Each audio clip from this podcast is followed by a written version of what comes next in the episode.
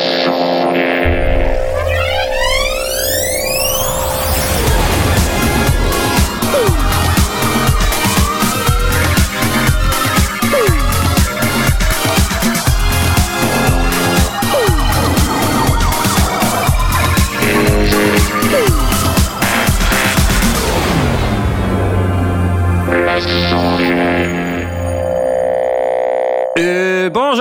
tous et bienvenue dans les Sanglés. Ah, quelle introduction. C'est 25 émissions que tu mets. 1956, bienvenue. Ça fait 25 émissions que tu commences exactement avec ce même jingle au bout de 3 secondes. Je pense que les gens, ça va être leur deuxième générique. en fait. C'est ça. T'as Le premier générique, t'as En fait, ils vont générique. croire qu'il est enregistré à l'avance. Pas du tout, pas du tout. Enfin, ce sont euh, les gens du public qui sont euh, évidemment très nombreux. Applaudissez. Stop. Applaudissez. Stop. formidable. Voilà. Grâce au sondier.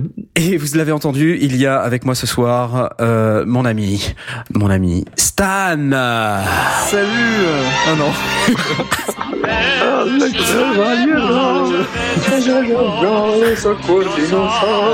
Ah là là là Je là. passais par là par hasard et bam, un chevalier m'est arrivé dans la gueule, on l'a pas compris. Tout à fait. Et euh, on est très content de t'avoir à nouveau dans cette émission, comme il y a deux semaines. Euh, il faut souligner que tu nous sauves la vie. Tu n'avais pas prévu de participer à cette émission. Pas particulièrement, mais je suis toujours euh, euh, prêt à être là pour vous avec plaisir. euh, Pour toi, Knarf, particulièrement. Oh, c'est génial, j'adore. Merci. Bah, Merci beaucoup. Merci. Merci, pour les autres. ouais, ça me Merci. Les autres, non, non. Alors, je suis très heureux de tous vous voir. Et, et voilà. Bravo. Et avec nous ce soir également Blast. Bravo. bravo. Bonsoir. Bonsoir. Ok. bon, chacun son jingle. Hein. Chacun son jingle, ouais, j'aime bien celui-là. Il prend pas 12 mois à l'année en plus à se lancer, c'est quoi. Donc voilà, mon ami Blast euh, avec moi ce soir. Mais qu'est-ce que tu nous racontes de beau? Bon, rien. D'accord, merci. beaucoup. Zeroactu.com, comme la dernière fois. Tu sais, c'est c'est quand même assez énorme. Nous n'avons aucune actualité, nous n'avons rien Non, à dire je- d'autre que... tranquillement la retraite, euh, tout va bien. Voilà. Ah oui, d'accord. Oui, bon, bah pourquoi pas. Et quel âge tu as? 22 ans. C'est cela, bravo. Ça s'entend. Non, à peine plus, à peine plus. À peine plus. À peine plus. Dans ma Il tête, regarde- il un peu trop l'horloge. Et avec nous ce soir également Jay. Bravo Oui Et Jay, Bonsoir, je- j'ai pas de jingle pour toi. Ah, Alors, je sais pas ce que je pourrais euh, je suis éventuellement tristesse faire. et euh, désolation. ce que je peux faire, c'est ça, tiens. C'est bien ou pas? Euh, oui, mais pourquoi? Je sais pas. Euh, ou peut-être celui-là. D'accord. Aussi, oui. Oui, non, c'est bien. Voilà. Bon, euh, bah, je- dimension Jean-Yves. la vérité est ailleurs. Eh ben, Euh, bienvenue à vous, à vous trois, euh, parce que nous ne sommes que trois ce soir. Asmod Eh oui. euh, avait piscine, euh, Velf avait bien prévu de venir, mais avait oublié qu'il avait deux émissions de radio en même temps. Bravo, félicitations. La vraie question, c'est qu'est-ce que tu oublies en disant vous êtes vous trois Nous sommes vous trois, parce que sinon, globalement, ça va être compliqué là. Euh, bah, J'oublie personne. Ouais, T'as oublié On est quatre en fait. Sauf sinon tu t'es pas dedans. Bonjour. euh, Ah oui, ah c'est vrai, je suis là. Knarf. bravo, ouais, wouh. Et le Knarf, jingle de Knarf. Et le jingle de Knarf, euh, bah il y en a pas. Euh, est tu vois, c'est ça. qui est quand même Ah, les officiellement le créateur. C'est très cher Knarf, et quand même, faut pas l'oublier, le créateur de la bossa nova. Hein, C'est ça. même Absolument formidable. Ah que tout oui, monde adore, la fameuse bossa Nova. Lost Frontières, qui est quand même voilà, La bossa grosse- nova Lost Frontier, je me rappelle est même plus où je l'ai mise. temps. Ça, il a lancé en fond. Oui, c'est quand même ta vrai, principale. ça. Je me souviens pas l'avoir écrite euh, ni l'avoir voilà. jamais produite. euh, je, je ne crois pas que je vais la, que- la passer ce soir. Non, c'est dommage. Non, euh, c'est plus tard dommage. dans l'émission, ça serait bien quand même. Peut-être plus tard dans l'émission, si peut-être un jour nous avons envie d'écouter cette bossa nova merveilleuse, je pourrais éventuellement vous la passer, mais je On me dis que là, comme si ça, à, à brûle pour point, euh, je sais pas vraiment si les gens vont vraiment accrocher au truc. C'est pas, tu vois, c'est pas forcément, euh, tu vois. Bon tu allez, meurs ok, d'accord, ok, d'accord. Ça devrait être notre bed, vraiment. C'est vrai. Ah ouais, ouais, moi j'adore les beds, alors on va mettre ça. Ok. Euh, donc ce soir une émission sur les tables de mixage. Enfin, ça y est, on va oui. enfin tout comprendre sur les tables de mixage. On va pouvoir enfin en parler de ce sujet merveilleux. Et euh, évidemment, c'est très compliqué comme vous vous en doutez, puisque on pourrait très bien dire voilà, il y a des tranches, il y a des trucs, il y a des machins, il y a des boutons, des faders, et ça sert à plein de serait trucs. déjà pas mal. Euh, et l'émission est terminée. À bientôt, à dans deux semaines. Mm. Mais on va pas faire ça. On va y passer beaucoup plus de temps. En général, on y passe environ trois heures. Ouais. Et avant, évidemment, de, de, de faire ça, vous savez que nous abordons toujours les news du marché. Youpi. Et Jess, tu commençais pour une fois. Oui, bah, on va commencer par un petit scandale. Un scandale Ouais, un scandale. Enfin, je trouve. C'est Bah, une opinion personnelle, mais Et tu la partages. et je la partage. Voilà. Tout à fait. Bon alors, Alors, dis-nous. Ça concerne la- le Launchpad App, donc euh, Oh. l'application euh, de novation euh, qui simule un Launchpad sur l'iPad, Oui. qui a récemment été mise à jour. Euh, avec, euh, ils ont rajouté ce qu'ils appellent le Performance FX. Alors Ouais. concrètement, qu'est-ce que c'est? C'est juste qu'ils ont ajouté des effets. Ouais. Donc euh, il y a un gator, un delay, un stutter effect et un auto-filter. C'est euh, quoi un stutter effect? Le stutter effect, c'est euh, le le- l'effet qui l'effet qui l'effet qui l'effet qui l'effet voilà. Ah oui, c'est qui- ça. c'est ça. Mais tu le pas fais mal, super pas mal. bien. J'ai vraiment cru à un bug. Oui, de merde. C'est en fait. C'est ça en gros. Et donc il y a tous ces jolis petits effets. Donc ces effets sont bien là euh, dans la mise à jour, sont présents. Il y a quelques presets. Donc euh, pour le gator, euh, alors le gator c'est le le- le- l'espèce de porte de bruit mais euh, rythmique en fait, qui permet en Hmm. fait de, de comme si on s'amusait avec le bouton de volume en faisant euh, haut bas haut bas haut bas. Mhm. Et donc il y en a deux à des vitesses différentes. Euh, mais le tout euh, est donc paramétrable et on peut router les effets euh, dans d'autres pistes. Euh, mais pour pouvoir paramétrer ces effets, et si on veut router ces effets dans d'autres pistes, eh ben, il faut payer. What? Il faut payer. Alors, il faut pas payer une fois et tu as accès à tous les effets euh, et tous le- les paramètres de tous les effets et tous les routages et tout. Non, non, tu payes une fois pour chaque effet que tu veux paramétrer et router. Ouais, mais c'est Apple. Ouais. Ouais, non, mais attends, euh, non, attends, c'est pareil dans, dans Google Play. euh, D'accord, ok. d'accord, ok. Ah, là, J'étais là, là. Non, mais euh, tu, tu achètes, tu achètes une fois l'effet et après tu peux le réutiliser autant que tu veux. Oui, tu achètes une fois l'effet, mais tu Donc- achètes le getter, tu achètes le, Le delay, stutter, le le autofilter. stutter et le autofilter. Mais Ah, combien, oui. combien pièces par exemple? Eh ben, en fait, c'est pas le même prix pour à pour chaque effet. T'en as Ouais. 2 dollars, euh, t'en as 4 dollars, euh, t'en Oh as. euh, là. Ouais, Trop ouais, cher la variable qu'on met à trop quoi. Voilà, c'est ça. Ouais, Alors, ouais. je vais vous dire exactement les prix. Le stutter, il coûte 1,99$. L'autofilter, 2,99$. On sait pas pourquoi. Le delay, 4,99$. Oh là là Pour un delay, ouais, ça c'est quand même un peu Et gros. le Cher pour gator, un delay, hein. et le gator, 2,99$. Voilà. Ouais. Pourquoi? Bah, et disons, euh, l'application est gratuite quand même, faut le, faut le rappeler. L'application, oui, est gratuite, c'est vrai. Donc, euh, et elle est pas mal. Heureux. Non, mais attends. Après, euh, Non, j'avoue que le- le- l'application en elle-même, moi je m'en sers tout le temps. Euh, je je m'éclate avec. Euh, Il y a des sound packs qui sortent régulièrement euh, et qui sont pas non plus très très chers, avec pas mal de samples à l'intérieur, euh, très très aboutis, très très évolués. Euh, et c'est oui, ça sort vraiment régulièrement, une fois par semaine. Il y a, il y a un nouveau sound pack euh, qui, qui sort. euh, et il y a de quoi faire à chaque fois. Et on peut même importer ses propres sons. Enfin voilà, c'est l'application est vraiment super. parce que d'un- point de vue développement et d'un point de vue euh, novation, ils, ils- mettent quand même à disposition une application gratuite. Là, ils mettent des effets, euh, donc c'est c'est c'est bon, quand même du développement supplémentaire, c'est c'est du boulot. Bon, moi ça Alors- me choque pas qu'on paye 2 dollars pour un truc comme ça, tu vois. Sachant que le stutter effect et l'autofilter, Ouais. ils étaient déjà présents de base euh, dans euh, avant la mise à jour. Et il y Ah. avait il y avait que trois ou quatre euh, presets euh, donc euh, paramètres euh, qu'on pouvait Ouais, pas ouais. modifier. Mais maintenant, on peut les modifier. Mais si on veut les modifier, il faut payer. Ok, mais t'as Donc, toujours on- l'accès aux mêmes euh, aux mêmes fonctionnalités qu'avant, mais tu peux toujours pas les modifier. Mais si tu payes, tu peux les modifier, c'est ça? Voilà. Mais euh, si tu payes pas, par contre, ils ont rajouté Mhm. euh, le, le, le, getter et le delay en effet de base avec deux ou trois presets pour chaque. D'accord. Euh, mais qui sont gratuits. Ceux-là, ils sont, quand vous mettez à jour l'application, ils sont là. Mmh. Ils ont été. Donc en fait, c'est une version limitée, quoi. T'as une version limitée Voilà. gratuite et puis une version. Et puis une version payante euh, à 2 dollars du, par exemple, du stutter. Et donc, tu as accès à tous les paramètres et tu peux modifier tous les paramètres. Voilà. Sinon, tu as trois presets. euh, voilà, c'est. Voilà, c'est ça. Ok. Bon, c'est pas. C'est pas si scandaleux. C'est pas si scandaleux que ça. Ben, euh, moi, je trouve que si. C'est bon, c'est pas des gentils gentils, mais bon, en même temps, c'est business. Bah, c'est un business, pas voilà. des c'est- gentils. Oui, c'est- je suis d'accord que c'est un business. Je suis d'accord sur le fait qu'il peut, voilà. Bon, t'es pas content. Je suis pas, voilà, je suis pas content. Ça reste moins cher que. En fait, j'ai été frustré. Je me suis dit, Bon, chouette, si te font une bundle à tout, 10 machin. dollars, si te font une bundle, les, les, 4 effets à 10 dollars, ça te va? Ça, ça, ça me va. S'ils proposent un bundle avec tout l'ensemble pour euh, ouais 9 9,99, 10 dollars, tout ça. Quand Hmm. tu fais la somme des 4, ça fait pas 9,99. Alors j'ai pas, alors ça fait Ah, j'ai pas regardé. deux, J'aime beaucoup quatre, ce qui fait vraiment le, le marchand de tapis en disant non mais attends, Ça fait 13, ça te trois. fait Ça fait 13 9,99, c'est sympa. Ça fait 13 dollars. ok. Ok. 13 À dollars. 12,99, j'achète. À 10 13, dollars. c'est scandaleux. à 9,99, j'achète. Ok. Bah, Bah, tu payes quand même, grand-chose, hein. Mais je paye quand même. Mais, même. mais je préfère un bundle. Ouais. Plutôt que. euh, D'accord. Voilà. Surtout pour, pour des trucs qui n'ont pas l'air extraordinairement euh, innovants. Je veux dire, le, le reste de l'application est innovante, mais ça, j'ai pas l'impression que c'est particulièrement innovant. Enfin, C'est pas fou, fou. Si, Bon, le- le- euh, Si, c'est pas mal. Attends, on écoute. Attends, on essaie Ah, d'écouter. ah, On essaie oui. d'écouter. Je veux bien écouter parce que je me rends pas compte. Euh, écoutons.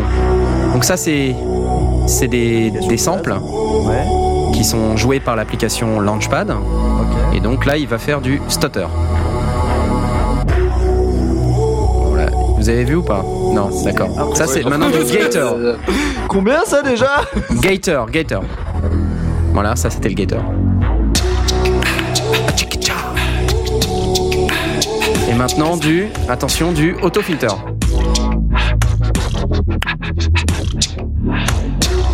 Ok, ouais. Et du delay. Le delay, tout le monde sait ce que c'est. Ah ouais. Ok, 10 dollars. Bon voilà, vous êtes content. C'est pas mal cette application pour faire de la musique de publicité pour des voitures. C'est cool. hein, La nouvelle Nissan. Qashqai. Tom Dandé nous fait remarquer quand même que euh, Steinberg propose un module à 9,99 pour exploiter en, en MP3. Donc c'est Oui, aussi. oui. Bon, c'est pas faux, c'est pas faux. faux. Ça nous rappelle qu'évidemment, euh, vous pouvez nous euh, nous parler sur Twitter grâce au hashtag dièse les sondiers L E S S O N D I E R S. Ouais. Euh, nous avons le nez sur TweetDeck et nous pouvons répondre à vos questions dans la joie. Tout à fait. C'est Ok, c'est ta seule news, Jay? C'est ma seule news. Très bien. Blast à toi. Ah. Est-ce que j'ai des news? Oui, t'avais un truc. T'avais un Ah truc. ouais, ouais. Euh, Ah oui, tiens, c'est vrai. ouais. L'artiphone. Vous connaissez l'artiphone? L'artiphone, l'artichaut, artichaut. mais pas pas un Le artichaut. sonotone. J'ai- l'artichaut. Laisse-moi réfléchir. Un microphone en forme d'artichaut. Non, parce qu'à chaque fois tu nous sors un truc. euh, Non.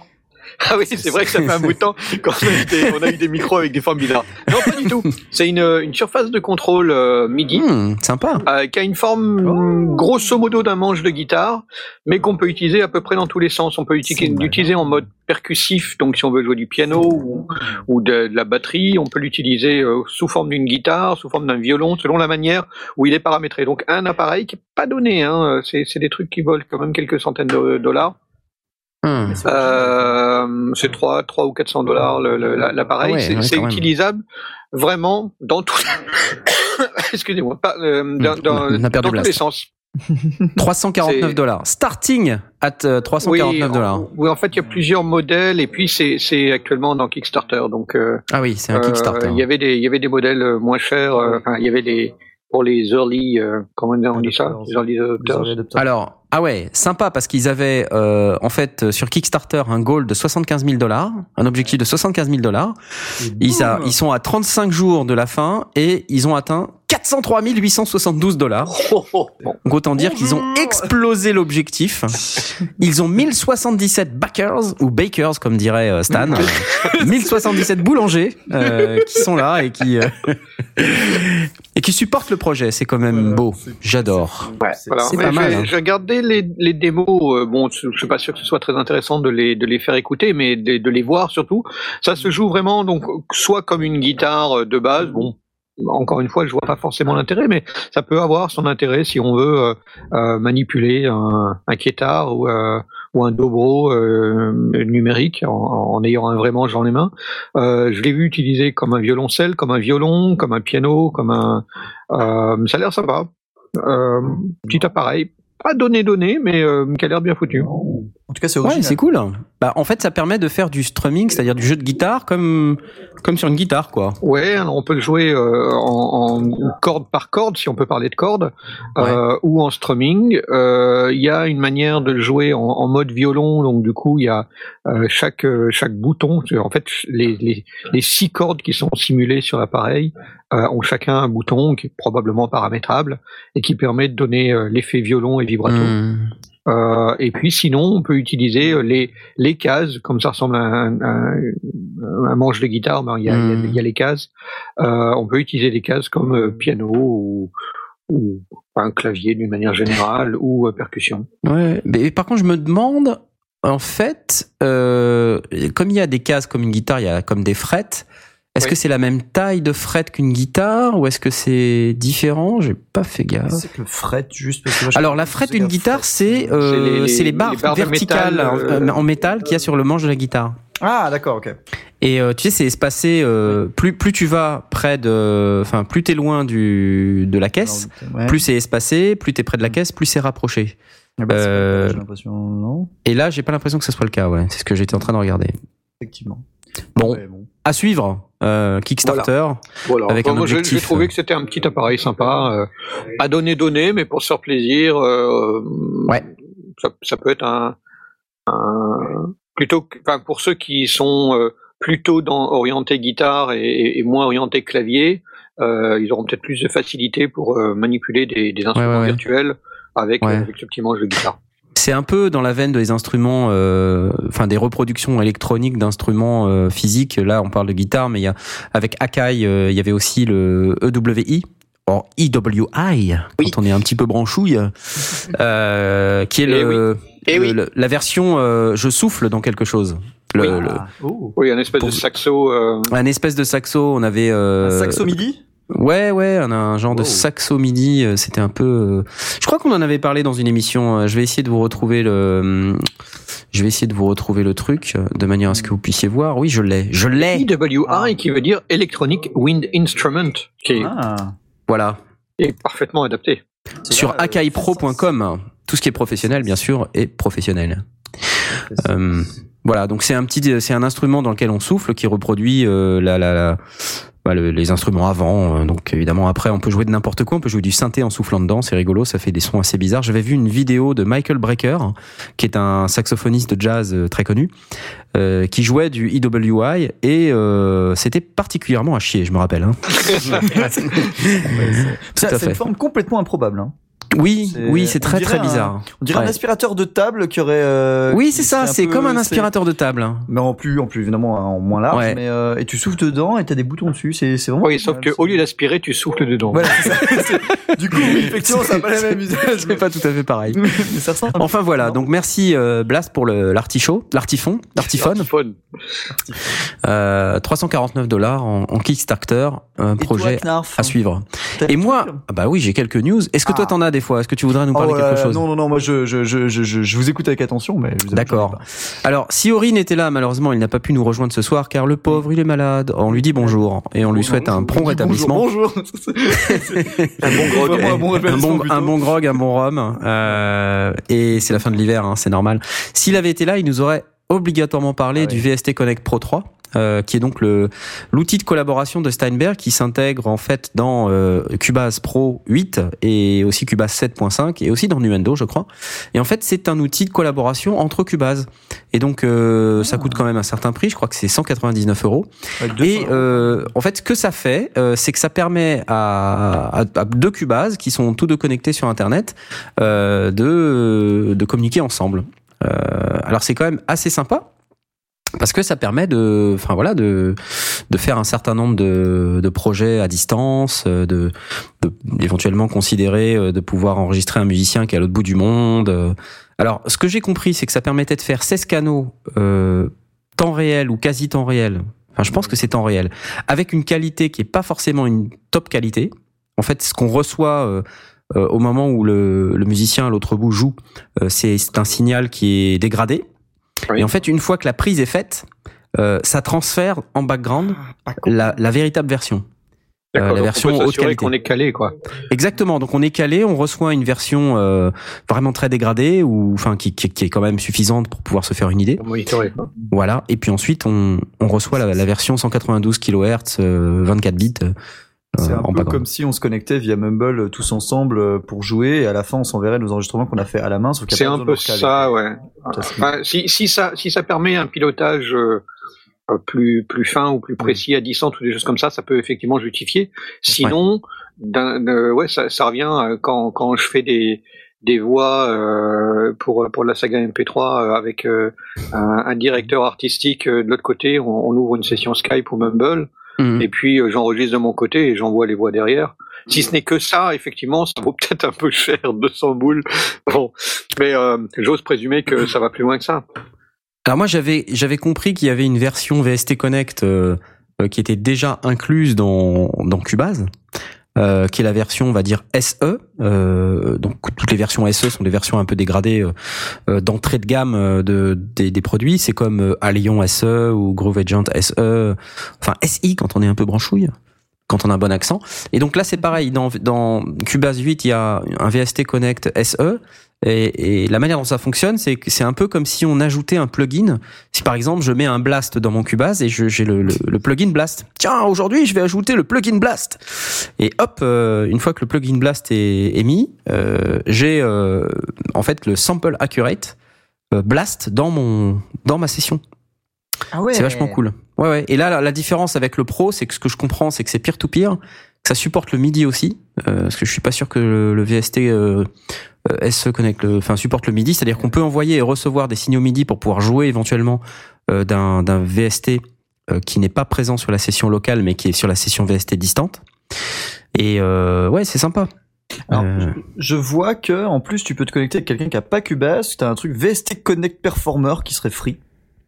Ouais, c'est ça. En gros, euh, ça c'est ça, ça c'est très très malin. Ah, Et ça que peut effectivement être sympa, ouais. Ça, ça peut être vachement cool. Et en plus, t'as une version euh, mobile. Alors, je sais pas trop comment là, mais bon, t'as une version mobile qui s'appelle Studio Pass, où euh, genre t'as, tu te trimbales avec ton téléphone avec l'application Studio Pass, et tu peux également avoir. euh, alors, je sais pas si t'as de l'input, mais au moins de, de Senior Mix Live. Donc non, je pense que c'est plutôt en l'output. Donc tu, tu chopes euh, le contenu de la, de la session directement sur ton téléphone. C'est pas débile, hein C'est Ce qui, ce qui Non. donnerait, ce qui donnerait l'impression que potentiellement on a un gars qui est euh, sondier d'un côté, qui fait euh, euh, jouer un artiste, mais qui a pas du tout d'intérêt pour la pour la technique, Mm. euh, et il peut faire ses réglages à distance ou des choses comme ça. Ça, Ouais, ça peut et puis- effectivement être intéressant. Et puis en plus, on peut connecter une webcam. Euh, ça a l'air de rien, mais en réalité, c'est pas mal de pouvoir se voir quand même. Ouais. Euh, parce que ça permet quand même d'échanger euh, d'une manière un tout petit peu différente euh, que simplement en audio. Mais euh, c'est tout ce genre de choses qui vont arriver enfin avec la fibre, parce que la fibre va quand même, dans Mhm. les années à venir, se, se populariser de plus en plus. Et euh, bah, les problèmes de latence et de débit avec la fibre, t'en as juste pas, quoi. Donc c'est quand même vachement agréable de voir que, euh, en fait, tous ces trucs-là qui étaient juste inimaginables il y a, je sais pas, 10 ans, euh, même 5 ans, euh, vont vont devenir un peu courants euh, via les outils qui arrivent, quoi. C'est vraiment cool. Ouais, non, super cool. Donc voilà, ça c'était pour euh, les news Steinberg, VST euh, Connect Pro 3 euh, à 199 euros. Euh, à côté de ça, il y a bon, c'est pas vraiment une news, mais c'est comment dire un petit un genre de une genre d'anecdote. Behringer en fait travaille depuis plusieurs années sur un synthétiseur. Je crois qu'on en avait parlé dans une précédente émission. Et euh, parce que le, le fondateur de, de Behringer avait ça en tête au départ, c'est ce qu'il voulait faire. Il voulait fabriquer des synthés. Et puis il s'est mis à fabriquer plein d'autres trucs sauf des synthés. Et donc là, ils ont publié une vidéo, euh, genre une vidéo de leaké, de, de, de produits leakés, quoi. Mais c'est pas une vraie vidéo de produits leakés. C'est en fait eux qui se sont amusés à faire euh, comme si euh, en fait de l'information avait filtré des du head office de Behringer et euh, que euh, on voyait euh, les mecs en train de travailler sur le synthé et tout. Donc c'est rigolo, enfin c'est c'est rigolo, c'est c'est fait de manière marrante. Euh, donc si c'est euh, voilà, je, je vais poster sur Twitter, sur Twitter. Par contre, ce que ça dit en gros, c'est que le synthé sur lequel ils sont en train de travailler, c'est une grosse bestiole. Euh, et donc en particulier euh, en termes d'entrée-sortie, en termes de bus, euh, de nombre d'effets, etc. On est sur des valeurs complètement hallucinantes, genre 1024. Euh, donc Ah ouais, euh, ouais. Ouais, ouais, alors après, on peut questionner le, le pourquoi et enfin vraiment pourquoi on aura besoin d'autant d'entrées-sorties, d'autant de bus, euh, d'autant d'effets. euh, mais bon, sur le principe, sur le papier, euh, ça a l'air rigolo. Regardez la vidéo, là, il y a- ça a été posté sur Sonic State, c'est une vidéo YouTube qui est, qui est rigolote, euh, enfin qui est rigolote, qui est. Donc en gros, c'est un faux leak Ouais, c'est un faux euh, leak, ouais. qui leak euh, la, la création d'un autre. Qui leak la, la, la création d'un synthé euh, chez Behringer. Enfin chez Midas en réalité, parce que c'est Midas oui, qui va oui. qui va sortir sous le, enfin il va sortir sous la marque Midas. Ça devient méta. Ouais, ça devient un peu ouais, méta. J'aime bien tes expressions. Donc ça c'est pour les news Behringer. Ensuite, un truc qui m'a vraiment vraiment plu, euh, c'est un petit outil, euh, une application euh, avec un, un serveur qu'on installe euh, et qui marche exclusivement sur Mac pour l'instant. Dommage, mais j'es- j'espère que ça va bientôt marcher sur sur PC euh, et euh, sur Linux. C'est Midimux. Alors qu'est-ce que c'est Mi- Midimux Plus exactement quand on est un peu branchouille. Euh, qu'est-ce que Midimux? C'est le petit frère de AudioMux. Et qu'est-ce que c'est? Ce sont deux applications iOS euh, qui permettent enfin de faire véhiculer pour Midimux le MIDI via le câble Lightning euh, et pour AudioMux l'audio via le câble, le câble Lightning. Et euh, donc il y a une des deux applications qui, donc, qui s'appelle Midimux qui est déjà disponible euh, à 6 dollars non 9,99 disponible dans l'App Store. Mhm. Et euh, l'autre application qui s'appelle AudioMux, euh, qui n'est pas encore parue, qui est en, qui est en bêta et seules quelques personnes privilégiées ont accès à cette merveilleuse technologie. Et déjà, bon, moi j'ai pas encore eu le temps de tester. euh, j'ai pas eu, enfin j'ai j'ai repéré la news il y a quelques jours et j'ai pas encore eu le temps. Mais je compte bien acheter l'application. Mais sur le papier, ce que ça permet de faire en réalité, c'est euh, première chose, euh, quand on connecte son iPad euh, ou quand on veut utiliser des instruments sur iPad, on a toujours le choix euh, d'utiliser le wireless MIDI. Euh, ça, ça marche, il n'y a pas de problème. Simplement, c'est dommage d'utiliser le wireless. Le wireless, c'est pas forcément le réseau le plus euh, performant du monde, euh, et puis on n'a pas forcément, et c'est pas hyper fiable, et en termes de latence, c'est pas forcément génial. Alors que, en plus, en général, quand on veut utiliser un synthé sur iPad euh, dans son home studio, c'est que quelque part, euh, on est dans son home studio, on n'a pas forcément besoin du wireless, quoi. Euh, on pourrait très bien se contenter du câble, euh, puisqu'on doit, on doit être à côté des matériels qu'on veut contrôler. Donc ça, déjà, ça répond à ce, premier truc. Ensuite, euh, euh, ce que ça permet, c'est d'utiliser. En fait, le principe, c'est de répliquer les ports MIDI qui sont dans le Mac sur l'iPad et inversement, et de rendre disponibles ces ports MIDI aux, applications des deux mondes. Euh, et donc, typiquement, quand on a bah, Cubase ou Live ou Reaper, ça crée des ports MIDI supplémentaires qui vont permettre d'utiliser les instruments qui sont dans l'iPad. Donc on va pouvoir jouer bah, des instruments iPad, euh, je sais pas, des synthés dont on a déjà parlé, Thor, Animoog euh, ou n'importe quel autre synthé disponible sur l'iPad. Et euh, jouer de ces synthés avec un clavier, un vrai clavier qui est connecté sur l'ordinateur, en USB ou en MIDI. Inversement, d'utiliser un peut-être un séquenceur MIDI sous forme d'application iPad et de triguer des instruments qui sont dans l'ordinateur. Donc en fait, c'est circulation euh, du MIDI euh, in-out. Et euh, donc ça ouvre des portes euh, qui sont qui étaient déjà ouvertes avec le wireless MIDI, mais qui n'étaient pas géniales. Euh, alors qu'en plus là, quand on est connecté au câble, en plus on recharge l'iPad. C'est pas merveilleux Oui, ça donc, euh, Ouais. c'est- c'est c'est génial. Non, Mais juste, je suis étonné que iOS, qu'on sait un peu fermé, etc., permette la création de choses. Est-ce qu'ils ont dû faire des développements spécifiques pour chacune des chacune des applications ou juste c'est euh, enfin un peu gameplay, euh, enfin genre les applications comprennent qu'il y a du, du MIDI dessus. C'est ça qui m'étonne le plus quoi. C'est Euh, non, si apparemment- crées un driver, tu vois. Donc c'est pour ça que je suis un peu étonné, mais bon. Apparemment, c'est ça fait partie des features de iOS 8. Ah, oui, Et- créer des modules en plus, c'est vrai peut-être. ouais. Ouais, et donc euh, et donc du coup il y a quelques développeurs qui se sont jetés dessus. Euh, Il y a il y a un développeur déjà qui avait euh, commencé à étudier la question de comment on peut aller plus loin dans la dans la connectique USB, dans le enfin dans les les les merde dans ce qui se passe sur le câble USB quoi. Voilà. D'accord, ok. Et qui avait créé un, une application pour faire un, un écran additionnel, dans- comme d'utiliser l'iPad comme écran additionnel dans son setup quoi. c'est énorme. Et, euh, et c'est su- super fluide, quoi. Ça marche super bien. Je crois que ça s'appelle Duet quelque chose, si je me rappelle bien cette appli. Et euh, c'est vachement bien parce qu'en fait, euh, tu paramètres l'application Et puis quand elle est ouverte, tu poses ton iPad à côté de ton écran euh, bah, de PC ou de Mac ou n'importe quoi, et, euh, et ça te permet d'avoir euh, seamlessly quoi euh, un deuxième écran. Petit, 10 pouces, Oui, mais, Mais- mais- mais quand mais même. Euh, c'est- pour afficher des trucs en plus, ça peut être sympa, quoi. Donc euh, ta petite voilà. table de mixage euh, sur ton Digital Audio Workstation, par exemple, hop, tu le mets sur l'iPad et Et hop, c'est, c'est- voilà, et t'as plus Ouais, de place euh, ouais. pour tes pistes, par exemple. Ou garder Exactement. un œil, D'autres trucs. Garder un œil, par exemple, sur les flux Twitter, parce que n'oubliez pas que vous pouvez tweeter, hein, dièse les sondiers. Tout à fait. Stan. Exactement. J'allais dire Thierry, mais non. Thierry, bon. Donc, euh, donc voilà. Et euh, oui, tiens, tiens bah Bardil, euh, Bardil qui est sur Twitter nous dit oui, Duet super pratique. Je l'utilise quasi tous les jours. Et bah Ah. voilà. Donc voilà. Hein, c'est pas beau ça? Recommandé par des gens bien. Bah voilà, recommandé par des gens bien. Il n'y a pas de concurrent à Audiomux euh...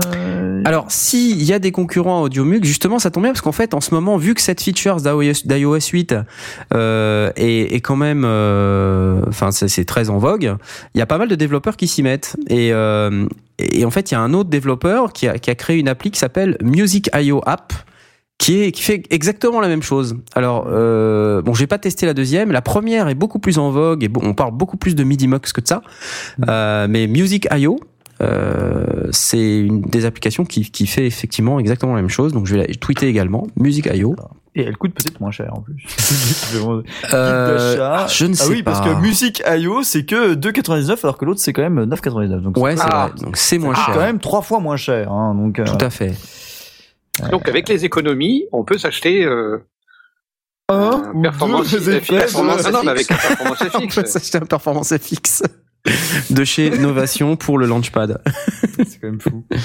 Voilà, donc moi je poste la même chose, moins cher. Euh, bon après, euh, j'ai pas été voir dans le détail. Si ça se trouve, je dis n'importe quoi et c'est pas les mêmes features. Mais euh, bon, de ce que j'ai compris, ça faisait à peu près la même chose. Donc en gros, du MIDI par câble. Mais ce qui est intéressant avec MIDI Mux et Audio Mux, c'est que c'est une suite de deux applications. Ouais. Euh, alors ça nécessite hein, euh, d'avoir un petit serveur euh, installé dans la machine. Euh, donc euh, c'est c'est pas forcément non plus hyper transparent, euh, mais en tout cas voilà, c'est les deux applications, que ce soit Music.io ou euh, que ce soit euh, AudioMux, MIDIMux, ne sont malheureusement compatibles que Mac. Tout à. Voilà. Donc si vous avez un PC, ne vous jetez pas dessus parce que ça ne va pas fonctionner évidemment. Voilà. Ça fait- Donc ça Après, c'était il va pour falloir c'est vous pour racheter Windows un 10. Mac et tout, ça va être chiant. voilà. Et enfin, le, le dernier truc dont je voulais parler, c'est c'est c'est plus qu'une news. euh, en fait, c'est plus une review que j'ai trouvé intéressante. Récemment, euh, il y a euh, Teenage Engineering qui, qui fabrique euh, un synthé qui s'appelle le OP1, qui a sorti dans le cadre du NAM ce qu'ils ont appelé les Pocket Operators.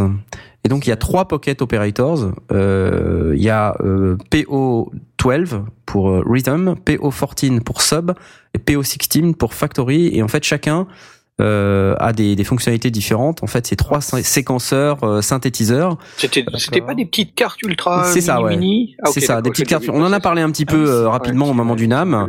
C'est c'est assez rigolo, ça vaut pas très cher, je crois que c'est 59 dollars de mémoire euh, par carte. Euh, et donc c'est quand même assez sympa, ça, ça produit des sons, donc faut aimer la musique électronique évidemment. Et euh, Sonic Lab a fait une super review de ce truc-là. Et a priori ils vont faire, euh, ils vont en faire plusieurs parce qu'ils ont fait la, la première partie. Et euh, donc je vous invite à aller voir. C'est un mec qui s'appelle Gaz Williams qui fait ça et qui est un mec super marrant en plus, qui est un bassiste. Euh, qui d'ailleurs euh, participe au, au podcast Sonic State. Si vous parlez anglais, je vous invite à écouter euh, Sonic State. C'est très similaire aux sondiers. D'ailleurs, les sondiers sont largement inspirés de, de, de Sonic, de, de Sonic Exactement. Touch. Oui, mais ils ont pas tes Euh, génériques. Ouais, donc c'est Ils n'ont pas mes génériques. Ils ont récemment, ils se sont équipés d'un super nouveau générique. Par Ah. contre, eux, ils ont un avantage par rapport à nous et non des moindres. Ils, ils diffusent aussi en vidéo HD. Ah. Sur YouTube en live, en même Mhm. temps qu'ils font le podcast, etc. Oui, et euh, donc coup- on, On peut pas les écouter en faisant la cuisine, et ça c'est nul. Et voilà. on peut les écouter en faisant la cuisine. Tout à l'heure, je les ai écoutés en faisant du vélo. Et oui, j'ai à nouveau Oh fait là du là vélo là. tout à l'heure. Et t'as regardé l'écran, mais comment tu faisais? Enfin, mais je pouvais pas regarder l'écran parce que c'est du vélo, euh, c'est du Du coup, stationary bike. triste, tu vois, c'est pas du vélo euh, de dehors. Moi, je sors pas dehors pour me faire écraser par les autobus. T'es malade ou quoi? J'ai un vélo d'appartement. Je sais, c'est nul. Euh, Donc un vélo d'appartement, tu peux regarder une vidéo, ça, d'accord. Regarder une vidéo. voilà. Mais tu peux pas faire la cuisine. Ou alors, c'est très C'est compliqué. compliqué. Ouais, voilà. Faire la cuisine en même temps que faire du vélo, c'est pas facile. Tout en Voilà. regardant euh, Sonic. Tout en regardant Sonic State. C'est ça. Donc la vidéo, euh, la review des, des Pocket euh, Operator euh, chez Sonic State à, à regarder euh, si, vous- si vous êtes anglophone ou si vous n'avez pas de problème à parler anglais, à comprendre l'anglais en tout cas. Euh, Au c'est assez sympa. Voilà. Au pire, il y a les images et euh, non, je vous, je vous invite à la regarder parce que c'est quand même assez sympa. J'en ai terminé avec les news du marché. Euh, je vous propose que nous passions tout de suite à la rubrique principale, les tables de mixage. Euh, Ça fait longtemps quand même hein, qu'il est pas venu. Exactement. On, on va, Ça- on va le pinguer à l'occasion quand même. Oui, quand même, on va lui dire que c'est quand même assez scandaleux qu'on le voit tu plus. nous manques, Paul. Tu nous manques, Paul. Paul, Paul, où es-tu, Paul? Les tables de mixage. Mais si on commençait par définir, euh, qu'est-ce que c'est? Euh, Je me lancerais bien, mais je sais que Blast ensuite va vouloir expliquer tout ça. Alors je me demande, est-ce qu'éventuellement Jay veut expliquer? Est-ce que Blast veut expliquer? Je ne sais pas. Levez la main, parlez messieurs. Envoie, Jay. Jay. Allez, c'est parti. Envoie la sauce. Bah, une table de mixage, c'est un peu comme une DAW, mais hardware. Une do Donc, donc Une une, DAW une, une AO. Une analog audio workstation. Cette Ah, blague est complètement moisie. mais oh, C'est dur. hein. Bon, Mais fait- tables- oh, surtout qu'il y a des tables de mixage numérique. Donc Voilà, là, t'es en en train de nous prendre en traître là. mais, mais voilà, mais c'était pour faire une blague nulle. Voilà. J'ai fait ma blague nulle, je suis content, on peut passer à la suite. la vraie question, c'est est-ce qu'on peut manger sur une table de mixage? On peut manger sur une table de mixage, mais après c'est dégueulasse. Alors Voilà, c'est pas recommandé quand même. Ouais. Donc, bah, en fait, non, c'est pas exactement vraiment comme une euh, digital audio workstation. Ah, d'accord. Donc, on va expliquer un peu. Oui. Vas-y. Euh, bah, c'est une, comme son nom l'indique déjà de base, c'est un appareil qui permet de faire du mixage, ce qui est quand même euh, C'est- assez. euh, Je crois que c'est ce que j'ai. Le sondier est énorme, quoi. Je crois que c'est ce que j'ai écrit dans la préparation d'émission. voilà, Bravo. ça sert à mixer. Ça sert à mixer. Mais encore. Son, Mais qu'appelle-t-on mixer, mon cher Jay. Eh bien, c'est euh, l'ensemble de tout un tas d'éléments de, de, de audio que l'on Mhm. va euh, mélanger Mhm. et dont on va traiter les fréquences et dont on va traiter la dynamique et dont on va pouvoir mettre des effets, Mhm. euh, voilà. Mais tout ça avec plein de petits boutons à Qui va tourner, permettre de les euh, mélanger en fait. qui va permettre de les mélanger et de d'obtenir euh, globalement, euh, bah, par exemple, une chanson. Donc, c'est mélanger et modifier pour en faire quelque chose. Voilà, exactement. Bah, comme un logiciel, sauf qu'il y a des boutons. Si ce n'est que tu peux pas enregistrer avec une table de mixage, non? Non, c'est- enfin, Si, sauf s'il y a Ça dépend un- de laquelle. mais Sauf s'il y a un module euh, avec euh, possibilité, avec de la mémoire et tout. D'accord, mais bon, vraiment, pas Bah, de base, la table de mixage, c'est plutôt comme une grande autoroute. Et euh, il faut le voir comme ça. C'est une autoroute. Et dans laquelle il y a des routes, des, des fils. Ouais. Et euh, en fait, les signaux qui vont traverser euh, ces fils, D'accord. euh, il faut le voir comme une gigantesque autoroute. Et, euh, et donc voilà, il y a des signaux qui vont de fil en fil et qui vont de, de sortie en sortie. Donc quand tu prends une sortie d'autoroute, bah, hop, tu vas quelque part. Oui. Euh, il peut y avoir plusieurs voitures euh, qui vont toutes dans la même sortie. Mhm. Voilà. Vous aimez mon analogie à deux Oui, balles ou une gare de triage, une gare de triage éventuellement, c'est- un certain nombre. Donc il faut, il faut véritablement, si on, si on le réduit à son, à son minimum, on a un certain nombre d'entrées qui sont concentrées avec des, au minimum des niveaux différents qu'on va pouvoir gérer. Donc un peu plus de ça, un peu moins de ça. La voix elle est trop forte, on va la baisser. Euh, la guitare est trop faible, on va la monter. Donc on va, on va régler les niveaux de chaque voix euh, qui s'écrit à ce moment-là VOIE euh, ou VOIX parfois, mais le principe c'est vraiment d'une d'une voix de, de, de, de la gare de mixage qui va être centralisée sur euh, ben, euh, sur un bus, sur le bus master, donc sur, sur qui, de nouveau à, minima, hein, donc on a Oui. vraiment un certain nombre de voix centralisées avec des niveaux différents sur un bus master et avec et qui vont sortir une, une- un, un signal stéréo. D'accord, Vraiment à minima absolu, c'est ça. Voilà, de base. d'accord. Et là-dessus, évidemment, une table de mixage se contente rarement de n'être que ça.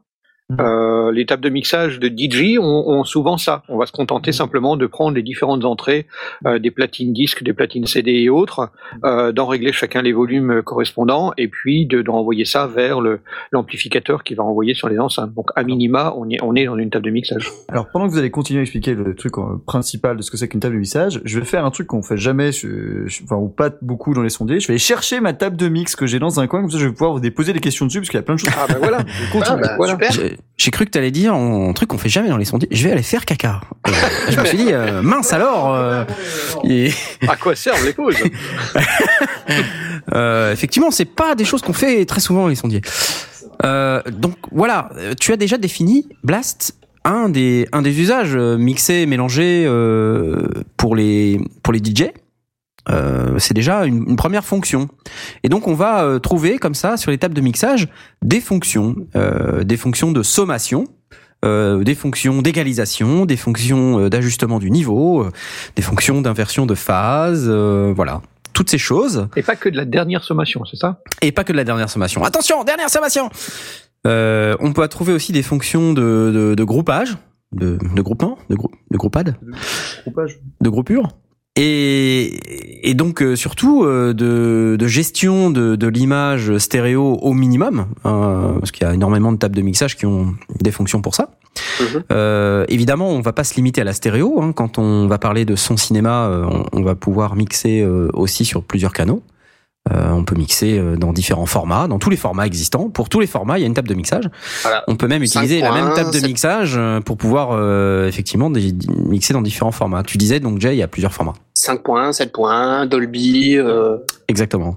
et même le, le dernier format euh, cinéma super de la mort là que Mago nous avait euh, euh, expliqué il y a très Ouais, dans, longtemps. dans les salles de cinéma. Dans les euh, salles de Hmm. cinéma, euh, il y, a- il y a un appareil aussi qui euh, qui, euh, qui permet de, de, de faire déplacer le son euh, grâce à des algorithmes très compliqués euh, dans différents haut-parleurs euh, situés tout autour de, de la salle.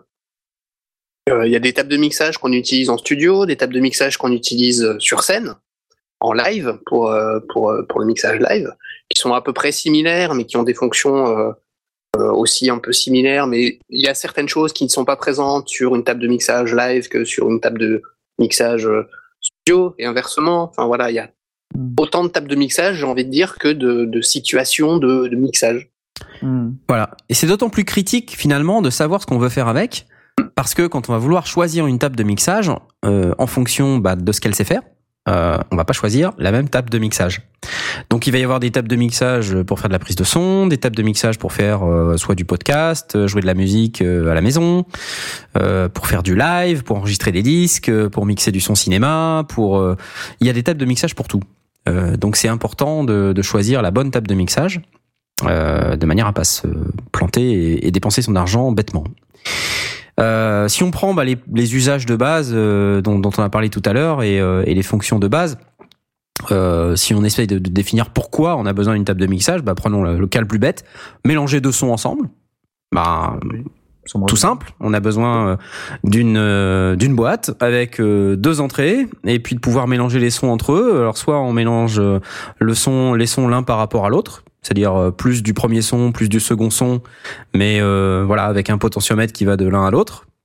Ou alors, euh, bah, j'ai j'ai besoin de mélanger ces deux sons de manière indépendante l'un de l'autre, c'est-à-dire que si je mets 100% des deux sons euh, dans euh, quand je les mélange, bah, j'ai 200% de son. Voilà. Je sais pas si c'est clair ce que je dis, mais Oui, Oui, oui. 200% de son. 200% de son, c'est-à-dire un, un son qui est à 100% qui, qui, qui est au taquet, euh, un deuxième son qui est au taquet, bah ça fait deux fois le taquet. Voilà. Ouais. Et là, Ça on, com- comprend rapidement que euh, si on a une table de mixage avec 24, euh, 24 voix, et, et attention, on va bien parler de voix et non de pistes. Hmm. Les pistes, c'est pour un magnéto ou pour une do. Ah, Les voix, c'est pour une table de mixage. D'accord. Donc ce sont vraiment deux concepts différents. Il n'y a pas de pistes sur une table de mixage, il y a des voix. Les voix. J'ai fait une erreur alors sur mon texte de pré- préparation. On, on va, on va parler de voix ou de tranche. De tranche. Là, on est, on est dans le synonyme. Mais, Ouais. Alors, euh, j'ai l'impression qu'une tranche peut avoir plusieurs voix, mais je dis peut-être des grosses conneries. Alors, une tranche peut parfois avoir une voix stéréo. Ah, c'est pour ça Ah, Ça va Je encore plus loin, ça va encore plus loin que ça, C'est hyper méta. Une tranche dans Ouais. une table de mixage professionnelle Ouais. peut avoir plusieurs voix, effectivement. Une voix, euh, une voix d'entrée et une voix de retour.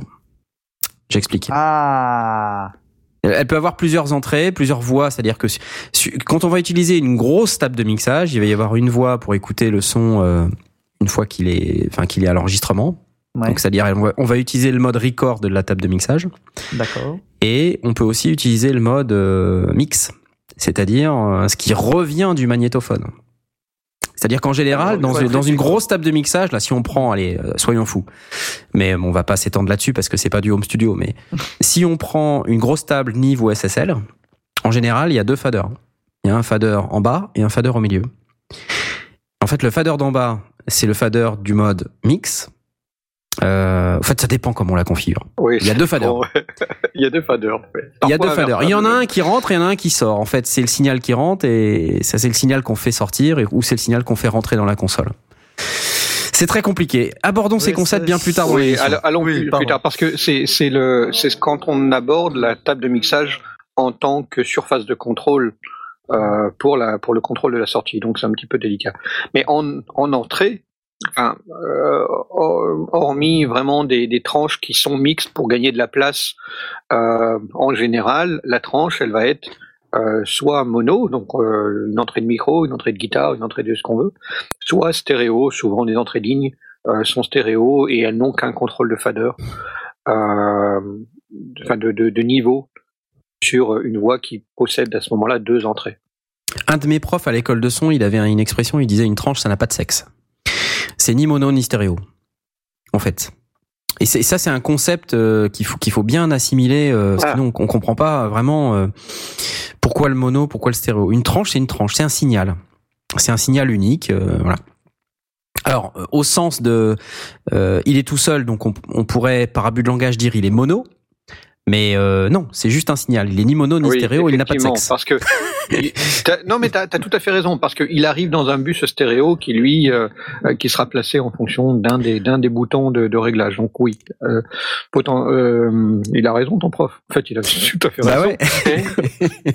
Et donc Mais il c'est disait. subtil, hein, euh, c'est subtil comme, euh, comme raisonnement en fait. Ouais, c'est assez délicat parce que l'arrivée, une arrivée mono, c'est une arrivée, enfin, une arrivée, elle est pas mono. L'arrivée, elle est unique. Effectivement, neutre. elle a, C'est un clair signal. ce que vous dites, c'est tellement clair. elle a- la- l'arrivée, c'est un signal. Le signal, il est, euh, il vient d'une seule source, donc à ce moment-là, il est unique. On va parler de mono, mais euh, c'est pas de la restitution, c'est de l'entrée. Oui. Donc euh, il y a une voie d'entrée où elle a deux voies d'entrée, donc euh, sortant d'un- d'un d'un synthétiseur qui est stéréo ou, ou autre. Et donc on a deux voies en entrée. Euh, mais mais le, le, le traitement, c'est comment est-ce que ensuite ça va arriver et à quel endroit, droite ou gauche, ça va arriver dans le. Dans Et le en fait, bus. voilà. Mais tout fait, dépend d'où, de- dans quel bus tu vas le mettre. Voilà, Voilà. en fait, une entrée, c'est c'est juste un signal électrique, du coup. Ah c'est oui, après que ça va, c'est après que ça va changer, que ça va, qu'on va définir euh, si elle va être mono, stéréo. euh, Voilà, et c'est-à-dire que tu as ta, dans ton entrée un signal qui rentre, il va passer dans la tranche, Voilà. et donc on va décrire un petit peu plus plus loin dans cette émission euh, ce qu'on peut trouver dans, dans dans une tranche de table de mixage. Ouais. Mais ce qu'on peut dire, c'est qu'en fin de tranche, en général, on décide où est-ce qu'on jette ce signal qui est entré dans la tranche. Voilà. On peut le jeter euh, dans le bus master, c'est-à-dire euh, à la sortie euh, gauche-droite, ou alors on peut le jeter dans un groupe. Et ce groupe, il peut être euh, mono, euh, il peut être stéréo, mais il peut aussi être 5.1. Multicanal, voilà. Voilà. Et, et donc c'est juste au moment où on va décider dans quel groupe, dans quel bus, et c'est un concept très très important, le concept du bus. euh, c'est comme une, une route. Euh, encore une fois, hein, c'est- une route qui peut avoir plusieurs fils. Euh, dans le cas d'un bus stéréo, bah, c'est une route à deux voies. Il y a une, une voie gauche et une voie droite. Et donc on va jeter euh, le signal qui est entré dans la tranche, dans le bus stéréo. Et ensuite, une fois qu'on l'a acheté dans le bus stéréo, on va pouvoir dire où est-ce qu'il va. Est-ce qu'il va plus à gauche, plus à droite Est-ce qu'il va que à gauche, que à droite Ou dans les deux en même temps Et donc là, on va avoir euh, enfin le, la positionnement du signal dans l'espace. Mais ce qu'on Stéréo. a injecté au départ, euh, ça reste le- la même chose. Stan, euh, Stan, tu as un rôle super important, c'est de nous arrêter dès que c'est- dès qu'on n'est pas clair, hein, parce que Exactement. on Non, sait là- à peu près là, de quoi on parle, donc euh, À peu près, ça va. Mais en fait, d'un côté, je suis un peu biaisé en tant que naïf parce que j'ai déjà manipulé. ouais, t'es pas totalement naïf, mais, Pas mais, totalement euh, naïf, mais arrête-nous quand même. Non, mais c'est que là, en fait, vous faites beaucoup de convolutions, de choses assez simples, en fait, c'est globalement. genre, euh, Je te remercie.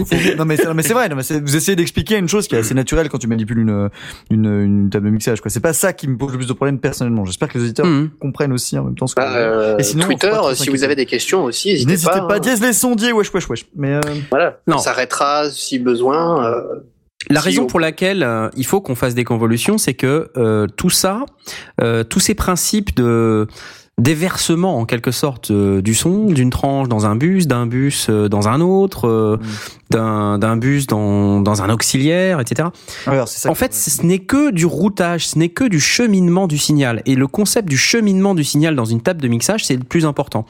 Choisir une table de mixage en soi, on s'en fout du moment qu'on a compris quel est le cheminement de son signal. Et une fois qu'on a compris ce qu'on veut faire de son signal, et euh, de regarder par rapport au cheminement du signal d'une table de mixage donnée, on peut savoir, oui ou non, si cette table de mixage, elle va correspondre à votre besoin.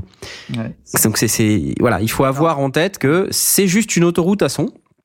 Il faut juste comprendre de combien de d'autoroutes, de routes en quelque sorte, on a besoin pour pouvoir faire ce qu'on a à faire. Alors c'est très drôle ce que tu dis parce que donc là je suis désolé, je reviens à mon à mon petit cas personnel, mais je pense que ça va peut-être aider euh, les gens à Mhm. bien comprendre ce que tu veux dire. Donc j'avais acheté cette euh, superbe table de mixage euh, Yamaha, La Yamaha. MG102 MG102. euh, qui est qui m'a été recommandé chaudement par euh, le magot. Euh, cette, euh, au début, quand j'ai commencé à la manipuler, je voulais faire un truc assez précis, c'est-à-dire de ne pas euh, envoyer à mon PC la même chose que les choses que j'écoutais. Et je me suis dit, oh là là, c'est pas possible, ça a l'air trop limité pour le faire, donc j'étais un peu vénère. Et en fait, ce que j'ai fait, c'est que j'ai ouvert le manuel. Et alors, dans le manuel, c'était pas expliqué exactement ce que je voulais faire. Par contre, dedans, il y avait le schéma électrique, enfin pas électrique, mais euh, si c'est vraiment avec le schéma électrique, en fait, Oui. de euh, du routing du signal. ça. En fait, il est il est fourni avec. Et en fait, Oui, sûr, en ouais. suivant le truc, j'ai pu comprendre. Ah si, je peux en appuyant sur ce bouton chelou. Le Exactement. du bouton chelou qui va aller bien.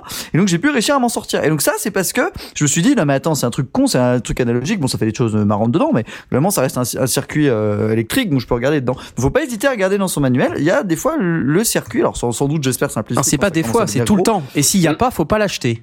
D'accord, très bien. Non mais c'est voilà deux pour comprendre comment ça marche. Je viens de tweeter un truc inutile là.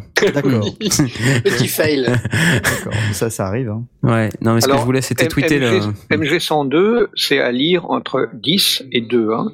10, c'est le nombre d'entrées, Ah. Oh, euh, et 2, c'est le nombre de sorties master. d'accord. Ah, c'est malin.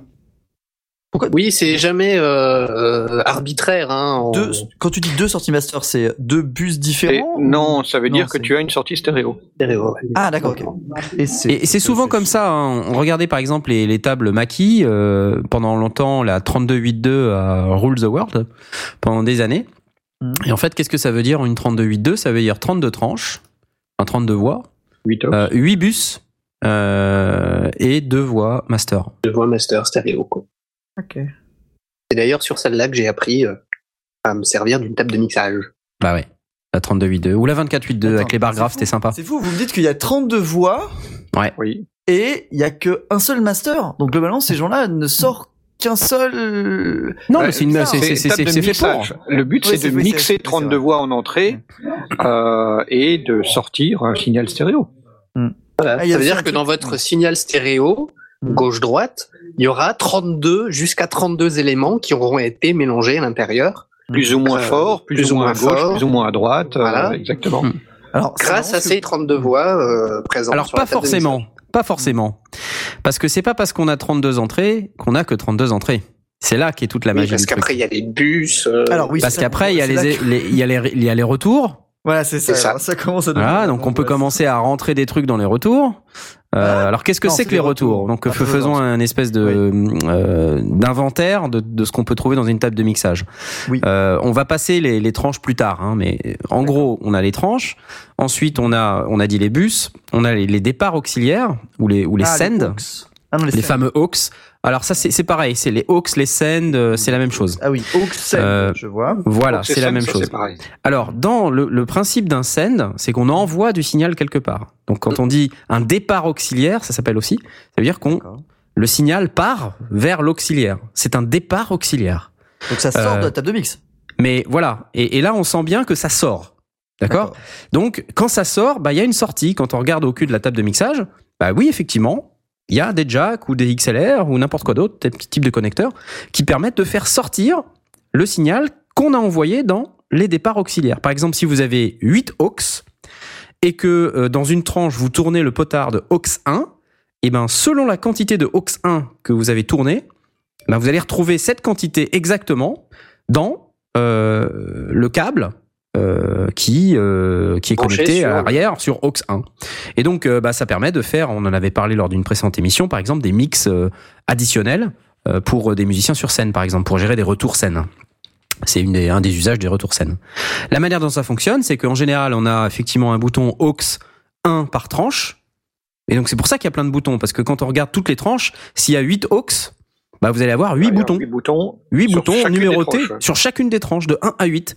Donc déjà, si vous avez 32 tranches multipliées par 8, voilà, ça fait, euh, je suis nul en maths, vous pouvez faire l'opération, mais ça fait un certain nombre de boutons. Euh, et ça, c'est que pour les auxiliaires. Alors évidemment, on a rarement 8 boutons. En général, on a 4 boutons. Enfin, ça dépend. Il y a des configurations où on a 8 boutons. On a 4 boutons et on peut switcher de 1 à 4 ou 4 à 8 avec un petit bouton push. Hmm. Voilà. Euh, Oui, où le premier bouton devient le cinquième et Voilà, le deuxième exactement. devient le sixième. Alors, etc. Ça, ça présente euh, l'énorme inconvénient qu'on peut pas avoir en même temps. Euh, on peut pas utiliser en même temps le 1 et le 5. le 1 et le 5, Bah oui. voilà, c'est ça. Bah, du Voilà. coup, euh, donc du coup, quand t'appuies sur le bouton, euh, mais alors, quel est l'intérêt? Tu peux pas débrancher. C'est pour éviter de débrancher, rebrancher des câbles, quoi. C'est ça, ça, ça- oui, on- non pas pas, ça permet de réduire la taille de ta table de, de mixage parce que si tu te retrouves avec une table qui a 32 voix en entrée et qui a 8 8 auxiliaires, ça commence à prendre physiquement de la place sur la table quoi. Ouais. Euh, et euh, bon, c'est des compromis. Mm. Des, pour euh, il y a, ils- on a déterminé, enfin des, des, des spécialistes ont déterminé qu'il y avait des usages euh, tout comme il y a des usages qui disent que ben, certaines tables n'ont pas besoin de plus de un ou deux auxiliaires, euh, ben, il y en a qui se disent on n'a pas besoin de 8, mais par contre, si on avait la possibilité de séparer en 4 et 4, ça serait sympa. Bon, ben, voilà, on propose l'option. c'est logique. Voilà. Ça fait moins de place. Ça fait moins de place. Mais ceux qui veulent, euh, ceux qui sont certains de, de vouloir utiliser les auxiliaires 1 à 8 en même temps, ben, c'est pas cette table-là qu'il faut, quoi. Ouais, c'est ça. Voilà. Bien, bien, bien. Donc voilà, si tu veux un premier élément. faire un mix, par exemple, pour un retour sur scène, où tu aurais euh, 8 wedges, euh, Wedge. 8, 8 retours avec chacun un mix différent, euh, donc grosse formation, bah, tu vas dire, ouais, ok, il me faut absolument ça, et, et une, une 4, une 4 euh, x 2, ça marche pas, il me faut une vraie 8. Bon, ben, c'est c'est plus cher, c'est plus lourd, c'est plus gros. Euh, et Bah alors, voilà, un si on prend euh, ta MG 102C là, par exemple, Ouais. euh, Là, moi j'ai trouvé sur Amazon euh, oui. un, Ou sur Thomann, vous avez la version euh, 3D également pour. euh, voilà, vous pouvez aller sur un- Thomann ou sur Amazon, regarder l'image euh, en gros plan là. Euh, donc on a, MG102. euh, on a effectivement sur la MG 102C, euh, on voit qu'il y a 10, 10 tranches soi-disant, mais en Oui, réalité il y en a une, la une et la deux, c'est des tranches euh, solo, simples, d'accord. Donc ce sont des tranches qui ne véhiculent qu'un seul signal. Fait. La 3-4 en fait véhicule deux signaux. Donc on va appeler ça une tranche stéréo, hein, mais c'est par Ouais, abus de langage, hein, encore une fois. hein. Ça devrait pas, euh, ça devrait pas s'appeler comme ça. Bon, on va les appeler tranches mono, tranches stéréo. Ok. Euh, 2, 3, 4, 5, 6, 7, 8 et 9, 10 sont des tranches stéréo. D'accord. Et euh, en fin de compte, tout à droite, t'as ton gros bouton rouge stéréo qui est euh, bah, ce qui va être ton, ton gros ton, ton gros bouton de volume en quelque sorte. D'accord. Oui. Et juste au-dessus de ton gros bouton de volume, t'as un machin qui s'appelle Monitor Mix. Ouais, ça c'est. Alors ça, qu'est-ce que c'est? Bah c'est, on trouve souvent ça sur les tables de mixage. hein. On a, on va avoir le volume de la sortie master et le volume des enceintes, sachant que la sortie master historiquement, Ouais, elle sert au magnétophone. Imagine-toi que tu rentres tes sorties master dans un magnétophone à bande ou numérique stéréo, et donc ce bouton-là va contrôler la quantité de signal qui va rentrer dans le magnétophone. Le bouton monitor, en revanche, lui va régler le volume de tes moniteurs, Logique. de tes enceintes. Donc ce sont deux choses différentes. Alors. Et, souvent c'est le casque que- en plus qui est, qui est affecté aussi dessus. Alors, ce que je comprends pas, c'est que je, je pense qu'il y a un léger souci, parce que c'est, moi, je pensais que c'était le truc à gauche, monitor slash phones qui fait ça. Mais bon. Bah, en fait, Alors, tu as Le- aussi une prise casque. Mais alors, la prise casque, euh, excuse-moi, je, je, je t'interromps. Oui, vas-y, fais-le. Le- alors, bon, le, le, l'ensemble des, des, de ces dix voix sont routées vers euh, le, le master. Et de ce master, il y a deux niveaux. Enfin, comme, comme tu peux brancher ton casque directement dans la table de mixage, Ouais. euh, tu peux très bien avoir envie d'envoyer vers ton moniteur un certain niveau sonore euh, et Ah, pas et forcément pas t'exploser les oreilles ou au contraire euh, mettre un volume un peu plus fort pour entendre ce que tu envoies vers le euh, vers le, le Ah, En fait, t'as raison. Le monitor phone, c'est ton volume de, me- de casque et de, me- et de- d'enceinte. Le monitor mix qui est au-dessus du stéréo, c'est quand t'appuies sur le petit bouton to track in qui est, euh, qui est à gauche là. Ouais. c'est là Ah, que toi tout tu branches la, sortie de ton magnéto. Imagine-toi avec euh, un lecteur DAT ou n'importe quoi, ou un lecteur à bande. Euh, oui, Ça n'existe plus hein, malheureusement, mais il faut- Ok. non mais c'est vrai, Ok. c'est c'est c'est- Non, faut le dire. hein, Il y a plein de fonctions qui aujourd'hui sont obsolètes. Euh, donc tu, tu branches, euh, mettons la sortie de ton DAT sur ta table de mixage. Euh, quand tu appuies sur le petit bouton To Track In, Mhm. euh, tu peux doser avec le petit bouton blanc qui est à ta droite, Monitor Mix, la quantité du To Track In que tu vas rentrer euh, pour pouvoir écouter sur tes enceintes. Et là, en fait, on va se rendre compte que je mentais depuis tout à l'heure parce que ça, je le savais très bien parce que c'est ce qu'on a utilisé lorsqu'on a fait des émissions euh, sur Synops Live avec cette table de mixage pour re- entendre ce que les gens disaient via Mumble. Donc, on utilise un studio virtuel pour ceux qui le savent pas. Désolé si ça vous casse le décor. Euh, donc euh, quand on discutait comme ça en ligne, et ben en fait ça nous permettait d'entendre sans que ça reparte en même temps, euh, sans que ça fasse une boucle en fait, en utilisant ce truc-là parce qu'en le mettant en, en entrée, on l'entendait via les moniteurs, mais c'était complètement séparé du master. Donc en fait c'était pas mal comme technique d'appuyer sur ce bouton-là et ça me permettait d'entendre via le moniteur et donc ça rentrait que dans les moniteurs, le, le tout track in rentrait que dans les moniteurs et ça rentrait pas dans le master. Ou j'ai peut-être fait n'importe quoi. Mais ça Oui, oui, c'est ça. C'est-à-dire que euh, d'aucuns auraient pu se dire on va on va le réécouter, on va le réinjecter dans une dans la voix 9-10 par exemple, mais à ce Ouais. moment-là, elle repart dans le master et, et ça, le- part en le leur scène. ouais. Tout à fait. Donc c'est passionnant, vous vous rendez bien compte que c'est passionnant. Même sur cette petite table de mixage, parce qu'on va pouvoir faire un milliard de trucs et, et vous voyez, on, on va, on Elle va essayer elle de faire. complète, cette petite table de mixage. ouais. On va essayer de continuer l'analyse hein, pour vous pour vous montrer euh, pour, pour que vous puissiez euh, comprendre un peu plus en détail euh, Parce que c'est. euh, à quoi ça sert, pourquoi c'est comme ça, pourquoi c'est pas autrement, etc. Mais avant, je vous propose de faire une petite pause Ah oui. euh, parce qu'il est Tout à l'heure. Il est pour laisser, pour 21h30. laisser le temps à nos auditeurs d'aller chercher euh, l'affiche euh, Yamaha MG102 Voilà. Et, pour euh, la suivre en même temps que nous. on et pour permettre à, à Stan d'aller faire caca puisqu'il n'a pas pu aller faire. C'est complètement random. Je, je n'accepte pas du tout cette insinuation.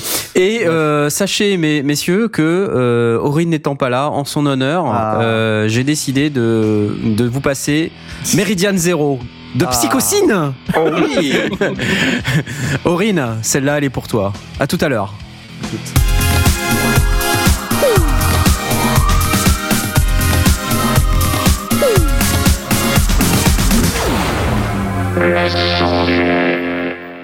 Et rebonsoir à tous, c'est les sondiers.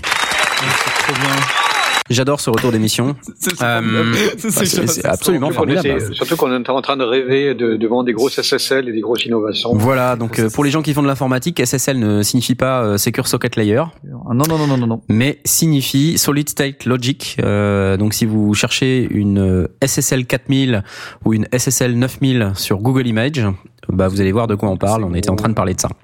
Des, des Pendant la Rolls-Royce, Des, Ce sont de vieilles consoles et j'ai été en train de, de dire à mes, à mes chers collègues que j'avais eu la chance et l'honneur de travailler sur ces deux consoles, dans Manipulé. euh, euh, d'en manipuler une pendant plusieurs heures et que je, ça, ça reste un souvenir euh, incroyable. C'est fou. C'est. Et euh, donc on en était à décrire la MG, MG102C qui est un petit peu moins grosse. Dit-il avec un air complètement dégoûté. Une MG102C. Avec Alors- ses 10 faux voix et ses, euh, euh, Mais en réalité, elle est pas, C'est- di- elle est pas très différente. Elle est plus petite, Mm. mais euh, je veux dire, euh, en modulairement, euh, elle a des aux, elle a des entrées, elle a des EQ, euh, donc euh, on, on va retrouver à peu près les mêmes fonctions. Ce que, ce que je veux dire par là, c'est que euh, hormis les, les, les tables numériques qui peuvent avoir un fonctionnement particulier, euh, les tables de mixage analogiques, la plupart, on va retrouver les mêmes fonctions un peu partout. Bon, elles, elles vont parfois être un petit peu plus complexes ou elles vont parfois avoir des, des modules supplémentaires. Mais dans la plupart des cas, ce qu'on trouve sur, cette, sur ces petites euh, tables de mixage, on va les trouver aussi sur les grosses. Donc on n'est pas totalement perdu quand on regarde une grosse table de mixage si on a déjà regardé une petite. Exactement. Et c'est les mêmes principes en fait hein, qui gouvernent ces, ces machines. C'est juste que c'est à une, une échelle différente. Voilà, il y a plus de câbles, plus de, enfin, plus de machin. C'est plus grand. Alors, on était parti pour continuer de décrire la MG102C. Donc, j'avais posté hein, pour nos auditeurs euh, qui, qui nous écoutent. Euh, allez voir euh, sur Twitter. Euh, J'ai posté l'image il, y a- il y a quelques minutes de la MG102C. Donc, je vous invite euh, pendant qu'on discute à ouvrir cette image parce qu'on en parle et donc on, on va être- on va parler un petit peu des boutons qui sont euh, euh, qui sont là-dessus. Sinon, vous cherchez euh, sur Google Image euh, une MG102C de, de Yamaha dans Google Image et vous allez voir tout de suite de quoi on parle. Mm. Donc on était en train de décrire un petit peu le, enfin le, le contenu de la, de la machine, euh, et puis de regarder tranche par tranche. Donc on a vu qu'il y avait euh, deux tranches dites mono, abus de langage, bip à nouveau, euh, et quatre tranches stéréo, bip, abus de langage à nouveau. et donc ce, qu'on voit en haut, en fait, si on regarde un peu le haut de la photo, Mm. euh, dans les entrées, euh, 1, 2, 3, 4, 5, 6, ce qu'on voit, c'est euh, euh, il y a des connecteurs XLR. Donc ça, c'est Ouais. pour brancher des micros, ce sont des entrées. Mais on a aussi juste en dessous une entrée ligne Mhm. Oui, d'accord. et on a euh, ce qu'on appelle une entrée insert. Ouais, Ah oui, alors euh, c'est bizarre. Alors l'insert, On reviendra sur l'insert. alors je, je, je, je, je, je ne sais pas exactement comment est configuré l'insert de la Yamaha MG102C, mais en général, l'insert, euh, c'est un câble qui sert à la fois d'entrée et de sortie. Oui, ça se voit. Il y a un petit logo d'ailleurs assez marrant Oui. sur euh, Ah, sur il celui-là où on voit un petit un petit jack et on voit deux les deux bagues. On voit que la, la bague la plus grosse c'est la terre, la bague au milieu c'est in et la bague euh, du fond c'est. Voilà. Oui, tout à fait. Alors, et ça, ça dit qu'en fait, si on utilise avec ce truc-là un câble stéréo, euh, ou un câble TRS, plus exactement, euh, un jack TRS, C'est un jack, hein. euh, un jack euh, comme le jack. le un bout du jack, jack Mhm. va servir de sortie, le milieu du jack va, ser- va servir d'entrée, et euh, le reste Et va servir de masse, masse. masse. Ah Oui, parce que je suis con, c'est comme un circuit électrique. Il y a pas de raison que tu. Ça, ça Exactement. permet, ça ça, permet de, mettre, fait. de, de passer en coupure et de, de D'injecter. séparer le, le, le son, de récupérer ce qui a été pris au niveau de, le- de- de la micro ou ligne, Mm. euh, de l'envoyer vers ce qu'on veut, et une fois qu'on a fini, de revenir au même endroit. C'est Ah. Ah, c'est euh, Knarf, tu l'avais expliqué le principe de l'insert et du et de l'auxiliaire dans une de tes vidéos. Tout à fait. Euh, c'est exactement ça. On a l'insert ici qui va couper le signal et donc on va aller le traiter avec euh, un appareil, ça peut être n'importe quoi, euh, un compresseur, ça peut être ça peut être ce qu'on veut. Et puis on réinjecte ce signal dans le circuit. On a on a c'est un petit peu comme des pour des informaticiens des des, des points d'exit. C'est ça. dans un programme. Oui. Euh, donc euh, on a on a un endroit où on peut euh, injecter son propre code sans sans altérer. On sait que à cet endroit-là on attend on a ces entrées là et puis euh, C'est- une API. Enfin, c'est c'est un c'est un moyen de- d'entrer le truc dans tout à fait. c'est voilà c'est- c'est c'est- C'est un moyen de se mettre au milieu du signal et de et d'injecter n'importe quoi. Euh, et donc typiquement à quoi ça sert là sur la MG 102C Ben par exemple d'insérer un compresseur. Ouais. Enfin, là, il y en a un au-dessous après, mais oui. Mais euh, on peut très bien insérer un Moi, autre j'étais un- traitement, tu vois, un autre traitement dynamique. Ou un DSer ou un. Ou un... Voilà, n'importe quoi. DSer, ouais. ouais, N'importe quoi, on peut insérer un donc Des VFT, en fait- mais en vrai. la manière dont ça Voilà. fonctionne, hein, c'est que on a un câble dit d'insert Mhm. euh, qui est un câble en Y. Euh, et donc ce câble en Y, il a un côté qui se branche dans la table de mixage elle-même, et Ouais. donc euh, du côté du jack TRS, donc qui qui qui a euh, qui, qui est stéréo en quelque sorte, euh, il a une entrée et une sortie comme on vient de l'expliquer, et, c'est un câble en Y qui qui part avec deux euh, câbles asymétriques, et donc qui se branche avec des jacks mono cette fois-ci. Euh, l'entrée euh, bah, dans l'entrée de l'équipement, la sortie dans la sortie de l'équipement, dans lequel on veut injecter le signal et récupérer le signal. Ok. Donc Alors ça il y, sert a à ça, il y a il y a un usage euh, intermédiaire ou, di- ou différent de l'insert. Euh, qui est que normalement quand on quand si tu rentres un jack dans, dans l'insert, tu sens deux clics. Ça passe par deux euh, de, de, De résistance, De euh. résistance, voilà. Si tu rentres juste à la première, tu n'enclenches que le out. Et en fait, ce qu'on on va, on va appeler ça un tape out. On- C'est quelque chose qui va repiquer une copie du son et l'envoyer où on veut, mais sans demander de retour. Euh, Ah. Si on veut juste piquer le son du micro, peut-être par exemple l'enregistrer en brut par, par ailleurs dans un autre enregistreur, on peut utiliser la, la prise d'insert, euh, mais en, en, en rentrer uniquement au premier cran. C'est un gros hack pour pouvoir faire l'enregistrement euh, d'une piste en particulier quand on en a besoin. C'est plus qu'un hack, c'est une fonction interne. hein. C'est- pensé pour. c'est pensé pour ça, ouais. C'est marrant. C'est pour ça qu'il y, a ces- il y a ces deux clics. Alors, peut-être que certaines n'ont pas les, les, les deux clics, et là, à ce moment-là, j'ai rien dit, mais normalement, euh, dans, dans ce cas-là, si elles n'ont pas, si, effectivement, c'est un hack. Si tu poses Oui. simplement, tu vas récupérer le jus. Euh, Je te confirme, ça fait bien en deux fois. hein, parce que je- j'essaie avec mon Voilà. adaptateur que j'ai dans le coin et ça fait bien en deux fois. Bah ouais. C'est fait pour. Décidément, cette MG 102C est très elle est performante. pleine de, elle est pleine de, Elle est pleine de surprises. Ouais. Et, et c'est écrit unball, oui, parce que c'est unbalanced. parce Alors que c'est du ça, unbalance, bien sûr, puisque unbalance. euh, Deux canaux euh, forcent des choses différentes. Voilà. C'est du, c'est de l'asymétrique. Tout à fait. Ah, par opposition au balanced qui est euh, symétrique. Et un signal véhiculé sur euh, deux brins Voilà. en opposition de phase. En opposition de phase. ouais. Et les parasites. Ou, Et euh, donc, le- ce, que, ce que dit Blast euh, est très intéressant parce que le problème d'un mettre un câble d'insert à fond, euh, c'est qu'il va euh, se substituer au signal qui circule dans la dans la tranche puisqu'on attend un signal de retour qui va ensuite alimenter le reste de la tranche. Ah oui, donc si tu mets un truc qui, le, qui ré-output rien, bah, ça va la couper. Quoi. Et ben ça va Voilà. la couper exactement. qui rentre, ouais. Ah. Alors que là, si tu si tu utilises cette fonction de pas aller jusqu'au bout, euh, et ben tu vas pouvoir prélever le signal. Donc c'est un peu comme un Y quoi si tu veux que tu Ouais, vas- tu, tu, tu récupères une copie. tu du récupères signal. une copie de ton signal sur un câble. et après tu fais ce que tu veux avec ça. C'est analogique, donc du coup, ça va l'affaiblir, non? C'est dans la table de mixage. Peut-être que ça va l'affaiblir. C'est pas garanti. Ok. C'est pas très très grave. De toute façon, euh, si ça l'affaiblit, ça l'affaiblit de. de c'est en, en- alors il faut il faut savoir que normalement l'insert, Mhm. euh, on n'a pas encore parlé du gain, mais l'insert entre après le gain. Ah, Donc du coup, on a déjà réglé. Malgré l'apparence physique, c'est simplement pour avoir les connecteurs en haut et puis les boutons en bas. Ouais. Normalement, le gain est déjà rentré. Donc, on a déjà amené notre signal au niveau que l'on veut et on en récupère une partie. Ok, d'accord. Donc si on poursuit euh, effectivement dans les tranches de la MG102C, euh, on peut voir, donc pour nos auditeurs, si vous êtes toujours sur la photo de la Yamaha MG102C, euh, si vous regardez la tranche 1, vous voyez un bouton qui s'appelle gain, euh, et donc là évidemment ça parle de, de lui-même, hein, c'est le, c'est en fait l'amplificateur qui va permettre de d'amplifier ou de diminuer le signal, euh, sachant que en position MIDI, euh, c'est-à-dire euh, avec, euh, si vous, si vous considérez que c'est une horloge, En hein, c'est- position, non, en position au milieu, hein, c'est en vertical, c'est-à-dire si le si le, la graduation est euh, euh, comme sur comme à midi sur une horloge, D'accord. euh, vous êtes à ce qu'on appelle unity gain, Ouais. c'est-à-dire gain unitaire. Et donc vous n'avez ni augmenté ni diminué le signal. D'accord. Et donc quand on est tout à gauche, on diminue là a priori de moins 10, si je comprends bien, si j'arrive bien à lire. À gauche, non, c'est moins 16. Moins plus 16 et, 10. et oui, plus 10. Mais pourquoi c'est Moins 16. 10? Alors, pourquoi, 16 et pourquoi il y a deux valeurs? Il y a deux Ouais. valeurs parce Voilà. qu'on a une entrée micro et une entrée ligne. Exactement. Et donc, du coup, selon qu'on utilise le micro ou la ligne, eh bien, les valeurs du bouton vont prendre une valeur différente. Pour un préampli, on va évidemment, euh, un préampli de micro, on va avoir besoin d'un gain beaucoup plus fort que simplement la ligne où on va simplement monter un petit peu ou baisser un petit peu pour, euh, pour être à l'unité. Voilà, on va à- toujours baisser Alors- parce que je vois parce que c'est moins 16 plus 10, moins 60, moins 34.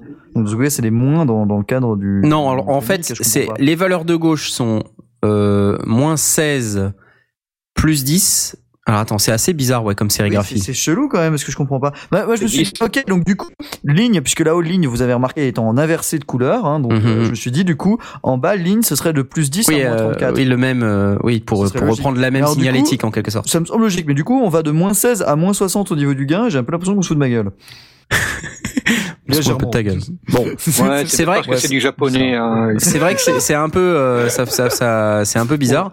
Euh, Bon, en général, c'est pas comme ça. Il faut faire Mais des le, essais. le- le- le principe reste, reste le même et de toute façon c'est comme ça qu'il Mm. fonctionne.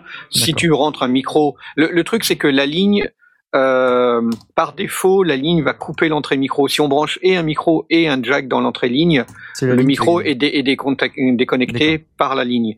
Donc du coup, euh, si on a juste un micro qui est branché, eh bien, on va avoir un effet de préampli traditionnel. Mhm. Et si on branche un jack dans l'entrée ligne, on va l'utiliser comme simplement un atténuateur de ligne ou parfois un léger amplificateur de ligne, mais bien souvent c'est un atténuateur. D'accord. Ok, cool. Voilà. Voilà, euh, continuons, soyons fous euh, pour Ensuite, il y a la pouvoir. racine euh, carrée de 80.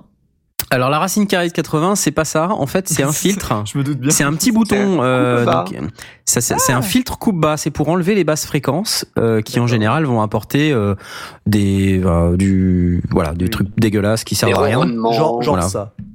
Donc si tu enregistres une basse, tu vas pas l'enclencher. Si tu enregistres une voix, tu vas l'enclencher parce que ça sert à rien d'avoir des trucs en dessous de 80. Et là, c'est 80 parce que c'est la fréquence de coupure qui est à Voilà. 80 Hz. Elle a Voilà. été décidée par le constructeur comme étant Voilà. à 80. Elle aurait pu être à une autre valeur. Et, et pourquoi ça ressemble à une racine carrée? Ben simplement, c'est euh, la représentation d'un filtre. logique? Ouais. euh, donc où on voit qu'en gros si on si on considère que c'est la courbe du spectre, euh, Ouais, ben tout ce qui est grave est 80. coupé et tout ce qui est au-dessus n'est pas coupé. Voilà.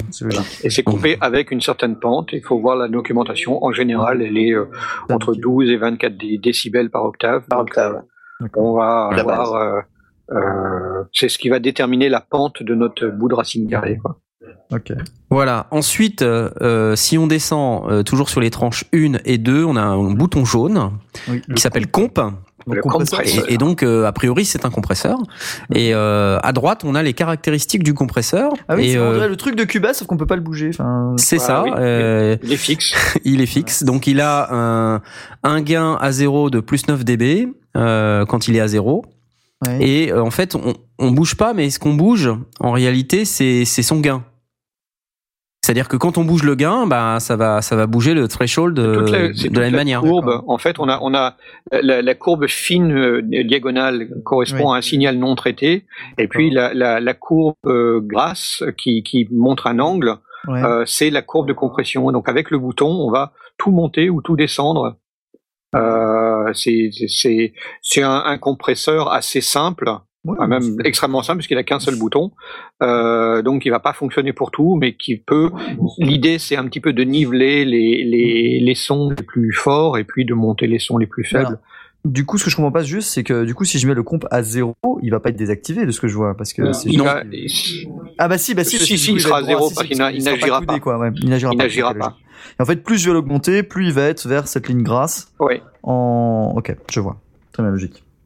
Bon, il a pas une, une très très très grosse pente. Hein. Non, c'est Euh. vraiment un, un compresseur léger. euh, C'est juste pour donner un petit peu de de, de lisser un peu la, la, dynamique, mais sans. Il est il est évident que c'est pas le but est pas de, de faire une compression très très pointue. C'est souvent comme on est sur les deux entrées micro principales, euh, c'est souvent pour lisser un petit peu une voix. Moi, c'est ce que j'utilise ici sur ma sur ma euh, sur mon, mon Mindprint Trio, j'ai un tout petit peu de compression aussi qui me permet de lisser, mais sans, sans que ce soit très audible. D'accord. Continuons notre voyage dans la MG 102C. Alors déjà là, on a Euh, une grosse bande blanche, donc je pense que c'est pour écrire des trucs. Alors voilà, oui, ça c'est fait exprès. Ouais. C'est fait exprès pour écrire des trucs. Si vous avez un, un marqueur de tableau blanc, ça marche très bien sur cette surface. D'accord. Euh, c'est très très répandu. On a toujours ce genre de truc. Donc un petit marqueur de tableau blanc, euh, ou sinon les gens qui veulent pas écrire sur la table de mixage, ils utilisent aussi du du scotch. du blanc. scotch blanc. euh, oui, ou du, du du- scotch du en- scotch de, Ouais. pour, la, pour faire la peinture. pour faire la peinture. la peinture. Exactement. Toujours Mettre une grosse bande dessus. Mais sinon, la matière euh, qui est grise là, euh, en général sur ces tables de mixage, ça marche très bien avec les avec Les les feutres de whiteboard. Euh, Ceci dit, sur une euh, sur une console qui a six euh, six tranches finalement, c'est pas forcément le truc le plus important du monde, mais ça peut servir. Oh hein. mon dieu, mais qu'est-ce que j'ai mis sur la tranche 1 Je me rappelle plus, j'en ai tellement. Vous dites ça, ceci dit, quand on n'a pas tant l'habitude de savoir que c'est Jean-Luc sur la une euh, et Oui, oui, Christine sur la 2, euh, c'est quand même utile. quoi. Jean-Luc et Christine, je ne sais pas pourquoi. Bref. Donc du coup, très bien. Euh, Donc ensuite là, euh, il y a une petite LED qui s'appelle PIC. Et, euh, et donc là, ça, ça va faire appel à un concept très intéressant, euh, c'est que même si le gros bouton blanc en bas, euh, qui va représenter le volume de la tranche, même si ce gros bouton blanc est totalement à gauche, totalement à zéro, ouais. on va pouvoir euh, aussi avoir de temps en temps le pic qui s'allume. Qu'est-ce que ça veut dire? Ça veut dire qu'on est en train de saturer la tranche en interne. Et ça, c'est très traître, très traître. Parce que dans l'étape de mixage, euh, on a plein d'opportunités de faire saturer le son à plein d'endroits différents sans forcément que ça s'entende. Euh, et donc c'est d'où l'im- l'importance de ce qu'on appelle euh, le level staging, c'est-à-dire de bien gérer ces niveaux à chaque étape euh, et à chaque module qu'on va traverser. Euh, par coup, tu exemple, veux dire que le pic là, c'est avant le, le volume, quoi. C'est vraiment à ce Ah moment-là. ben, moi, je suis- après le gain. Moi, je suis persuadé que si tu mets et tout à zéro et que tu et que tu mets ton gain à donf, Ouais, tu vas ça voir va, ton va pic qui va s'allumer en rouge. Pourtant, t'entendras rien. C'est ça. En fait, euh, chaque tranche de, de table de mixage suit un cheminement euh, Mm. très précis, très spécifique, qui correspond à, euh, à la- chaque étape de, d'un signal qui rentre dans une tranche. Donc, Donc, à mon avis- en bas. À mon avis, la petite lampe pique, elle n'est pas là par hasard. hmm. Elle est là après le gain et le compresseur, là où effectivement tu as le plus de risque de te mettre à, à Voilà. saturer, puisque tu peux avoir poussé ton gain un peu trop fort, plus un peu trop de compression, Et, euh, et du coup, toute la suite va être va être altérée. Donc, euh, il est important à ce moment-là de te dire là, on n'est pas bon.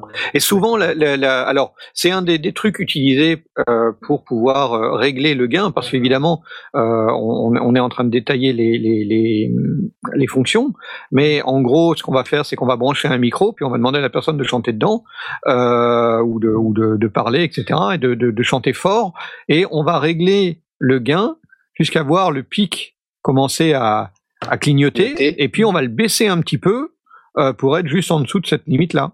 Hmm. C'est un des, un, un des moyens, c'est pas forcément le meilleur, loin de là, mais c'est un, un des moyens relativement simples de, de se dire, oh là, mon gain, il est vraiment euh, trop faible, euh, du coup, on va, on va devoir pousser la suite, c'est pas très intéressant. Donc, on va monter jusqu'à la limite du pic, puis on va baisser un petit peu de manière à rester dans une, une zone de, de, de, de confort suffisante, euh, mais en ayant un niveau suffisant. Ça nous paraît évident, mais c'est bien de le rappeler Oui. effectivement, parce que euh, moi au tout début, la première fois que j'ai manipulé une table de lissage, je pensais qu'on réglait le niveau en bas, mais non c'est con en fait. Faut, faut Ah non, non, non, on commence par le gain. C'est pour ça que d'abord le On gain, commence vraiment dans l'ordre. Le gain, bas, c'est, euh, ouais. le bas va nous, va nous faire le mélange de tout ça. Mais chaque voix, euh, le, le principe, c'est que dans une voix, à partir du moment où on va commencer à trai- traiter les, les boutons qui suivent le pic, euh, on est sur un niveau dit ligne. Donc, il faut s'assurer qu'on a atteint le niveau ligne et qu'on ne l'a pas dépassé, tout simplement. Non, puis il y a un deuxième truc, c'est que surtout quand tu veux régler, euh, genre par exemple baisser une voix rapidement, imaginons on est en, en- en direct ou whatever, bah tu vas pas te remettre à chaque fois à dire alors j'en étais où, j'en étais à 5 pour l'avoir correctement. Enfin, il y a aussi ce truc là qui est évident. c'est Ah oui, oui, ça, ça va c'est euh, j'entends co- correct- correctement quelqu'un et pas. Ça peut vous paraît évident, mais ça l'est pas forcément euh, pour les nouveaux arrivants. Alors c'est en- en fait, effectivement important aussi de, de, de noter que euh, on peut pas dire le gain on le met toujours à telle ou telle valeur parce que ça va dépendre du micro lui-même et donc de son niveau de sortie et ça va dépendre aussi de l'utilisation de la personne. Plus plus elle va être près du micro, plus ce sera fort. Donc euh, voilà, il va falloir vraiment faire le réglage en fonction de la personne et du micro qui, ça va, qui va l'utiliser et, euh, et donc on va utiliser le bouton pic Mm. pour euh, s'assurer qu'on est dans le dans le Ouais. dans le bon. Voilà, donc techniquement, quand on a réglé le gain, on n'a plus besoin de le toucher. Voilà. Euh, si on veut ajuster après les niveaux, ça va être euh, soit sur les potards, euh, les faders euh, en bas, sur euh, ben, le. Ah oui, parce que là Bon, bah. j'ai bien compris, j'ai bien compris que c'est parce que c'était pas assez haut de gamme, mais normalement t'as des faders à la place des boutons blancs en bas. oui, Euh, voilà. Oui, souvent c'est fadeur. Ouais. Mais euh, il y a une exception à ça, c'est en live. Euh, quand on fait des balances, en général, les musiciens sont un peu timides. Ils sont pas chauds. Donc on Ah. fait un réglage, euh, on va dire, avec du, du, du gain euh, qui correspond à, à la patate qu'ils ont à ce moment-là. Mhm. Puis évidemment, le soir, ils sont à fond, à fond, à fond. Euh, ils ont pris deux, trois bières en plus. Euh, donc ils sont, ils chantent deux fois plus fort. Donc là, il y a effectivement, quand on va voir que la petite LED pique va s'allumer, Ouais, on va, bah, on va peut-être être amené à baisser un peu le gain. Mhm, Voilà. Et, euh, et donc le, le, pré- le principe qu'on a décrit qui est que si euh, le bouton blanc qui est en bas est complètement à zéro, on peut quand même avoir le pic qui s'allume à cause du gain qui est trop fort, euh, va finalement euh, faire comprendre à tout le monde que quand on va monter euh, le bouton blanc qui est en bas, on va en fait envoyer la bonne quantité de signal au bus master, euh, qui est donc le bus stéréo, les deux, alors, les deux sorties stéréo. Tu vas, me, dire que envoyer le niveau ligne, du coup ce serait 1 Non. Et ben le 1, on va envoyer une quantité de niveau ligne entre les deux L et R qui Ouais. sont représentés par le pan qui est juste au-dessus du Oui. bouton blanc. Oui, ah, excuse-moi, je t'ai interrompu en fait, mais t'étais à high là, on est descendu d'un coup. Oui, parce euh, que j'étais en train d'expliquer le, le bouton blanc en bas parce que c'est ce qui, on était dans le level staging. Donc, euh, à partir du moment où, où tu as réglé ton gain, Mm. le bouton blanc du bas ne sert pas à faire le niveau de la tranche. Il sert à, à décider quelle Si, quantité de quelle cette quantité tranche tu veux mettre dans le bus master. C'est vraiment complètement différent. Oui. Et c'est une erreur commune de beaucoup de débutants euh, qui, qui vont faire le niveau avec le fader ou avec le bouton qui est en bas, Ouais. alors qu'en fait c'est vraiment une erreur. C'est une, une erreur fondamentale de level staging. Donc il faut, il faut euh, en général sur des consoles comme ça, bon là on l'a pas, mais quand on est en position MIDI à nouveau là avec le- la graduation en position MIDI comme sur une horloge, en général on est à Unity Gain comme j'ai dit. Euh, Souvent, il y a un petit détente au moment où on a. voilà, il y a, y a- y a un petit clic, euh, il y a un petit creux et effectivement le bouton il se positionne tout seul dans cette. Et euh, parfois, il y a un petit U qui est, euh, voilà, qui, euh, qui le- s'appelle U pour Unity Gain. Voilà. Et, et donc là, effectivement, si on veut pouvoir monitorer, visualiser sur le picmètre qui est à droite, Oui. euh, ce qu'on a dans la tranche, alors il faut évidemment qu'on ne fasse rien d'autre avec les autres tranches. Il faut que toutes les autres tranches soient soient à zéro ou soient mutées. Donc là, on n'a pas de bouton mute. euh, mais souvent, mais euh, souvent, on a un bouton mute euh, sur les tranches, donc ou, ou alors on a un bouton solo, solo. Ça c'est trop sur bien. une tranche. Alors ça, le bouton solo peut être assez intéressant Automute parce que le reste, hein, c'est ça? voilà, ça automute le reste. Alors il y a plusieurs modes de solo, on pourra peut-être en parler après, mais c'est compliqué. Euh, et et euh, parfois le solo est même indépendant euh, du fader qui est en bas de la tranche ou du potentiomètre qui est en bas de la tranche. Ce qui fait que parfois on peut avoir le, le fader qui est euh, baissé très bas et quand, Ouais. dès qu'on appuie sur solo, paf, ça t'explose à la gueule parce que euh, t'avais pas fait gaffe que euh, c'est indépendant du volume de, fader. Donc ça, c'est un des pièges aussi. Ouais, mais donc très important pour le level staging dans votre console quand vous allez faire les niveaux. euh, N'oubliez pas que euh, faire le niveau avec le potentiomètre du bas qui soit fader au bouton, Oui. c'est une erreur, c'est une grosse connerie. Il faut pas le faire. Ou alors si vous le faites, assurez-vous que vous êtes à Unity Gain et que vous n'avez aucun autre signal qui, vient perturber le picmètre à droite, parce que seulement quand vous êtes à Unity Gain sur le fader du bas, alors là, vous pouvez effectivement monitorer le niveau avec le picmètre. Mm. Ah oui, de toute façon, euh, on va aussi couper court au truc. C'est que si tu fais comme ça, de toute façon, t'as pas le, compresseur. Le compresseur va pas faire son job correctement. Euh, le, tous les autres Bah, après, tu vas saturer dans tous les sens. ouais, non, ça sert à Ouais. rien. Ok. même avec cette petite console. Donc revenons un peu sur les boutons verts là, qui sont en dessous de pic. Donc Euh, high, mid et low. Voilà, là c'est assez simple, c'est un égaliseur D'accord. euh, et c'est un égaliseur sur lequel on ne peut pas choisir les fréquences. Elles sont fixées euh, par défaut à une valeur. Donc là, faut Ouais. consulter le manuel pour savoir quelles sont ces valeurs. RTFM. Voilà, RTFM. Donc on comprend facilement que high c'est les aigus, mid c'est les, les médiums et low c'est les graves. Euh, on a sur des consoles plus évoluées euh, des égaliseurs dits paramétriques. Ouais, où on peut aller choisir les fréquences. mm, mm, logique. Euh, Du coup, voilà. c'est deux potentiomètres dans ces cas-là ou il y a d'autres Ouais. trucs chelous Non, c'est vraiment Deux, deux, parfois trois même. Parfois trois, ouais. Trois. Ah Alors- oui, c'est pour la largeur du coup du. Tu, parce que tu peux avoir effectivement le facteur Q, ouais. Tu peux avoir la largeur. Alors sur les très très grosses consoles, euh, en fonction du nombre de bandes que tu as à ta, disponible, à ta disponibilité, alors on parle de tranches de voix maintenant de bandes. Qu'est-ce qu'une bande? C'est ben, le high, le mid ou le low. Là on a trois bandes. Ouais, mais en fait, tu peux en avoir autant que tu veux. Enfin, potentiellement dans l'idée. Alors il peut y avoir euh, plein de bandes, hein, euh, mais sur les grosses consoles en général il y a quatre ou cinq bandes. Et euh, les bandes aiguës et graves sont paramétriques, euh, parfois avec un réglage de Q, facteur de qualité. Euh, et donc ça peut faire, s'il y a 5 bandes, 3 boutons à chaque bande. Ça fait 15 ben, boutons pour C'est l'égaliseur. pour ça qu'il y a autant de boutons sur ces tranches à chaque fois. Mais ouais, oui, non, oui, mais tout à fait. oui, oui. Mais c'est pas plus compliqué, c'est juste Non. plus de. C'est juste précis. plus de boutons, mais c'est c'est plus impressionnant à regarder. Mais c'est exactement le même principe.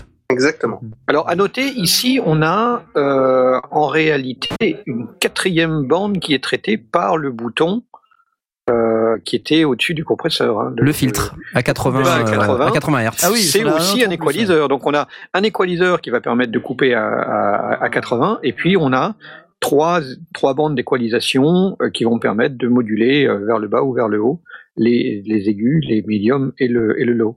Euh, L'autre, c'est juste un bouton qu'on enclenche ou pas. hein. C'est c'est- c'est beaucoup plus simple. Mais du coup, ça veut pas dire que le low va commencer automatiquement à 80 Hz. Non, il sera probablement un peu au-dessus. On va Bah, vraiment si dans les. voulez dans les Vraiment, je peux chercher le manuel, mais bon, globalement, ils sont un peu plus hauts.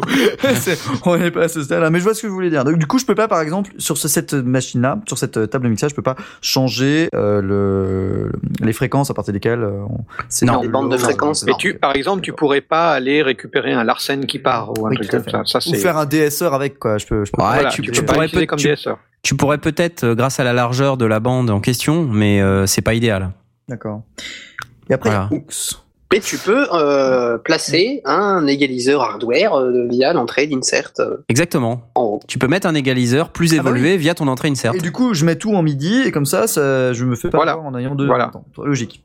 Donc, euh, là oui, c'est d'ailleurs, tu as, tout à fait raison. Si on ne veut pas utiliser euh, les équaliseurs parce que on veut les retraiter par ailleurs, parce qu'on veut faire juste un enregistrement ou, ou parce qu'on a un, un équaliseur en auxiliaire ou en insert, euh, on les met à l'unité, donc on les met de nouveau en position MIDI et là Il ils n'agissent pas. ouais. Ils sont euh, le petit triangle, ouais. ils ne- ils ne- Alors, on insiste, d'action ni négative ni La, positive. la position MIDI, ça n'a rien à voir avec le, le MIDI Oui. dans les synthés Oui, et tout oui, ça. hein, on est en position. Quand on MIDI parle de position MIDI, c'est la graduation, elle est comme à MIDI sur une horloge, donc on appelle ça une nord, position ouais. MIDI, elle est au nord, voilà. C'est le Unity Gain, c'est en général euh, le plein nord.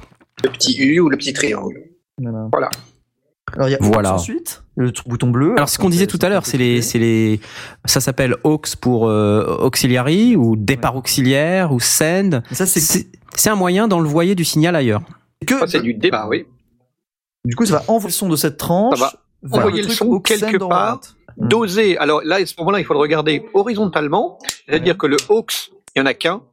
Euh, donc il n'y a qu'une seule bande et ça veut dire que pour chacune des voix 1, 2, 3, 4, 5, 6, 7, 8 et 10 et 9, 10, tu vas pouvoir doser ce que tu vas envoyer vers euh, en fait, Ce c'est un, c'est un bus intermédiaire. Hein, on est, on est bien sur le principe d'un bus Voilà. intermédiaire. Tu vas pouvoir doser chacun des, des- chacune des voix vers ce canal unique euh, qui est le aux.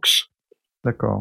Alors- Alors, si tu regardes au-dessus de la tranche 9-10, là, et Oui, tu montes, Aux Send. t'as 4 plus 4 dBU à côté du, Ah. de, de la prise phones. Plus 4 dB, Voilà. parce qu'il me l'a, il me l'a reboosté en Alors non, plus 4 dBU, c'est le, c'est le, le, le format de sortie. Donc ça, on peut y revenir plus tard. D'accord, ok. Donc, pour l'instant, on oublie. Ok. Euh, mais euh, le AUXSend, donc ça veut dire que tout ce que tu vas envoyer, tu vas pouvoir brancher un jack dans AUXSend et le brancher vers l'appareil euh, que tu veux. Donc ça peut être, par exemple, un moniteur de, de sur scène. Mais évidemment, comme tu n'as que que- qu'un seul AUXSend, ben il n'y aura que qu'un C'est qu'un pas seul stéréo. mixage. C'est mono. Oui. Ce sera mono.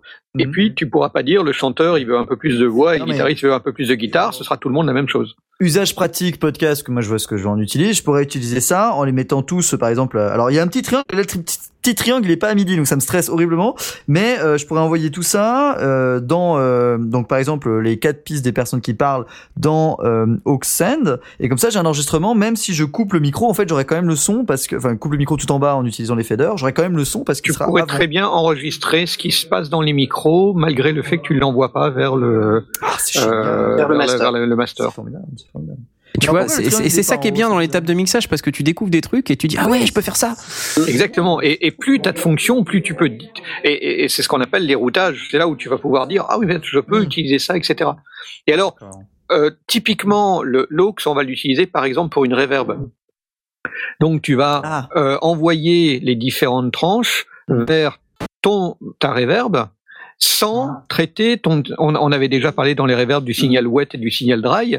Oui. Donc en gros, ce que tu veux faire, c'est que tu veux que ton dry, le sec, le, le, le, le brut, repasse dans tes tranches 1, 2, 3, etc. vers ton vers ton moniteur euh, et vers euh, et vers ton ton, ton bus master mais envoyer la, une copie, mais dosée en fonction des différentes entrées vers ton vers ton ton ton, ton boîtier de traitement de parce que là on est sur du hardware hein, sur euh, Évidemment. vers ta reverb physique. Et puis tu vas récupérer la sortie de ta reverb physique et par exemple tu vas la rentrer en 910 Ouais, et donc tu malin, récupères ta reverb et tu vas la doser aussi euh, comme tu veux. Alors évidemment, dans la 910, tu vas pas envoyer en aux vers ta reverb, hein, tu vas pas par- partir sur une boucle. Mais tu peux envoyer les voix 1, 2, 3, 4, 5, 6, 7, 8 vers une reverb et récupérer ta reverb en 910, par exemple. Il y a une des options. personne qui a pu me dire pourquoi il y avait ce triangle qui n'était pas à midi, ça me stresse. Alors il n'est pas à midi, probablement parce que justement c'est du euh, euh, du plus 4 dBU. D'accord. Plus 4 dBU. Ça veut dire Ah que oui, voilà il est il étalonné différemment. c'est Il est, il est étalonné au niveau ligne professionnelle. Tu as. Donc très très rapidement, à plus 4 dBU, c'est le niveau dit ligne. Ça sort grosso modo 4 volts. Euh, Non, tu dis des bêtises. Euh, si c'est- ça doit être euh, non, c'est 1,2 volts ou euh, pour pour euh, l'unité. Euh, alors que dans les au-dessus, par exemple, tu as les prises euh, de type RCA, les prises de type euh, euh, rouge et, Rouge blanche, qui sortent en général en moins 10 dBV, une unité, euh, et donc qui sort à peu près quatre fois moins fort. C'est aussi un niveau ligne, mais c'est le niveau ligne dit grand public, alors que le plus 4 dBU, c'est le niveau ligne dit professionnel. Donc, dans, dans les standards, il y a deux niveaux ligne, et donc c'est pour ça que c'est parfois un abus de langage de parler du niveau ligne, mais il y a, et, et bien souvent, les, les apps professionnels vont être en 4 dBU, euh, en plus 4 dBU, et les euh, niveaux euh, grand public, euh, qui, ont- qui vont utiliser des prises cinch, vont être en moins 10 dBV. Et donc c'est pas parce que moins 10 ou plus 4, c'est pas la même unité. Donc c'est juste la, la manière de, de, de, de le dire. Voilà. Euh, C'est juste gros, une ça information en fait. un- Ok, un donc vi- c'est- 1,20 ou 1,4 volts, je ne sais plus exactement, pour, euh, pour 1,20 une unité donnée. Et 1,228. ça doit être ça. Et puis il est de 0,24 euh, en, en moins 10 dBV, si ma mémoire est bonne. Euh, c'est que ça correspond 0,3162. Voilà, un quart. Un quart de- Non, mais un quart de la valeur. J'ai dit un quart. J'ai dit un quart. Divise, divise, divise par 4, c'est bon. Ça ne s'invente pas. D'accord. Non, Là, mais on est- je vais vous n'êtes vous, pas, euh, obligé de, vous êtes pas obligé de retenir ces valeurs. Hein. Non, juste non, les valeurs, on s'en fout. Grosso modo, Voilà. tu as un rapport de 1 pour 4, ce qui veut dire que si tu sors, c'est pour ça qu'on te le précise, si tu sors l'Oxynd et que tu l'envoies, tu dis, ah ben, je branche d'un côté un jack et de l'autre côté, je vais prendre mes prises RCA puis je vais mettre ça dans un appareil grand public, euh, tu risques de le saturer, il va falloir que tu rentres moins fort parce que euh, tu seras quatre fois trop fort et tu risques de saturer les tâches d'entrée de l'appareil dans lequel tu te branches. À l'inverse, si cet appareil, si toi tu attends du plus 4 dBU et que ton appareil sort du niveau ligne à, à, à, à moins 10 dBV, euh, il sera quatre fois moins fort, donc il faudra peut-être redonner un coup de boost. Et c'est la raison pour laquelle on a un réglage du niveau ligne en entrée de notre, notre table de mixage. Parce que comme on ne sait pas à l'avance qu'on va pouvoir lui rentrer, est-ce que c'est un niveau ligne grand public ou un niveau grand, ligne professionnel, on va pouvoir ajuster notre, avec notre bouton de gain, on va pouvoir ajuster le niveau de ligne. On pourrait dire niveau ligne, c'est niveau ligne, quoi. Il y a, il y a pas, il y en a pas cinq, si, il y en a deux. Je viens de tweeter, euh, Non, je viens de tweeter euh, DBU, DBV, what the fuck avec un lien. Euh, donc allez voir, c'est sympa. C'est toutes les formules mathématiques et euh, l'explication euh, sur de sur l'origine. Ziggy Sono, il, il explique assez bien en général. Donc voilà, vous, avez- et vous pouvez même le lire en allemand si vous voulez, c'est génial. Ah, et Oh. on avait besoin de ça. Alors Ouais. du coup après on a le, j'essaie de, de relancer le truc, mais après on a le pan. Voilà, donc le pan, c'est souvent appelé le panoramique, qui va permettre en fait de euh, de, de placer dans l'espace stéréo euh, entre le canal gauche et le canal droit du bus euh, principal, qui est un bus stéréo, euh, on placer le, le signal qui est dans la tranche. Donc avant que on traverse le pan, mono, la tranche, euh, elle a pas de sexe. elle est, elle, elle est, euh, elle est comme ça dans dans l'éther. Euh, jusqu'à ce qu'elle arrive ici et qu'elle se dise ah ça y est je deviens je Quelque deviens un signal je deviens quelque chose je deviens un signal stéréo avant ça tu n'existes pas vraiment Et dans les Ah, terres. J'aime bien ce ouais Enfin, ouais, oui, si, ça va être un signal stéréo parce que dans tous les cas, il va être dupliqué pour arriver dans les deux. de- Alors, les il sera, deux il sera trucs, ouais. potentiellement dupliqué. Il sera, s'il est tout à gauche, il sera 100% à gauche et rien à droite. Mais Logique. tout ce qui est, euh, s'il est à l'unité, il y aura la même chose à gauche et la même chose à droite. Logique. Donc effectivement, dans ce cas-là, il sera dupliqué. Et en fonction des marques et euh, des modèles euh, on n'a pas les mêmes lois de répartition euh, sur le, le panoramique euh, c'est pas forcément linéaire d'ailleurs la plupart du temps il vaut mieux pas euh, pour pouvoir euh, reproduire euh, quelque chose qui, qui ait du sens pour l'oreille humaine. Euh, donc il y, a des, il y a différents moyens de répartir entre le, le gauche et le droit. Euh, il y a d'excellents articles pour ça. Je vais pas me lancer dans cette grosse explication. Très bien. Et donc du coup, enfin, tout en bas, il y a, euh, il y a Le level, ce qu'on appelle le level. le level, niveau. Le level, le niveau. Et c'est là que tu décides combien de ce signal qui est dans cette tranche tu vas envoyer à ton bus stéréo. Je note que le triangle est à 3 heures. Oui. Et Oui. donc c'est à dire que le 1 est là. En fait, on s'en fout du 1. Pas forcément. euh, Mais en fait, je vois pas l'intérêt de ce truc. Bah, Je me doute bien qu'on va pas le mettre à 10 parce qu'il faut des fois qu'on peut-être qu'on booste un peu, mais globalement, on peut le mettre n'importe où tant qu'on est à peu près tous à peu près. euh, Ben, c'est toujours le même principe. Normalement, tu dois, quand tu, quand tu le tournes le bouton doucement, quand il est à, euh, à midi, il doit avoir un, un truc qui s'enclenche. Malheureusement, non. Il a pas. Bon. Et Ah. quand tu es vers le triangle, il fait quelque chose? Non plus. C'est c'est complètement linéaire au fur et à mesure. Non, mais c'est juste que ça le doit triangle. être un repère. Euh, C'est un repère. Alors il faut regarder dans la doc, savoir à quoi correspond le repère. C'est pas forcément Unity Gain. hein. Ça peut peut-être être euh, quelque chose d'autre, euh, limite de saturation, j'en sais rien, peu, peu importe. Je, je vois pas ce que ça peut être d'autre en fait, parce que c'est quand même euh, le triangle, c'est quand même le symbole, euh, un, Ouais. un des symboles euh, de base pour désigner un Unity quoi.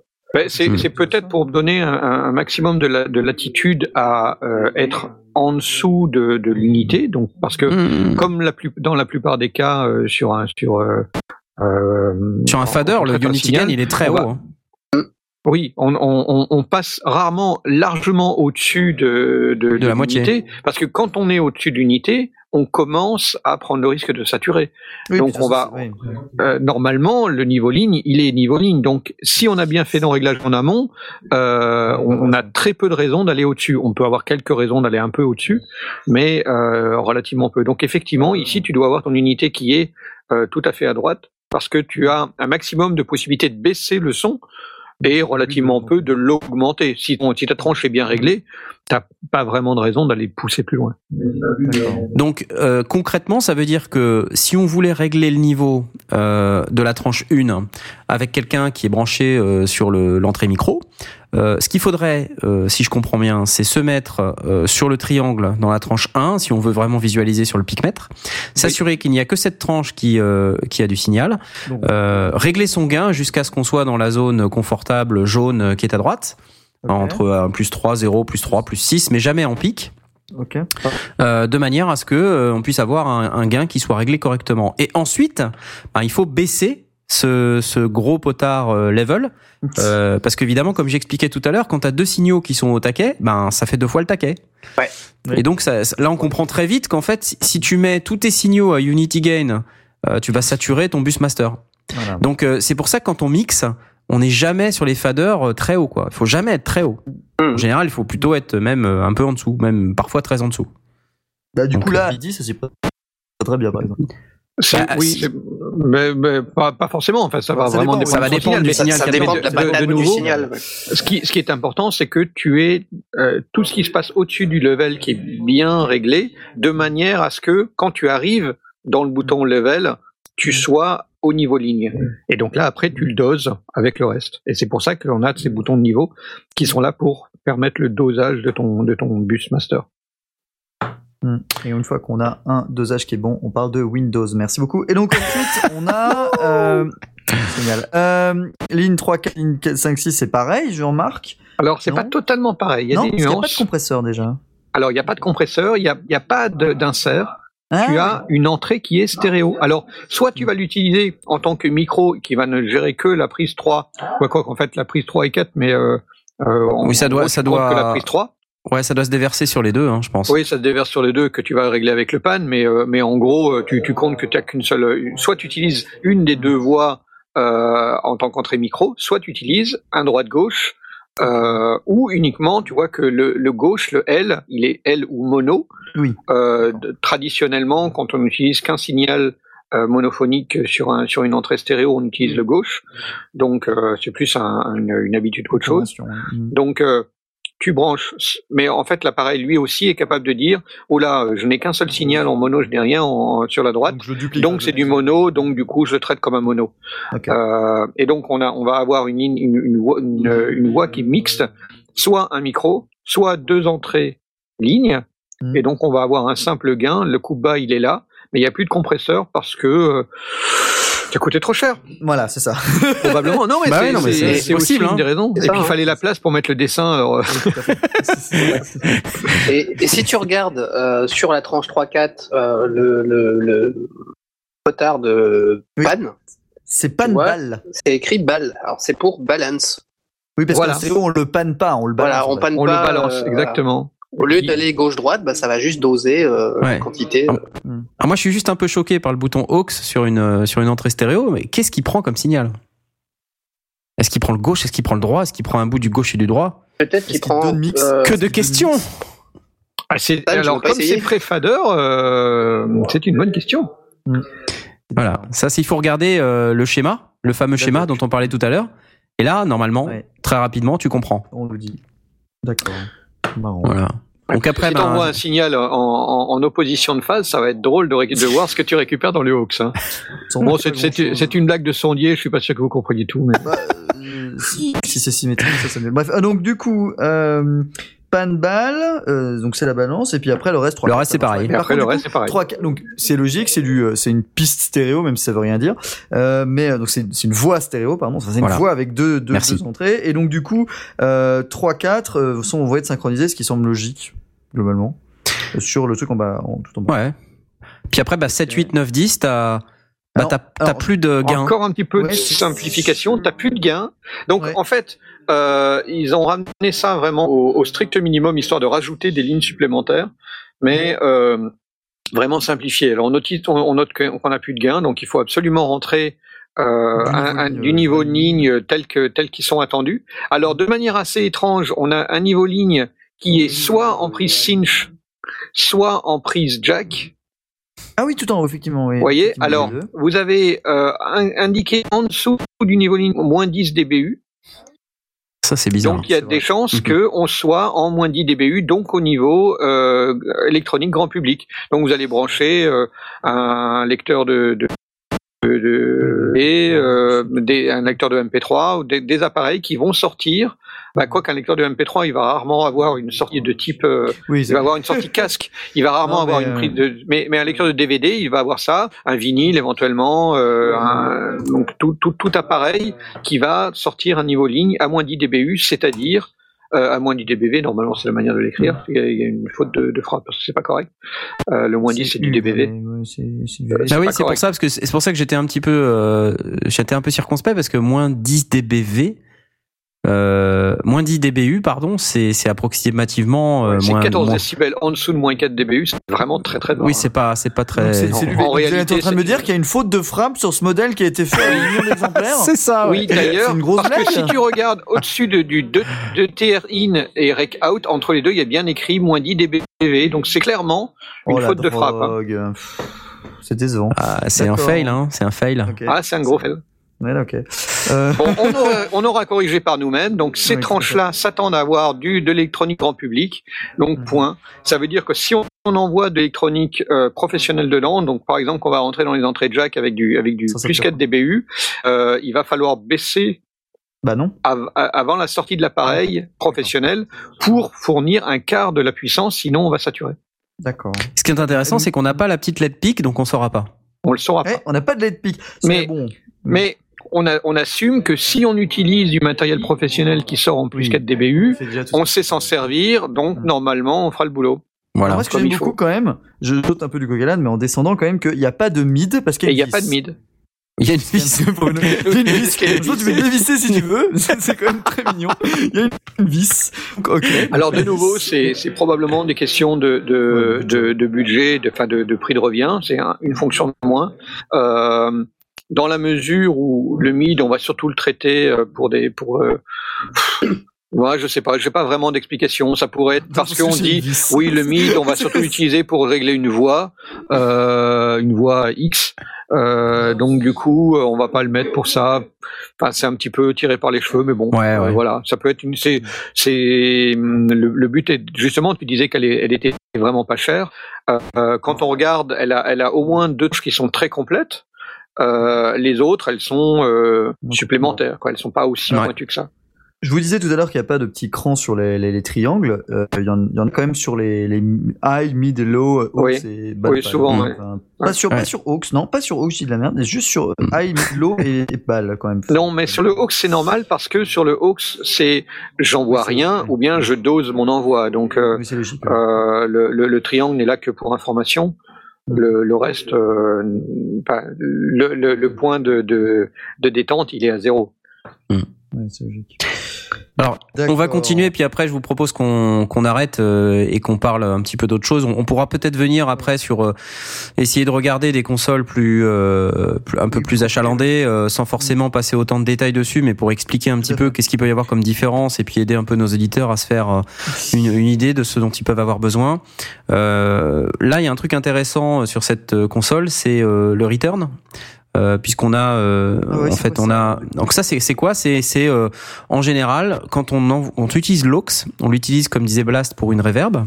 Ouais. euh, et ben on va utiliser la sortie de cette reverb et la brancher dans return. Alors ça c'est l'usage par défaut mais on peut très bien le détourner. Faire autre chose, oui. euh, on peut chose très bien, on peut très bien dire que la sortie de la reverb, on la rentre dans une des tranches, la 7-8, la Oui. 9-10, Ce whatever. j'aurais fait euh, comme ça, mais. Voilà. Mais alors attention, dans ce cas-là, si tu utilises l'auxiliaire sur cette tranche, tu, tu crées une boucle une infinie. boucle, Oui. Et donc là, ça crée un super Larsen de malade. Ouais, c'est dégueulasse. Donc il faut faire très attention. Euh, sinon, l'utilisation par défaut, c'est d'utiliser le return. Mais tu peux aussi utiliser le return comme une entrée stéréo supplémentaire. Voilà. Ouais, Sauf que euh, T'as aucun Elle- réglage, T'as- si aucun bon réglage, mais en entrée, si t'as un bon réglage en entrée, enfin de, de, de l'appareil qui envoie le truc, ça te fait une, ça te fait une tranche supplémentaire. C'est, c'est pas négligeable. Euh, Pourquoi c'est Return SE Ça vous dit quelque chose ou pas? Parce que pas Stéréo. Stéréo. Ah d'accord, ok, logique. Parce que Voilà. Il est, il est souvent euh, recommandé pour une reverb en tout cas, parce que c'est l'usage vraiment typique. hein. Euh, pour une reverb, il est souvent recommandé d'envoyer en mono vers la reverb, mais on récupère une reverb stéréo qui est beaucoup plus riche et beaucoup plus intéressante. Donc le return qu'on entre là-haut, hein, pour ceux qui n'avaient pas remarqué, parce que Voilà, on l'entre en haut là, à côté des, on- à côté du au-dessus, monitor. euh, euh, Au-dessus de la prise Oxen. voilà, Ouais, tout à fait, C'est logique en fait. c'est tout à fait logique. Ok. Et donc après, tu doses le retour avec le bouton rouge qui est sur la droite de la console en bas, euh, qui est au-dessus de monitor phone. Ok. Je vois. Et, euh, Et là, donc, tu tu ton return. Donc t'as quand même une vraie tranche. Hein. Pas, du coup, il n'y a pas d'équalisation ni quoi que ce soit, mais t'as au moins le, le dosage de ton return. Et- Est-ce que c'est le dosage dry wet? Ben, Non. en- dans l'absolu, c'est pas le dosage royal, c'est le dosage du wet. c'est le dosage de la quantité de wet. D'accord. Puisque ton dry, lui, il est envoyé à 100% vers, ta- vers, vers Ap- tes, après, tes, enfin- tes- tes levels. Tout dépend de ce que l'effet ou la reverb ou n'importe quel effet que tu vas envoyer euh, va faire avec le signal. Euh, Si tu réinjectes dans la sortie euh, de cet effet qui va rentrer dans le return, si tu réinjectes du signal dry, euh, bon bah tu vas te retrouver avec du signal dry. Oui. C'est dans l'effet lui-même que tu dois lui dire traite 100% du signal. D'accord. Après, toi, tu utilises ton aux pour envoyer la quantité de signal de la tranche 1, 2, 3, 4, 5, 6, 7, 8 ou, Mhm, ou 9, 10. mhm. Euh, tu traites dans ton effet externe. Euh, là, bah, tu t'arranges comme tu veux pour euh, enlever le dry.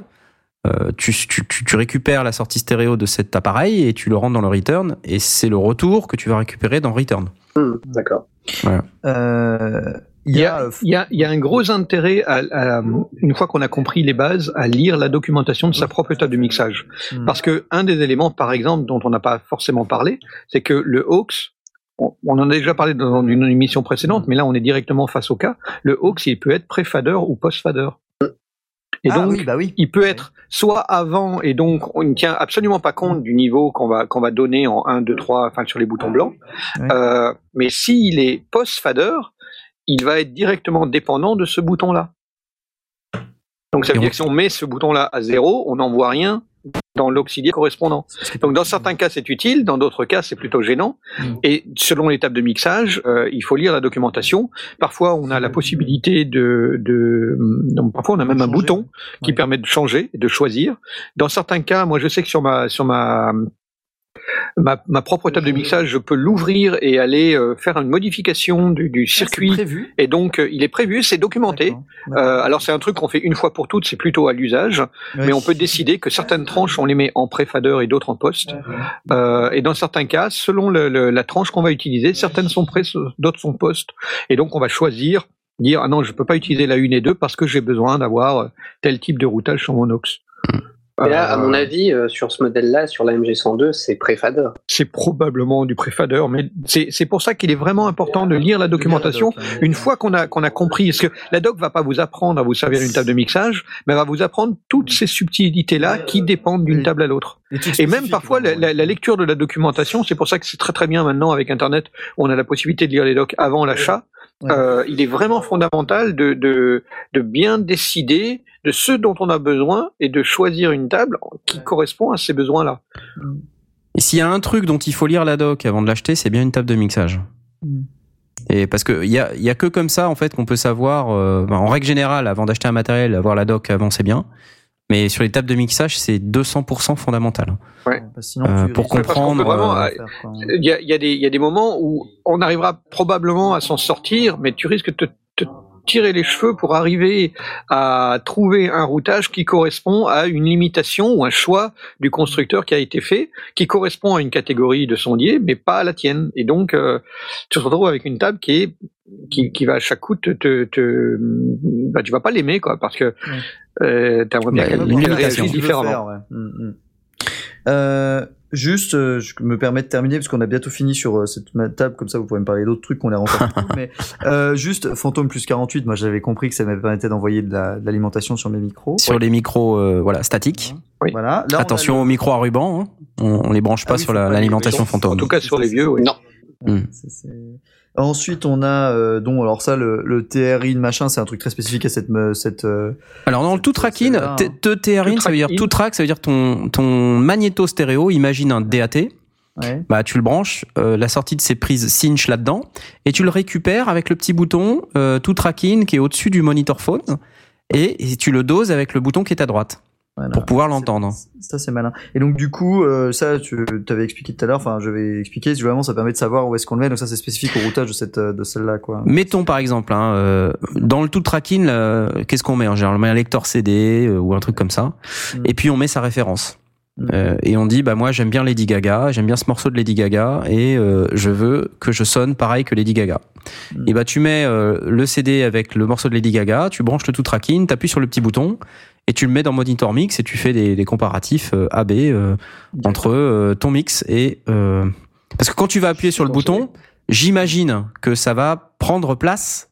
Oui. ça va se substituer au signal euh, qui, qui va euh, normalement être diffusé quand euh, quand tu Ah, tu vois c'est c'est pas c'est pas ça s'ajoute pas tu vois Je, sais- je sais pas. Mais euh, je me disais. Faudra regarder dans la doc peut-être que ça s'ajoute mais moi je dans de base euh, c'est c'est pas En forcément général, comme ça que ça Ça agirait comme un crossfader du coup. euh. plus ou moins. Non, pour moi, c'est c'est vraiment euh, tu règles avec le bouton monitor mix, euh, tu règles la quantité, euh, enfin le niveau de ton tout tracking, de ton lecteur de CD ou ton lecteur DAT. Mhm. Et quand tu appuies sur le bouton, euh, il est soit ah non là toi quand tu appuies sur le bouton, excuse-moi, c'est plus clair. Tout stéréo, ça veut dire que quand le bouton est lâché, ça va dans le bus stéréo. Ouais. Et donc potentiellement, tu vas pouvoir enregistrer sur un magnéto ce qui arrive dans le tout track in. Ouais. Ou alors, quand il est appuyé, c'est dans tout monitor, et donc tu ne vas faire que l'entendre, Oui. Ouais, ça Euh, pas de mais pas l'enregistrer. Si t'es un DJ un peu cheap, euh, tu peux imaginer écouter, euh, bon, ça serait dégueulasse, mais euh, écouter un titre que tu veux lancer après en ayant le, le, le, le tout monitor d'enclenché, et ensuite quand tu veux vraiment le lancer, eh ben tu pourrais rappuyer dessus et Oui, ça part en dans l'absolu. Exactement. A, priori, un DJ n'utiliserait Oui, pas ce pas genre de table, mais, s'il n'a que ça à sa disposition, c'est comme ça qu'il se débrouillerait. ouais. D'accord, c'est malin, malin. D'accord. C'est malin. Il y a plein de features euh, cachées en fait dans ce truc-là. Il y a plein de trucs dont tu te doutais pas, tu vois. Bah ça si, mais le reste, euh, c'est c'est c'est cool. Et donc du coup, juste, donc ça après stéréo, c'est le master, ça du coup, hein, ça permet de augmenter. Stéréo out, Je c'est pas le l'usage. Je vois pas trop l'usage de ce truc-là normalement. Parce que c'est Alors, je t'explique, c'est très simple. Ouais. Le, le stéréo out, tu vas le brancher dans l'enregistreur. Ok. Le monitor LR, tu vas mettre tes enceintes dessus. Sachant, que, que- normalement, le- l'enregistreur, c'est sur Rec Out. Ah oui, alors, Alors, Rec Out en plus. Alors, euh, Euh, alors, euh, oui, euh, sauf que c'est l'enregistreur euh, grand public. Ouais, de base, c'est l'enregistreur que tu branches et qui récupère euh, le. Alors que celui, il t'en- donc en fait, tu as deux sorties enregistrement. Tu as une sortie à moins 10 dBV Ah oui, pour, euh, un équipement plus grand public, et puis tu as comme une platine cassette, par exemple. Mm. Euh, drôle. Ou euh, une sortie plus 4 dBU pour un équipement qui accepte euh, du, du plus 4 euh, ou, ton, dBU. ou ton ampli façade. Ou ton ampli Si- façade. Si, si tu utilises, alors là, on est vraiment, c'est assez limité, mais si tu l'utilises comme table de mixage pour Du euh, live. Un, un live, tu vas avoir le moniteur qui va te permettre d'entendre ce que tu es en train de mixer et le, et le, le live qui est vraiment ta façade.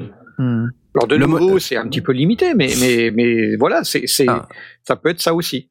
Alors, Alors, sachant que sur ces contre, sur oui. ces tables là, attends, je t'interromps, sur ces tables là, normalement le stéréo out est répliqué dans le monitor. C'est-à-dire que le monitor, il va prendre une copie du stéréo out. Euh, oui, mais t'as en bas euh, Monitor Phones, donc je peux le dire Oui. si je veux. Euh, Oui, oui, mais c'est- c'est slash que- phones, oui. Mais tu, tu vas avoir justement un volume euh, spécifique pour ça, ce qui va te permettre en fait d'avoir euh, un, un volume particulier qui va être envoyé euh, à ton enregistreur Ouais. euh, versus un, un volume qui va contrôler le niveau de tes enceintes. Et, et quand tu vas bouger le gros bouton rouge stéréo en bas, tu vas voir le picmètre qui va évoluer. Si tu le baisses très bas, ça va aller très bas. Ouais, ouais. Si tu le montes très haut, ça va aller dans le rouge. Alors que si tu, si tu le montes très haut et que c'est dans le rouge, si tu baisses le bouton monitor phones, normalement ton picmètre il va pas bouger. Par contre, ton volume va baisser. Logique. Euh, Tu vois.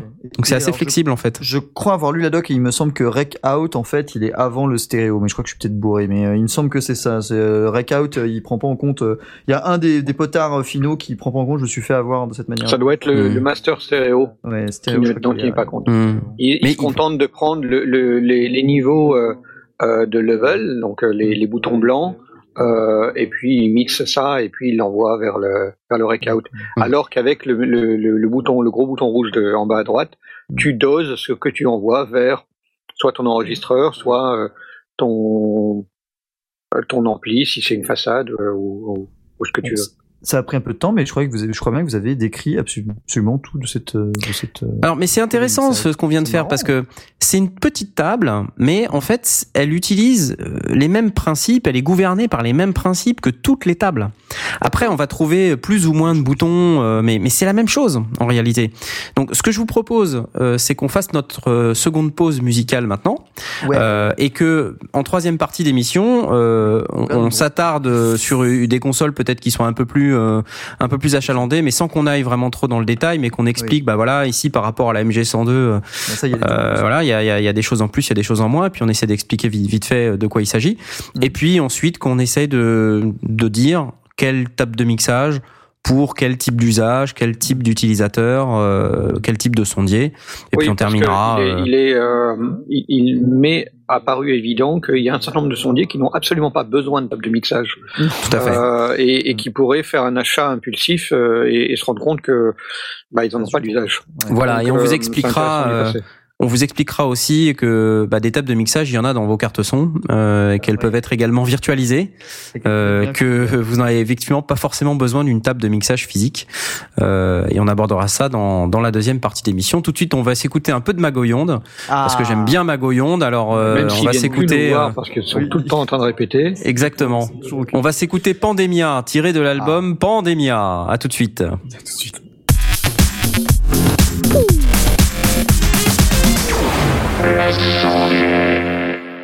Et rebonjour, c'est à nouveau les sondiers, bravo alors on se demandait ce qu'on allait faire pour la suite. euh, On se demandait si on prenait une énorme console et puis qu'on on faisait un peu le même exercice en essayant d'aller plus vite. Euh, finalement, le, le mieux serait peut-être euh, de prendre une console euh, de, un, un tout petit peu plus euh, un tout petit peu plus raisonnable, un tout petit peu plus petite. Euh, alors ce qu'on ce qu'on va vous proposer, c'est plutôt de, de prendre une console euh, type une, une Mackie. Euh, alors pourquoi euh, pour, pour, pour vous expliquer un petit peu pourquoi, parce que moi j'ai un channel strip là, je vais vous copier l'image. Ah. Euh, et puis je vais vous la mettre, je vais vous la poster sur Twitter. On la postera pour les gens qui nous écoutent en replay sur sur le site. euh, sur le site des sondiers. Euh, donc c'est un channel strip euh, d'une Mackie 3282. Alors, si on rappelle un petit peu 3282 par rapport à la, aux règles de tout à l'heure, c'est 32 voix, euh, 8 bus et 2 pour le bus master. sortie. Euh, donc, euh, on va vous poster ça, 3282 euh, channel strip, et on va faire un peu le même exercice euh, parce que c'est intéressant de, de faire ce type d'exercice. Donc, On comment je vais faire ça Tiens, a pas euh, tout là, j'ai l'impression dedans quand même parce que euh, dans ce truc-là, dans cette image, j'ai l'impression. Elle est complète là? Sur. Euh, euh, je l'ai pas encore posté, euh, donc euh, voilà. Donc là, je viens, je viens de, je viens de poster l'image sur euh, sur Twitter. Donc je vous invite à aller voir. C'est une image qui, qui est sur euh, mon site euh, knarfall.net. Ok. Alors là, on n'a Ah pas oui. les connecteurs. Hein, on n'a pas les, on va pas regarder la section master et tout le bazar, mais euh, Mm. ça va être assez intéressant parce que vous allez voir un petit peu la euh, la différence. Donc si si vous regardez sur Twitter, euh, j'ai posté euh, j'ai posté l'image en question Tout à fait. Dans les sondiers. dans les sondiers, dans le sur le tweet, le fil des sondiers. Donc, ce qu'on va voir en fait euh, de du haut, on va on va retrouver le gain, donc qui s'appelle trim en fait sur une Mackie, mais c'est exactement la même Pourquoi chose. Trim? Pourquoi trim? Ça n'a rien à voir. Mmh, si. Si c'est c'est un vocable qu'on peut retrouver en fait sur pas mal de consoles. Euh, donc c'est parce que trim, on va on va pouvoir euh, on va pouvoir couper en quelque sorte. Hein, tu vois, ah, donc s'attendent à avoir du, du, du, du ligne de toute façon. voilà, on s'attend à avoir un gros signal qui rentre très fort, donc on va le couper en fait. Euh, C'est dans ce sens-là. On a un petit bouton flip pour pouvoir flipper entre l'entrée ligne et l'entrée euh, et l'entrée line. Euh, donc qui permet de parce qu'on a deux entrées mais on, on ne peut pas utiliser les deux à la fois. Ah, donc, bip tu dis- line. Tu dis à la console va chercher le signal qui est euh, sur le connecteur XLR ou va le chercher sur le, le connecteur ligne. Et Donc donc c'est euh, pas c'est pas choisir. le jack qui euh, qui coupe. Euh, c'est euh, ce genre de console en général tout est branché et on va rarement derrière la console pour euh, pour retoucher le tout. Donc du coup on choisit ce qui est branché dessus. D'accord. Exactement. Et alors là, en fait, ce qui est intéressant, c'est que vous allez voir là les auxiliaires. Vous voyez ici, Ah, il y en en a beaucoup plus.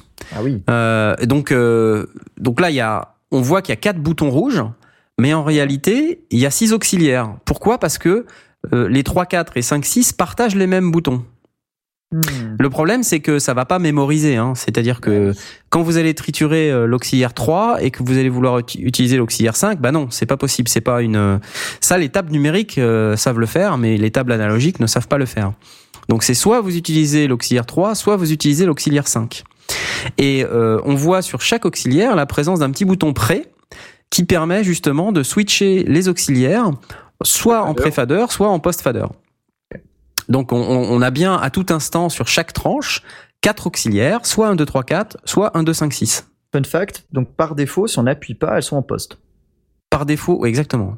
Oui. Si on n'appuie pas, elles sont en poste. Ça veut dire que quand on va euh, bouger le fader blanc qui est tout en bas, euh, eh bien ça va faire, Ouais, ça, va interférer, ça, va- ça va, euh, ça va euh, avoir un impact sur le signal qui est envoyé dans les inserts, dans les aux, pardon, pas dans les inserts.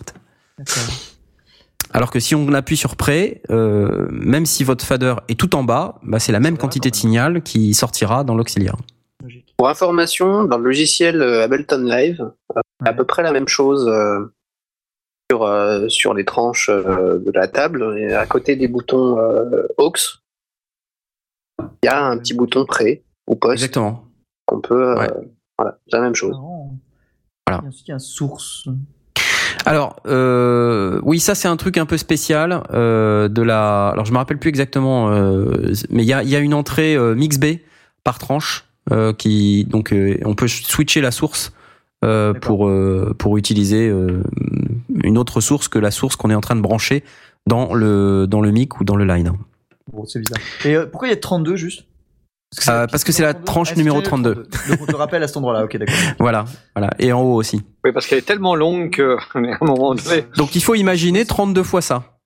Ah Hein, Et c'est que euh, c'est que les tranches parce qu'en en fait après dans les tables de mixage il y a aussi une section master. Si tu regardes ta petite table de mixage euh, Yamaha, bah ta section master c'est tout ce qui est à droite. Oui, c'est les, les boutons qui sont Mais c'est euh, trois quatre qui boutons, mais tu, peux imaginer que sur les très très grosses consoles la section master c'est énorme. Ouais. Il y a un milliard de boutons qui permettent de configurer la console de telle ou telle manière. Et en général, tu as une section supplémentaire rien que pour gérer tous les aux. Ouais. En plus. Exactement. Alors, bah, on aura peut-être l'occasion de, de regarder la, la Mac 8 bus plus, plus en détail après. Euh, donc là, on a les, les égaliseurs. Donc là, par rapport à la, la petite table de mixage Yamaha, donc là, on a un véritable égaliseur paramétrique Ah, oui. où on a un high, un low mid, euh, qui s'appelle low mid, un- et un, un high et un low. Donc c'est assez rigolo parce que c'est un high mid, low mid, Ah, low. High et low, ouais. oui, parce que A et Lo sont pas paramétrables, alors Voilà. que. euh, Alors ils sont, ils, ils sont déjà fixés à 12K et 80 Hz, comme on le voit écrit. Écrit. Euh, leur fréquence de coupure est là, et, et ensuite c'est à toi de décider euh, combien tu coupes. T'as un low cut en plus. T'as un low cut euh, en plus qui est à 75 Hz avec la pente qui est indiquée. Alors je vois pas très bien, je crois que c'est 18 dB par octave. Ça a l'air d'être ça, ou 10.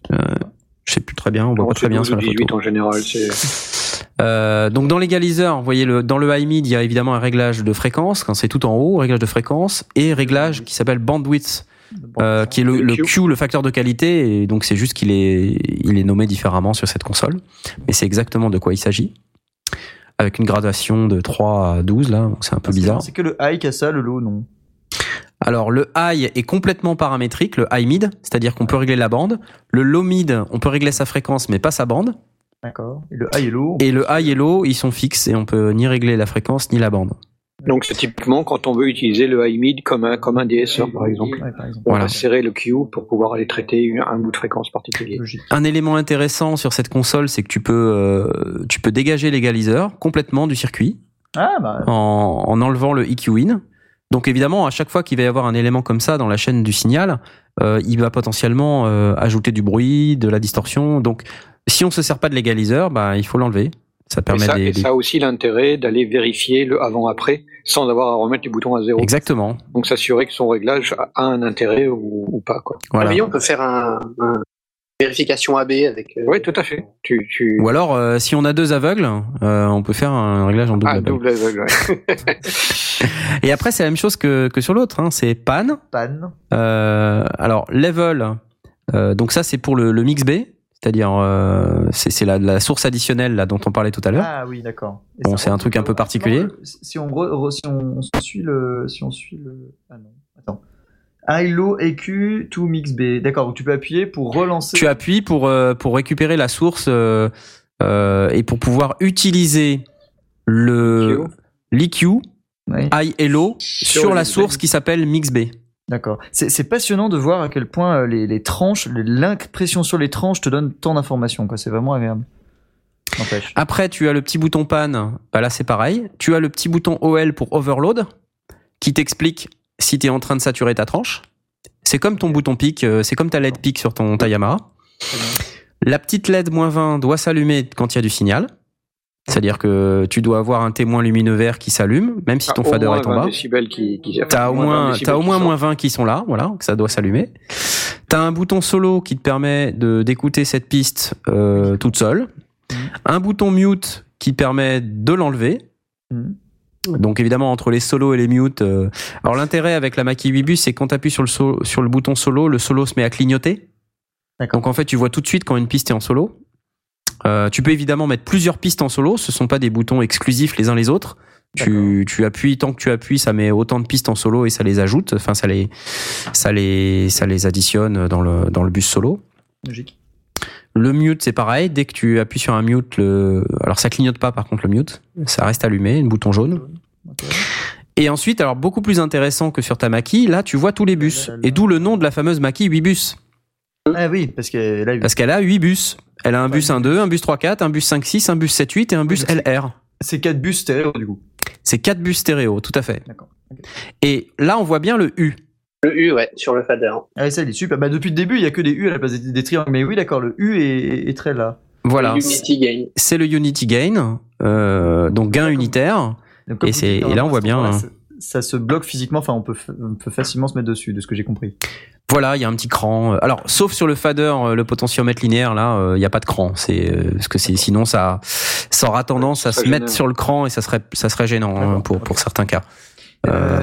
Question con. Donc du coup, 1, 2, 3, 4, 5, 6, 7, 8, c'est les Hawks, pas, euh, pas la, la sortie tout en bas. Alors non, c'est les bus. Ah, c'est les bus. Ah non, merde, je confonds. Ah, oui. Alors, il faut expliquer la différence entre les bus et les Hawks.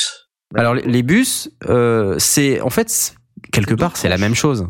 Oui. Oui. Euh, tu vois, faut, faut- le truc c'est pas que on attaquer s'en sert d'une manière différente.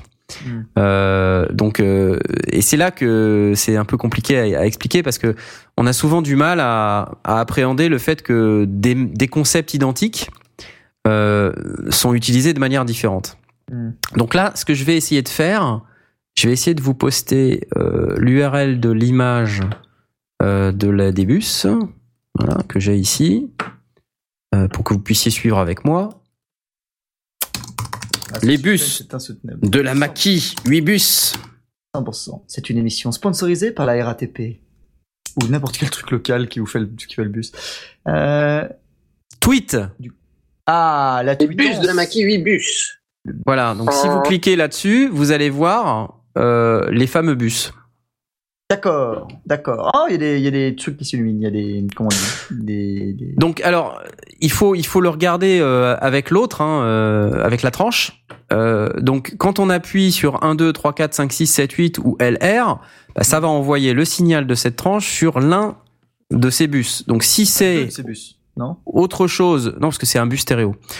Autre chose que si c'est autre chose que LR, ça va aller donc dans euh, l'image que je viens de poster. Et, euh, et donc, vous avez la possibilité d'assigner le bus 1-2 au bus stéréo. C'est-à-dire que ça se déverse les uns dans les autres. Je sais pas si tu, si tu vois, si tu visualises un petit peu. C'est-à-dire que tu vas, Là, tu vas prendre ta tranche, tu vas la mettre dans 1-2, et ensuite, ton 1-2, tu vas le mettre dans le bus stéréo. Alors, à quoi ça sert? Bah, Par exemple, un mix de batterie. Tu vas mettre toute ta batterie dans 1-2, tu vois? Et ensuite, tu vas pouvoir doser le niveau de ta batterie dans ton mix avec deux faders.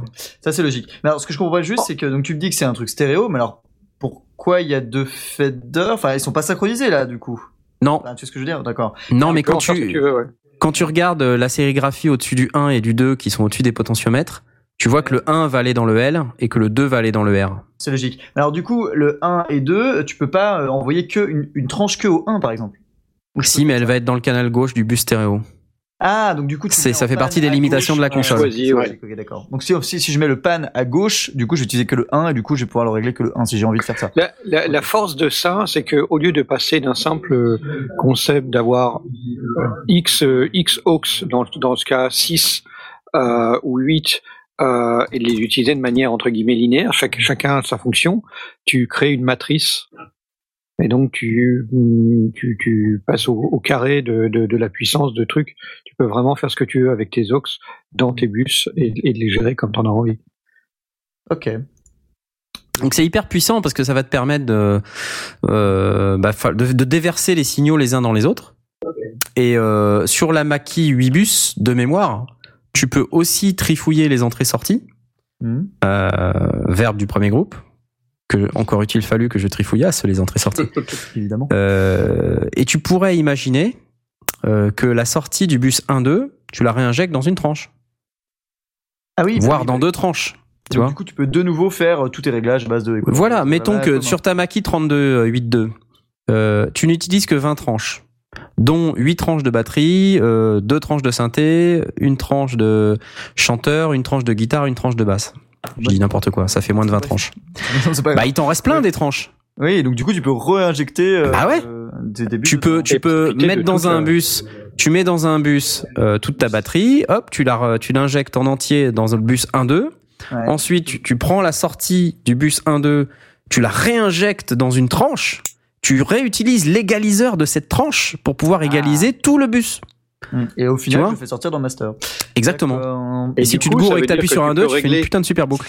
tu, vas, tu vas régler les, les, les quantités de chacun des micros de ta batterie, euh, et une fois que ce sera équilibré, bah, tu vas pouvoir régler la hauteur de ta batterie dans son ensemble simplement avec un bouton, sans avoir à bouger tous les boutons de tous les micros. C'est comme, c'est- c'est- alors pour ceux qui font un peu plus de, de graphisme que d'audio, c'est comme un groupe de calques, c'est ce genre de Exactement. Oui, On exactement. avait déjà vu dans les DAO d'ailleurs, mais là c'est juste qu'on le Les revoit en DAO. meilleur physique.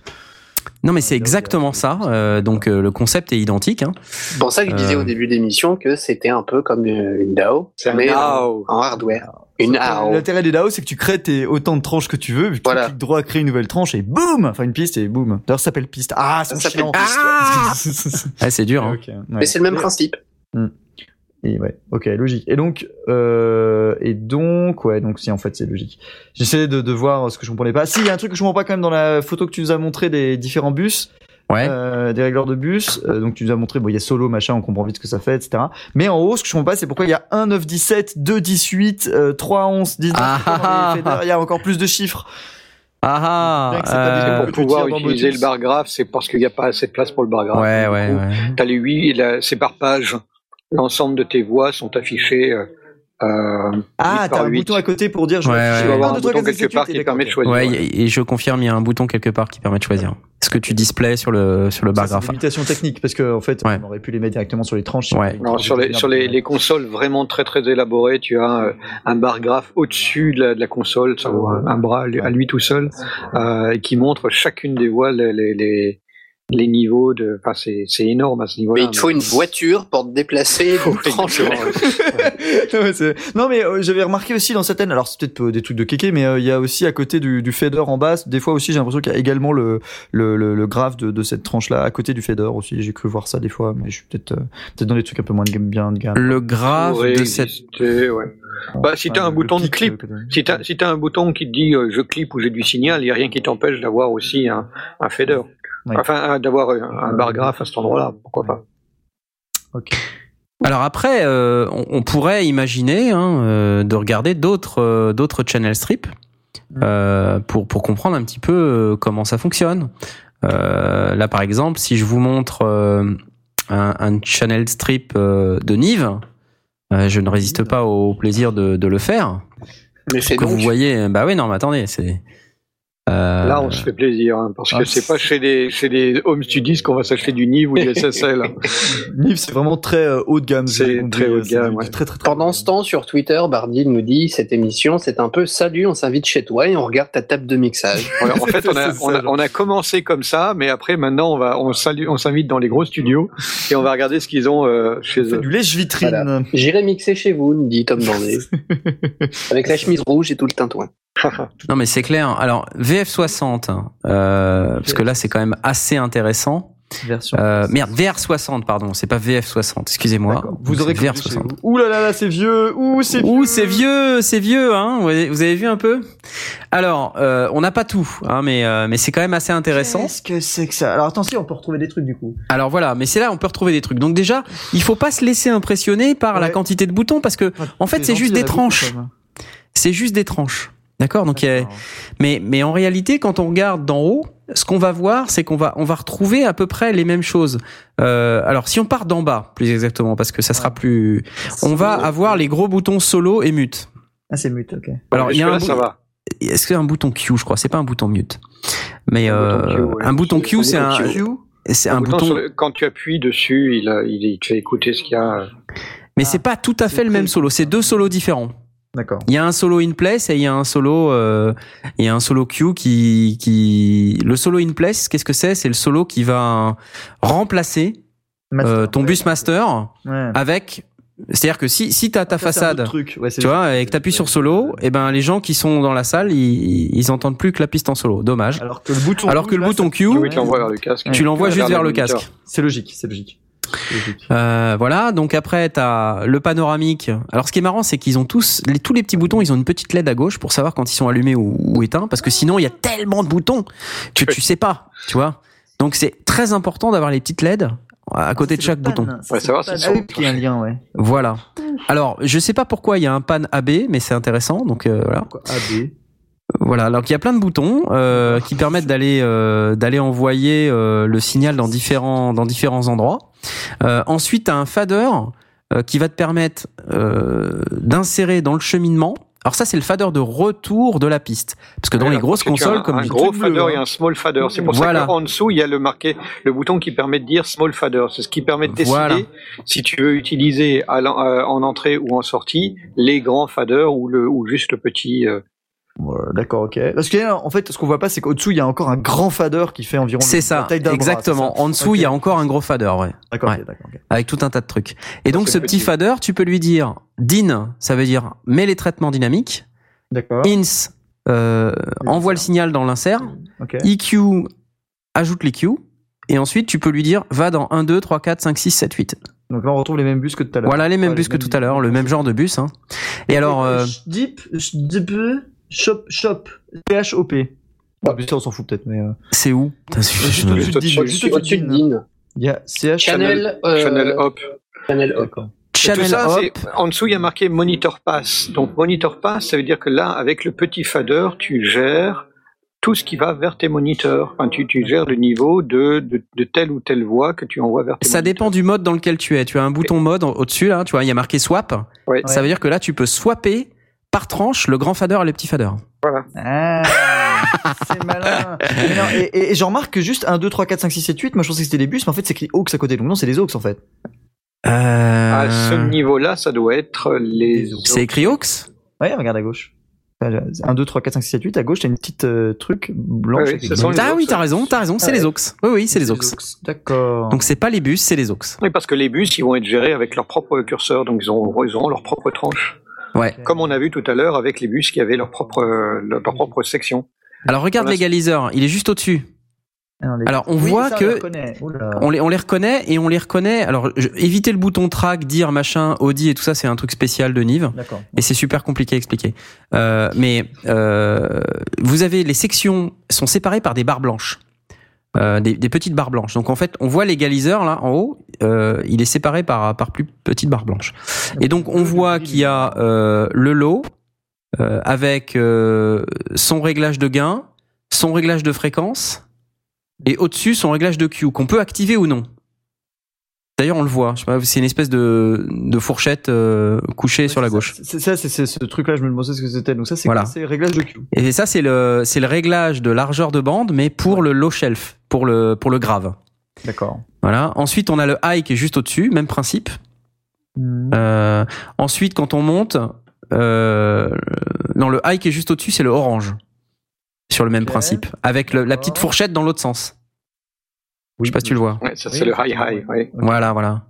Donc en fait, il y a, il y a, il y a un paramétrique euh, dans lequel on peut, Ouais, en fait, voilà, regardez le code couleur. Les noirs, c'est le, c'est le grave. Et le grave, il est paramétrique, mais on peut pas régler son Q. Le bas médium, il est gris. Et là, on peut régler son. Et là, on peut régler son Q. Et on peut avoir un paramètre qui s'appelle high Q, euh, qui va en fait euh, Élargir le cube. et peut-être encore euh, élargir le Q ou donner des caractéristiques différentes au Q. D'accord. Ensuite, le bleu, c'est le, le, le, le haut médium, et ensuite le orange, c'est le voilà. Enfin, on retrouve les mêmes principes en fait. Le, le propos de cette explication, c'est de dire en fait, c'est la même chose que la petite console.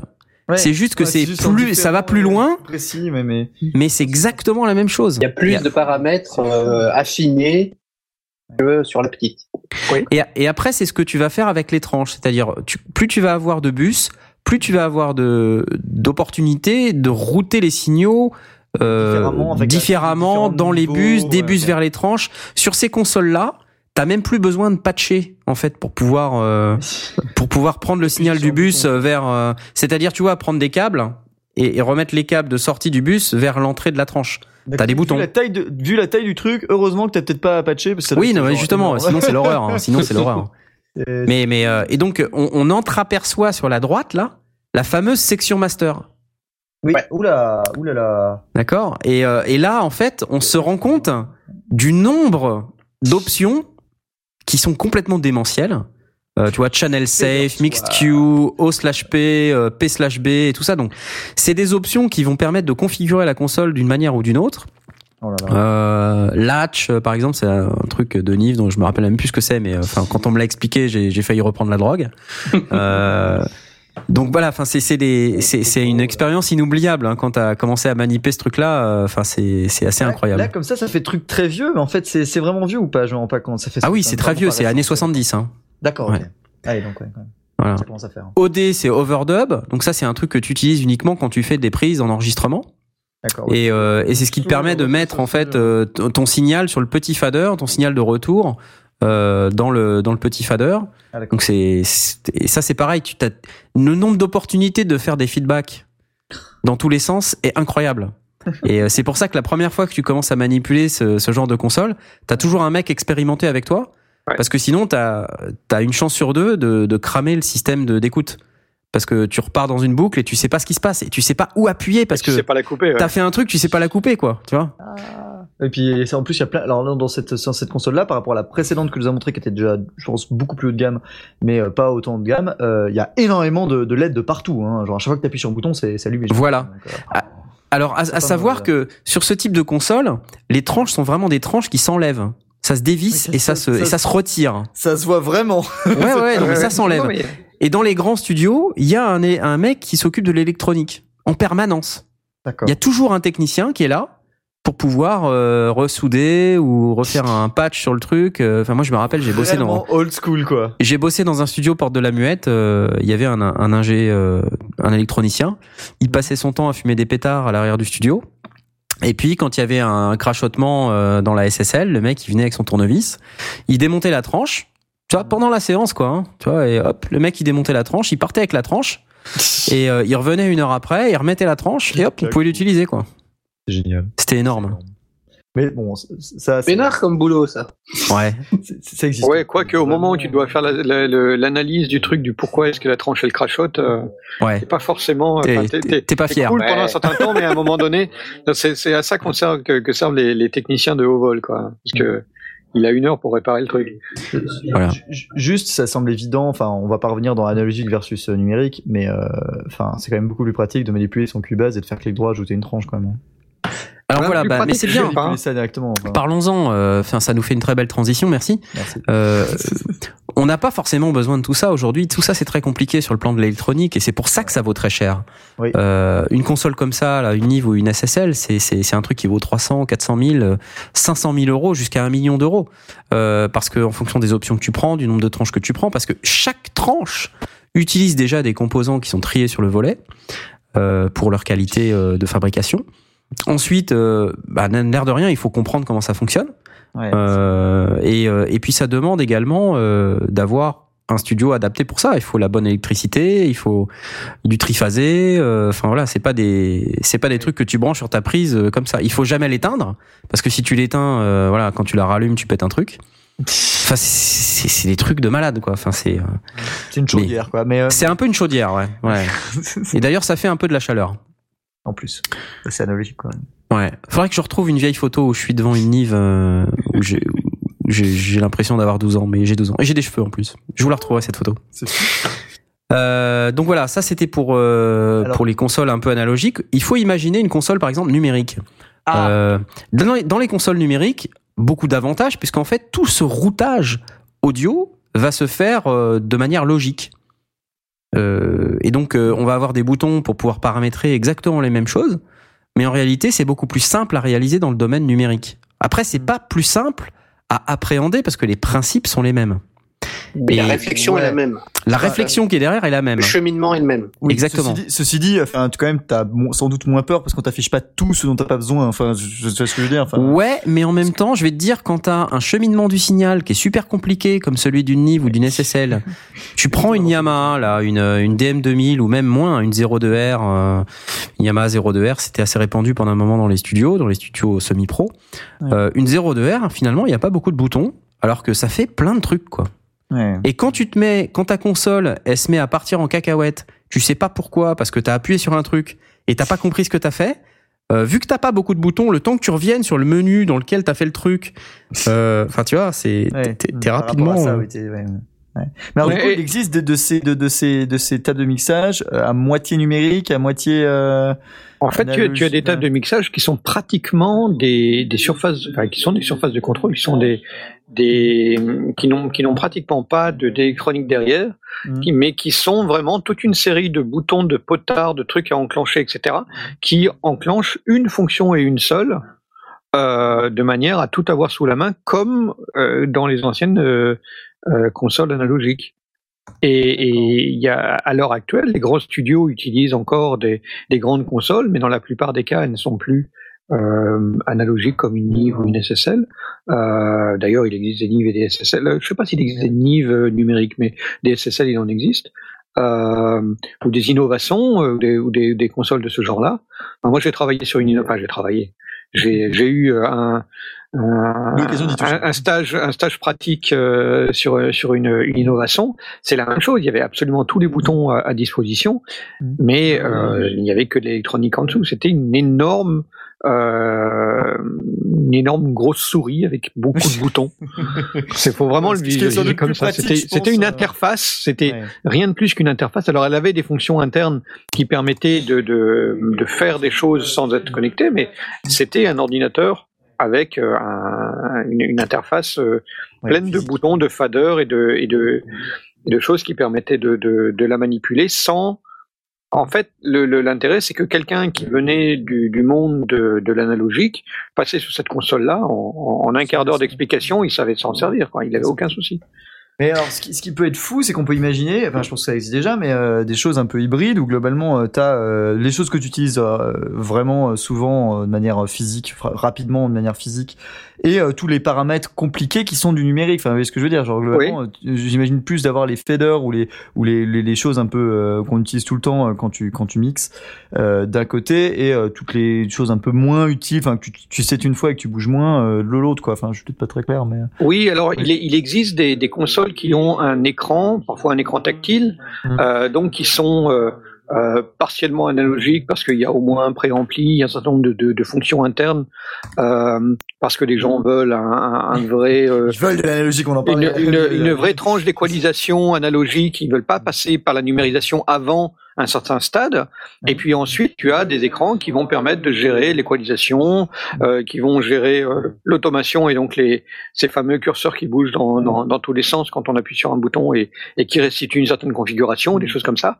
Donc, euh, on va avoir effectivement une espèce d'hybride entre euh, toute une partie analogique et une partie euh, qui est complètement numérisée et, et, et informatisée avec des écrans tactiles, des souris, des claviers, euh, et le tout au même endroit. Alors- Donc, euh, ça, ça peut avoir effectivement son intérêt pour toutes les fonctions de base, des curseurs, des, des, des boutons à enclencher, des potards à tourner, des faders à, à- pousser, et euh, un, un bel écran qui va peut-être montrer tour à tour, en fonction des besoins, euh, justement les, les, les niveaux, le bar graphe de, de, chaque truc, ou bien euh, euh, le, un, beau compresseur euh, visualisé en mode graphique, ou un équaliseur numérique cette fois-ci euh, paramétrique avec toutes les courbes et les, et les évolutions. Enfin, on peut imaginer absolument ce qu'on veut. Alors, j'ai posté euh, sur Twitter une, euh, une console numérique euh, qui est assez répandue ou qui était assez répandue, euh, la 02R96. Mhm. Euh, donc, euh, regardez un peu sur le fil Twitter et allez regarder la, la 02R que j'ai postée. Donc là, on se rend compte que sur une console numérique, il y a beaucoup moins de boutons. Euh, Et la raison pour laquelle il y a beaucoup moins de boutons, c'est que tout est virtualisé. En gros, quand on va sélectionner, donc on va trouver en fait sur chaque tranche un bouton SEL, SEL, qui va permettre de Ah. sélectionner la tranche. Et en fait, on va la paramétrer dans la zone bleue là, qui s'appelle Selected Channel. Et on va retrouver à peu près les mêmes choses. hein. On va retrouver les dynamics, c'est-à-dire le compresseur, le gate, euh, comme sur une Nive, hein, tout pareil, avec un tas de paramètres qu'on va pouvoir monitorer sur le petit écran à gauche. Euh, on va pouvoir retrouver euh, un certain nombre d'éléments comme l'égaliseur, euh, voilà. Et puis évidemment, euh, on va pouvoir paramétrer de, à l'aide de l'écran les, les différents bus dans lesquels on va insérer tout ça. Bon, évidemment, il y a plein d'autres boutons, il y a plein d'autres fonctions. On va pas rentrer dans le détail, ça serait très compliqué, mais c'est juste pour illustrer le fait que aujourd'hui les consoles numériques euh, finalement c'est moins impressionnant qu'une qu'une console euh, analogique euh, des années 70 comme une Nive ou une SSL 4000 ou Oui, ça 9000 avec ses, ses, ses dizaines et ses dizaines de tranches. Mais ça fait la même chose. Euh, et voilà. Donc euh, et en fait ça fait même une transition sur le fait que dans les dos aujourd'hui on a tout ça on a déjà tout ça à notre disposition, parfois même dans la table de mixage, pardon, dans le dans l'interface audio numérique euh, Oui. qu'on peut acheter euh, chez le marchand. Euh, Il y a une table virtuelle qui permet de gérer les signaux qui sont euh, managés dans cette interface. Si vous avez sur votre interface audio numérique, euh, je sais pas, huit entrées analogiques, euh, entrées micro-lignes euh, ou, ou les combos XLR jack là qu'on peut trouver sur beaucoup d'interfaces, Mhm. euh, vous pouvez activer euh, l'alimentation fantôme. Parfois, vous pouvez avoir un égaliseur. Vous avez même un send, euh, voire deux, pour pouvoir envoyer de la reverb euh, par la- par l'intermédiaire du DSP intégré à votre euh, carte audio numérique. Euh, Et tout ça avant même d'entrer dans l'ado. Euh, vraiment dans Donc, dans fait, le. on, va, on va piloter l'appareil à partir d'une À partir d'un logiciel. d'une tranche de console. euh, Exactement. On, on va avoir. des, des X tranches de console correspondantes. Donc ça, c'est dans l'interface. euh, par exemple, moi, j'ai j'ai euh, j'ai euh, une interface euh, TC électronique. En fait, Et, ça euh, fait partie du driver. Ouais, c'est ça, c'est le driver. euh, Une firmware, c'est bon. Euh, et donc j'ai une table de mixage virtuelle euh, qui me permet de, de, de gérer tout ça. Et ensuite, euh, ça va encore plus loin maintenant. euh, vous avez des reproductions, des modélisations des channel strips des consoles de légende que sont les Nive, les SSL, euh, qui sont disponibles sous forme de plugins. Et, euh, et là, ça devient complètement fou parce que quand on regarde, euh, on parlait tout à l'heure d'une tranche de console Nive, mais euh, Mm. là, si on regarde un peu sur le site euh, Universal Audio, euh, on va retrouver une tranche de SSL, euh, et en particulier euh, la partie haute d'un channel strip de, de SSL 4000, euh, qui, qui va reproduire exactement les mêmes boutons. Ça va même utiliser le look and feel de la SSL 4000. C'est complètement dingue. Euh, et on va avoir l'impression de manipuler euh, le truc euh, de manière euh, audio channel strip. Je vais vous le poster tout de suite. Comme ça, vous allez voir de quoi de quoi on parle. Mais c'est carrément excellent. C'est c'est c'est que ça vous permet vraiment d'y être euh, comme comme si vous étiez devant la console. Bon, il y a c'est vrai qu'on n'a pas l'aspect physique de je, je bidouille les, les boutons de la console, mais si vous regardez un petit peu, euh, c'est exactement ce que je vous ai montré. C'est juste un petit peu moins busy parce qu'il faut que ce soit un petit peu, voilà, faut que ce, faut que ce soit utilisable à l'écran. Mais on a les mêmes choses. On, on va retrouver l'égaliseur. Vous voyez, l'égaliseur en vert, euh, vous avez donc euh, le, le high mid, HMF, high mid filter. Ils appellent ça un filtre chez, chez SSL. Euh, c'est une SSL série E. Donc, euh, elle a des caractéristiques particulières, la série E. Les boutons bleus de l'égaliseur, c'est le low mid. Les boutons marrons, euh, c'est le low. Euh, les boutons rouges, c'est le high. Et ensuite, vous avez un bouton bell pour cloche, pour euh, pour faire un, low shelf ou un high shelf filter, ça veut dire que tout ce qui est au-dessus de la fréquence de coupure est augmenté de la même quantité. What? Attends. Euh... C'est-à-dire, euh, alors t'as deux, t'as deux cas. Soit tu fais dans ton égaliseur, Oui. euh, quand t'as un égaliseur de grave, Mm. quand tu utilises ton égaliseur de grave, soit tout ce qui est en dessous de la fréquence de coupure est augmenté de la même quantité, et donc t'as l'espèce de fourchette là qu'on voyait tout à l'heure dans le dans la console, si tu te souviens bien. Oui. C'était une représentation graphique de ce qui se passait dans le grave. D'accord? C'est qu'à partir de la fréquence de coupure, t'as euh, euh, la fréquence, tous- toutes les fréquences en dessous sont affectées. Oui. Ou alors, quand tu appuies sur le bouton belle, ça fait une cloche. C'est-à-dire que Ah, c'est oui. à la fréquence de coupure que c'est affecté, et puis après ça redescend comme, comme un égaliseur paramétrique normal, comme une autre bande normale. C'est pour choisir si c'est soit un équaliseur normal, soit un coupe bas.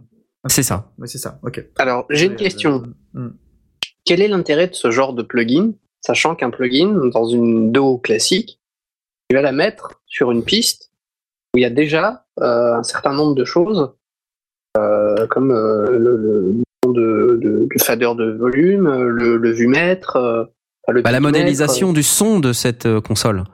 C'est-à-dire que ce que va te vendre Universal Audio, là, dans le cas de ce, de ce screenshot, c'est l'égaliseur, il va sonner de la même manière que la SSL série E. D'accord. Parce qu'un équaliseur ne sonne pas comme un autre. Ça Parce ça que incroyable. courbes et ces réactions, bah oui, c'est le, le, le circuit électronique qui permet de dire que la courbe elle est à moins 18 dB par octave ou, ou à moins 12, ça change le son. Ouais, ouais, Donc voilà, si c'est ça que tu veux, ben c'est ça qu'on te, qu'on te reproduit. Et donc on a une, une numérisation, une modélisation de, de, de, la, de la réaction qu'aurait une véritable SSL. Ok. Et là, ce qu'on voit dans cette channel strip euh, que je viens de poster, c'est qu'en plus, sur des consoles de type SSL euh, comme la série E, il y a un compresseur, un gate. Euh, et donc, euh, c'est assez intéressant parce que du coup, tu peux profiter. euh, et en plus, il a un son particulier. hein. C'est un son qui est évidemment très recherché, vous vous en doutez.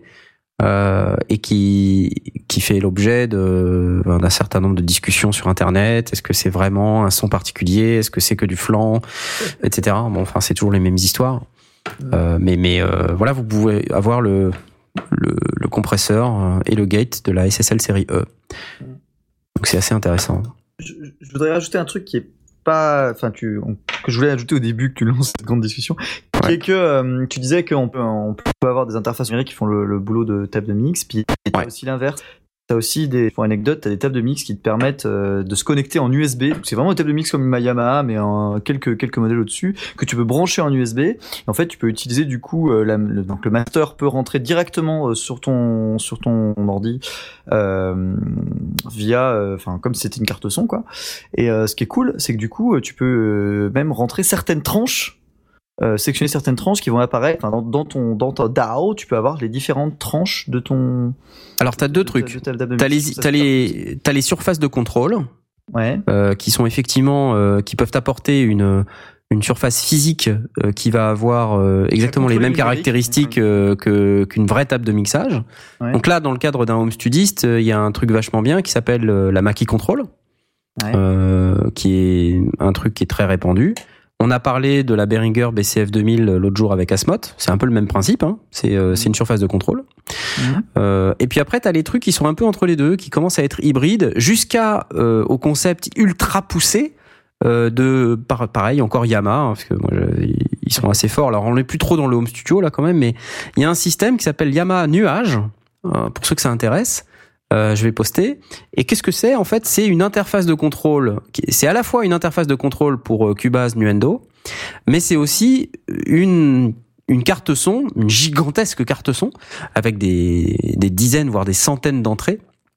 Et donc, euh, euh, c'est assez marrant parce que cette surface, elle possède à la fois des faders, des boutons pour pouvoir contrôler un milliard de fonctions à l'intérieur des logiciels Steinberg, mais, mais surtout, ce qui est très drôle, enfin très drôle, ce qui est très bien pensé, c'est que ça utilise des écrans 24 pouces, euh, comme bar graph en quelque sorte.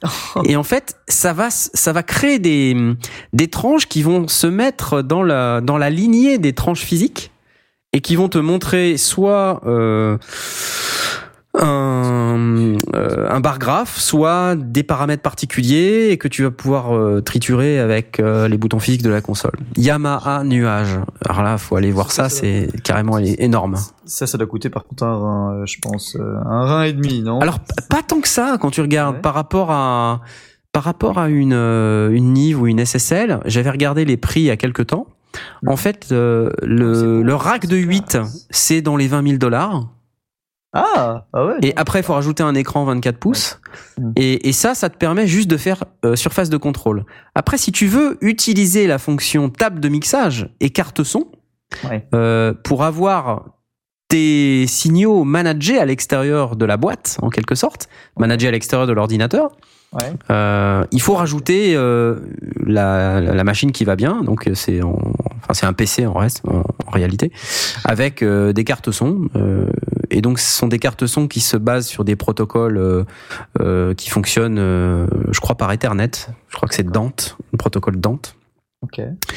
Euh, et donc ce truc-là, ça te permet de sortir les signaux audio à l'intérieur de la du, du système nuage et de pouvoir les gérer avec la console nuage. Donc ça fait un, un genre d'hybride qui, qui est à la fois numérique, à la fois euh, analogique, qui est à la fois une boîte qui manage les sons directement, ou qui peut servir simplement de surface de contrôle, une super surface de contrôle certes, Ça a l'air euh, mais euh, ouais non c'est super sympa. Il y a deux Surtout, modules, il y a un- beaucoup plus petit, j'ai l'impression que les immenses trucs que nous a montré avant, enfin ça a l'air d'être plus raisonnable. Enfin surtout c'est modulable quoi, si tu veux en mettre plus, t'en mets plus. Voilà, Ça- c'est tu, tu prends un rack de 8 pour des tranches, après tu as un rack master euh, qui, qui vaut dans les 20 000 dollars. Je crois que c'est entre 20 et 25 000 dollars le module. Là, on les voit là, les différents modules. hein. Il, y a, il y a un module, le module central là sur l'URL que je viens de poster.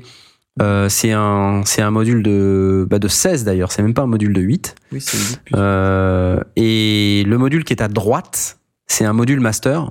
Et donc en fait, tu peux avoir euh, Oui, il y a- il y a- je sais plus trois ou quatre modules euh, fader et un module master. Et après c'est toi qui arranges le truc comme tu veux, tu mets à gauche, à droite.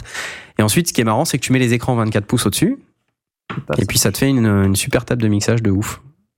C'est vraiment malin euh, comme. euh, C'est comme colossal. Euh, si, si un jour vous voulez, euh, si un jour vous avez beaucoup d'argent et que vous voulez vous faire votre studio euh, pro, non mais c'est Ouais. malin comme truc. C'est vraiment malin.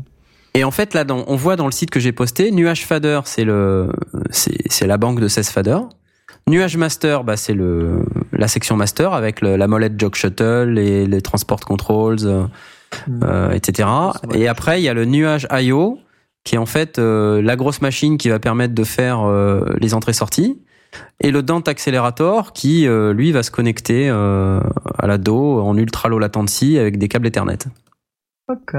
Jusqu'à 256 channels par carte. C'est juste énorme. C'est colossal.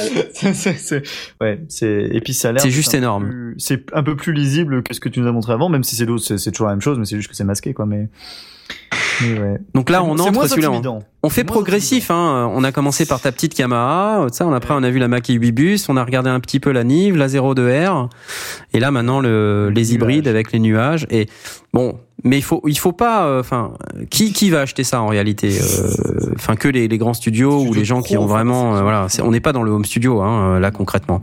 Ce qui est important en fait pour le home studiste de base, c'est de savoir quels sont les concepts qui sont derrière la table de mixage. C'est de comprendre le cheminement du signal Et, le- et les termes aussi, parce que et c'est- les termes. Ouais, parce que- Et euh, Ça va lui permettre, en fonction de ce qu'il fait, s'il fait du podcast, du podcast, de sa gamme P3 ou de la musique électronique, s'il est producteur, de savoir quel cheminement du son il va avoir besoin et il va ou dans lequel il a l'habitude de travailler pour pouvoir choisir après euh, sa, sa table de mixage ou sa console. Oui, il va, il, va, il va pouvoir choisir s'il en a besoin et S'il en a s'il en a besoin. besoin, euh, la, la- laquelle. Hmm. Parce qu'effectivement, on a, on a très très vaguement abordé euh, celle du DJ, mais elle est très différente parce qu'elle va avoir euh, une manière de mixer qui, qui est euh, nuancée, puisque normalement on va mixer une source à la fois, mais on va vouloir, par exemple, écouter une tranche pour, pour tout en en diffusant une autre. Euh, pour faire de la SAG MP3, il n'y a pratiquement pas d'usage, sauf en tant qu'interface avec sa, sa, son, son système, donc euh, une Mackie Control ou, un- ou, un, euh, ou des BCR ou des BCF euh, de, de Behringer pour, euh, pour avoir des boutons sous la main plutôt que travailler la souris.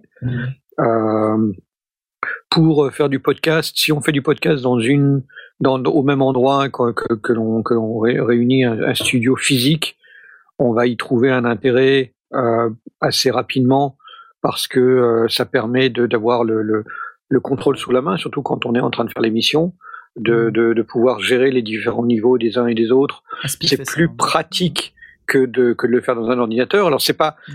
Indispensable, mais euh, c'est clairement plus pratique. On, on y gagne en praticité.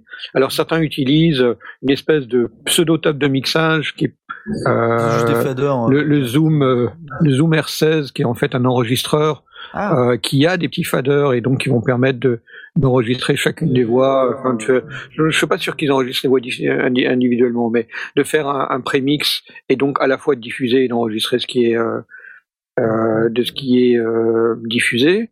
Donc euh, il y, a, il y a plein de petites solutions intermédiaires. Je crois que l'é- l'émission euh, de, de, de ce soir, elle, est- elle est pas là pour euh, pour dire, euh, enfin pour pour couvrir tous les besoins, mais par contre de fournir le vocabulaire et la compréhension nécessaires pour lire ces fameuses documentations et dire voilà ça ça fait partie des éléments dont j'ai besoin. Est-ce que j'ai besoin d'avoir des aux ou pas? Est-ce que j'ai besoin d'avoir des bus ou pas? Combien de voix j'ai véritablement besoin? Combien de d'entrées micro? Parce qu'on a vu que la voix, la petite, la petite maquille, elle, elle est censée avoir euh, 10 entrées. En réalité, ce n'est que quatre micros, et sur les quatre micros, il y en a que deux qui ont les réglages complets. Euh, C'est l'arnaque. euh, C'est pas, c'est pas forcément l'arnaque, mais Non, moi, j'ai- une- j'ai une petite euh, maquille euh, 1202. Euh, Il y a de nouveau quatre entrées micro. Elle nous a bien dépanné sur sur des, des, des quiz au jour du téméraire ou des choses comme ça. Euh, et, et elle était largement suffisante parce qu'on n'avait pas besoin de plus de quatre micros. Mais s'il fallait plus, ben, il fallait euh, trouver un autre truc, euh, prendre des, des préamplis externes euh, et rentrer en entrée ligne ou des choses comme ça. Mais voilà, il y a, euh, elle, elle correspondait à ce dont on avait besoin. Par contre, quand on a fait l'émission, si tu te souviens, la, la, la première émission au jour du téméraire radio, Oh là là. euh, on a- on n'aurait pas pu utiliser cette petite table. Il fallait quelque chose de plus costaud et c'est pour ça qu'on a utilisé la table de, d'Aspic. Ouais. Euh, donc voilà, à chaque, à chaque fois, on doit véritablement déterminer quels sont ses besoins, mais on peut pas les déterminer si on n'a pas compris le vocabulaire nécessaire. Et évidemment, un, un ingénieur du son euh, euh, responsable d'un studio, bah lui, il les connaît ses, consoles et il va euh, pouvoir choisir en toute connaissance de cause. Euh, un sondier en herbe dans, dans, dans son home studio selon sa, sa volonté de faire des choses, euh, il faut savoir par exemple que beaucoup de, de, de, de tables de mixage qui sont euh, dites à sortie numérique euh, USB ou autre, beaucoup d'entre elles ne- n'enregistrent que le master, elles n'enregistrent pas les pistes individuelles. Et donc, euh, quelqu'un qui sait pas lire la notice, il va se retrouver à- à croire que euh, il a il a 10 pistes en entrée, il va pouvoir avoir 10 pistes dans son dans son ordinateur. Non, il aura que le mix stéréo. Ce qui peut être très bien dans certains cas. Par exemple, d'une émission de radio, euh, ça peut largement suffire. On enregistre juste le master et puis on fait ses réglages et puis ce qu'on enregistre, c'est ce qui aura été diffusé. Mais dans d'autres cas où on, veut euh, profiter de la table de mixage pour euh, pour enregistrer chacune des pistes, ben ça va pas suffire. Il faudra se tourner vers des tables de mixage qui le proposent. Et si on ne le sait pas, si on n'a pas abordé au minimum ce genre de vocabulaire et, et cette manière de lire une notice technique, ben on est perdu et, on fait les mauvais choix. C'est Hmm. quand même le gros truc qu'il faut se souvenir de cette de cette émission, c'est lisez votre doc parce que vraiment. euh, euh, C'est clair. non mais je me souviens avec nos, nos, nos amis de chez Culture Breakdown où euh, ils, ils essayaient, ils se disaient ah comment je peux faire rentrer le son de cette carte de, de cette de cette table de mix, est-ce que je dois prendre une carte une carte son etc en plus etc. Je dis, non bah branchez-la en USB et paf vous aurez directement votre master, ça marchera nickel. Euh, ça bah c'est juste en lisant, en regardant la table parce qu'il y a déjà de la doc dessus Ouais. et euh, ça c'est fort. Je t'ai impressionné la quantité euh, pour quelqu'un qui fait un peu d'interface graphique, euh, la, la quantité d'informations comment c'est assez smart en fait rien que de la regarder quand ils font pas de faute de frappe évidemment. Le- le- sur la sur la sur ma maquille MS 1202, la documentation que j'ai lue ah, commence par un, un quick review qui permet de pour quelqu'un qui connaît de, savoir juste les informations, est-ce que c'est du poste ou du prêt, des choses comme ça. Donc euh, ça va très très vite, en deux pages, tu as, lu comment la, machine fonctionne, et il est indiqué, voilà, c'est pour ceux qui sont soit pressés, soit qui connaissent, euh, et qui font déjà des sous avec. Enfin, grosso modo, c'est écrit en anglais en disant ceux, ceux qui gagnent déjà des sous avec n'ont pas besoin de lire la suite. Mais de toute Mm. façon, on sait très bien que ceux qui euh, font des sous avec, ils vont quand même lire la suite parce qu'ils vont y trouver des trucs intéressants. Et il y avait vraiment cette manière pleine d'humour de dire ok, vous pouvez vous contenter de lire uniquement la, la, la notice de base, où est-ce qu'on branche le micro, euh, Le euh, le, le, ouais, c'est exactement ça. Avec ça, vous avez moyen de vous débrouiller, vous allez avoir un, Mm. un routage de base, mais lisez la suite parce que il y a vraiment plein plein d'informations dedans et, et, La voilà page des, des, 12 des pour fréquences vous étonner. Mais, c'était amusant de lire cette, cette espèce de d'humour qu'il y avait parce que c'était vraiment très humoristique alors que c'était euh, professionnel. Mais euh, il y, avait un- une, une touche d'humour dedans qui disait ouais ceux, ceux qui se font les grosses pépettes de toute façon ils vont quand même le lire parce que c'est pour ça qu'ils se font des grosses pépettes avec. Non, Voilà. Et, et donc pour répondre à une question qu'on a eue en tout début d'émission et à laquelle je n'ai pas souhaité répondre tout de suite parce qu'il il fallait qu'on explique tous ces concepts. Quelle est la différence entre une table de mixage et, euh, et un truc genre Novation euh, Control Ben euh, en fait voilà, c'est- c'est une table de mixage, ça, ça traite du son, ça, ça manipule du son. Euh, un contrôleur MIDI, comme les trucs de Novation, ça n'est qu'un contrôleur MIDI, mais ça va vous permettre de manipuler les, les sons euh, comme on le ferait avec une table de mixage, mais à l'intérieur de l'ordinateur. Ce n'est qu'une interface euh, physique à une table de mixage virtuelle. Donc, à partir du moment où on a compris les principes de fonctionnement d'une table de mixage, de fonctionnement de cheminement du signal, on peut on peut utiliser euh, effectivement ce genre de, de module. Moi, j'ai posté là sur Twitter Ah. ma table, mon interface. À la maison. Euh, voilà, à la maison. Donc c'est une interface euh, Avid euh, qui, qui fonctionne en Ethernet et elle ne manipule pas de son et c'est juste une interface qui travaille au format euh, Mackie HUI euh, et qui, qui fonctionne euh, très bien avec Cubase ou avec d'autres logiciels. Et donc c'est avec des faders motorisés, des petits écrans OLED euh, par-dessus, euh, les petits boutons, les petits trucs qui s'allument. Sur la gauche, on voit euh, les, les, les différents modes, channel, insert, EQ, aux, euh, et c'est génial. Euh, voilà, on n'en demande pas plus quoi. C'est euh, et puis après page par page, hein, j'ai des boutons page en haut à gauche là qu'on voit. Euh, on peut aller de, de banque de 8 en banque de 8, banque de 8 channels de 8 en 8. Donc si et puis quand je bouge, les faders bougent parce qu'ils sont motorisés. Ah oui, c'est ça qui est le truc, c'est j'allais dire, on a oublié l'un des trucs les plus géniaux d'une table de mixage, c'est que Ah, ça a des oui. faders et qu'on peut les faire bouger de manière complètement débile. Ouais. c'est même l'un des premiers trucs que je vois, j'allais dire, oh regarde ce petit script. Mais Et ça, ça s'appelle une Avid Artist, Artist Mix. Elle ça coûte s'appelle. Combien environ? Euh, ça, ça coûte environ euh, 900 euros D'accord, ok. quand même. Ça, c'est une Ah, surface de contrôle. C'est une surface de contrôle. Entre guillemets, Ouais. c'est juste des boutons, même si ça fait plein d'autres trucs, il y a des écrans. Ouais, ouais, c'est une grosse ouais. télécommande. C'est une grosse télécommande, ouais. que j'ai- Elle est- moi, j'ai elle est investi. cool. Elle est, Elle est super cool, Elle a ouais. l'air cool, vraiment. Et en plus, on peut, on, on peut les, les associer ensemble. On peut en acheter trois et puis hop, ça fait 24. Ah, C'est génial. C'est, c'est juste dément, quoi. Donc t'es comme à la maison là, tu crois que t'es, que t'es, t'es dans le grand studio, c'est, c'est super top. Non, mais ce qui est bien en plus, c'est que, bon, ça on va pas le répéter, mais ça veut dire que tu peux faire des trucs, euh, en- entre guillemets, entre différents ordinateurs. Enfin, t'as la- l'avantage numérique en plus, donc, euh, c'est- Exactement. tu pourrais contrôler Synops Live avec tes, avec tes trucs, si tu veux. Peut-être. Et euh, voilà, on parlait un peu du DJ. Le DJ, euh, petite euh, petite aparté sur le DJ. La table de mixage du DJ, elle elle va de plus en plus vers quelque chose qui va offrir du contrôle euh, créatif sur la musique. Euh, par exemple, si on regarde le Tractor Control S8 hein, euh, de Native Instruments, qu'on aime beaucoup, qui ont refusé de nous sponsoriser, enfoiré, euh, c'est euh, c'est un truc assez euh, c'est un truc assez intéressant euh, qui permet de faire non seulement euh, du, du mixage de signaux, mais aussi de la- du triturage de signaux. Et c'est peut-être plus intéressant que simplement du mixage. Donc, je vais vous poster là, je vous l'ai posté. Vous regardez l'image et là, vous allez vous rendre compte qu'en fait, euh, enfin, ça a plus rien d'une table de mixage comme on vient de l'expliquer. C'est euh, voilà, il y a des égaliseurs, certes, euh, il y a des faders, certes, il y en a pas beaucoup, mais il y a surtout des écrans, des pads, euh, et puis des Ah fonctions qui vont permettre de manipuler, de triturer le son de manière à en faire quelque chose qui soit euh, utile pour un DJ. Les fameuses fonctions que, que Jay euh, voulait pas payer. là. Voilà, le stutter, euh, le Ah. delay, euh, tout ça. Attends, attends, ça c'est du physique? Non, c'est du physique. C'est du physique, ça. Ouais. C'est du physique? Ouais, Ouais, c'est du physique. Bon, c'est un truc fait en 3D, mais euh, Ouais, mais c'est un, truc physique au mais final. c'est un vrai truc qui existe vraiment en hardware. Classe.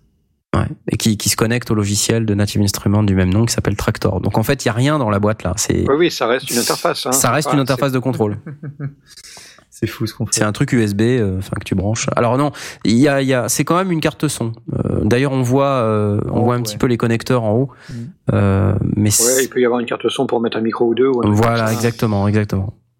Donc on a vraiment, euh, voilà, en fonction des usages, les, les home studistes, les DJ, les podcasteurs. euh, euh, si, si vous êtes comme moi, que vous avez 92 000 synthés, euh, c'est vrai qu'avoir une table de mixage c'est pratique parce que ça permet de rentrer tous les sons dans un seul appareil.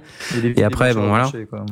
Mais, mais sinon, euh, voilà, le, le podcasteur de base, le gars qui fait de la fiction audio, euh, il n'a pas forcément besoin d'une table de mixage. Euh, Ouais, ça, peut, ça peut effectivement servir de patch. Alors quand on quand on l'utilise justement pour pouvoir tout brancher et, euh, et, et donc on sait que le synthé il est sur la voie 1-2, euh, Mm. que euh, l'autre appareil il est sur la voie 3-4, etc. Euh, euh, pensez s'il y a un bouton mute euh, ou solo, c'est pas idiot. Mm. Euh, c'est pas indispensable, mais c'est pas idiot. Et surtout, pensez à bien, même si les appareils sont pas branchés, à bien réduire à zéro chacune des tranches qui sont pas utilisées, euh, parce que ça induit un petit peu de bruit. Donc, euh, tant qu'à faire, Ouais. si on l'utilise comme euh, comme juste simple patch euh, et, et qu'on utilise un instrument à la fois, euh, le, le bouton solo est, est quand même assez sympa. Et on n'a pas parlé des consoles de live. Velf n'est pas là, il nous en aurait parlé. Euh, mais effectivement, en live, euh, on a besoin de boutons physiques, on a besoin euh, d'un certain nombre de, de choses, comme des auxiliaires préfadeurs. Euh, Couvrir après les trucs pour les couper quand ça. Exactement, et d'avoir un accès direct à, à tous les boutons. Et les consoles de live contre les consoles de studio, c'est pas tout à fait, euh, c'est pas tout à fait les mêmes besoins. Euh, la console de studio, on peut se permettre qu'elle soit plus compliquée, plus complète. La console de live, il faut qu'elle soit hyper straightforward. Mm. Ça doit être euh, au plus simple, au plus pratique.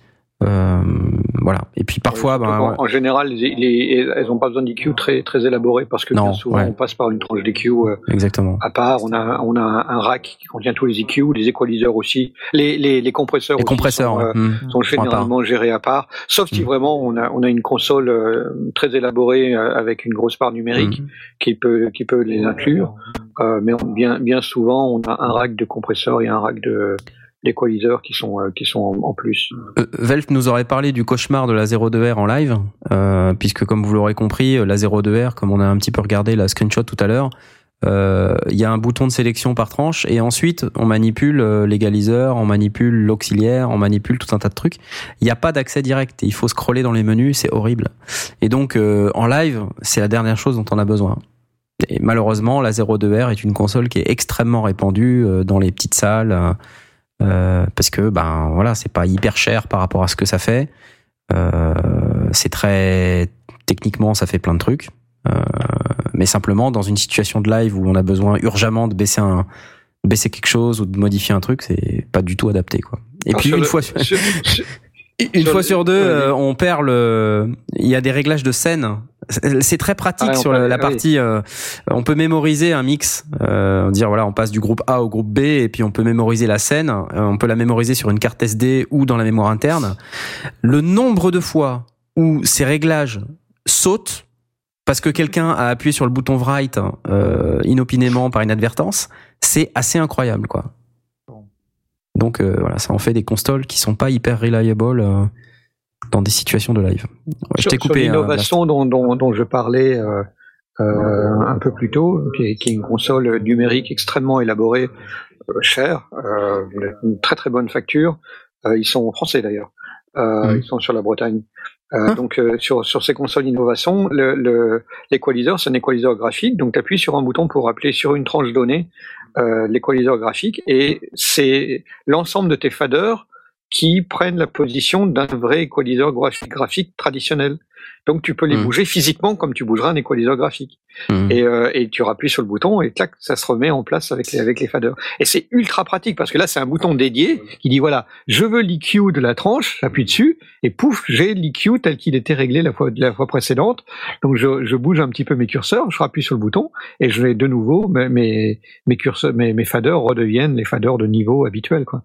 Et c'est absolument génial à, utiliser pour, euh, pour éviter de, de, de- d'avoir un rack, si on a 48 entrées, d'avoir 48 euh, équaliseurs graphiques euh, pour pouvoir faire ce, sur ces réglages.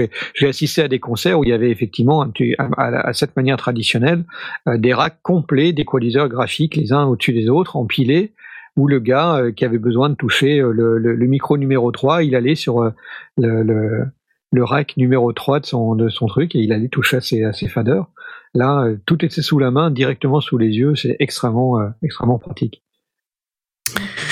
Voilà, voilà. Une très longue émission. Je vous propose qu'on peut-être qu'on s'arrête là, euh, Ouais. parce que sinon euh, on, va, cool, on en parler euh, pendant des plein de heures. plein de trucs. Euh, on espère que ça vous a permis de vous y retrouver un petit peu dans, dans le pléthore de, de, de fonctionnalités et, et qu'on vous, on a réussi à vous expliquer un petit peu à quoi servaient euh, tous les éléments d'une table de mixage. Bien sûr, on pourrait en parler encore pendant des heures, euh, mais là, bon, ça serait pas raisonnable. Euh, donc, euh, on Ouais, va. Voilà, il y a école demain. On, on va évidemment vous vous remercier. Euh, on a, comme d'habitude, euh, sans nos auditeurs, nos très nombreux auditeurs, nous nous ne serions pas là. Euh, et donc, euh, on va vous donner rendez-vous. euh, alors, c'est dans trois semaines, je crois maintenant, euh, parce qu'il y a le mois prochain est un mois à cinq semaines. Ouais, c'est compliqué. C'est compliqué. Et, euh, et donc, euh, le mois de mars, pardon, est un mois à cinq semaines. Et donc, au lieu de, de nous voir dans 15 jours, on se verra dans trois semaines. Le sujet de dans trois semaines, c'est batterie et percussion. Ouh, je ne sais Donc- pas. Donc là, euh, là, c'est un sujet pour Aurine. On espère qu'il sera euh, Oui, guéri. Il sera remis. Euh, parce que là, évidemment, dans, le- dans le contexte du sondier, il y a énormément de trucs à dire. Euh, et puis surtout, c'est bien d'avoir un batteur pour pouvoir discuter de ces choses-là. Euh, et en attendant, on va vous souhaiter euh, une excellente période intersondier. D'accord. Trois semaines de fou. Trois semaines de malade, euh, trois semaines pendant lesquelles vous n'allez absolument pas nous écouter et euh, vous avez bien raison. Mais si vous avez des questions, postez-les sur Twitter, on garde un œil dessus et on essaye d'y répondre. Exactement. Et en attendant, bonne nuit et à bientôt. À bientôt. À plus. À. Ciao, ciao. Ciao.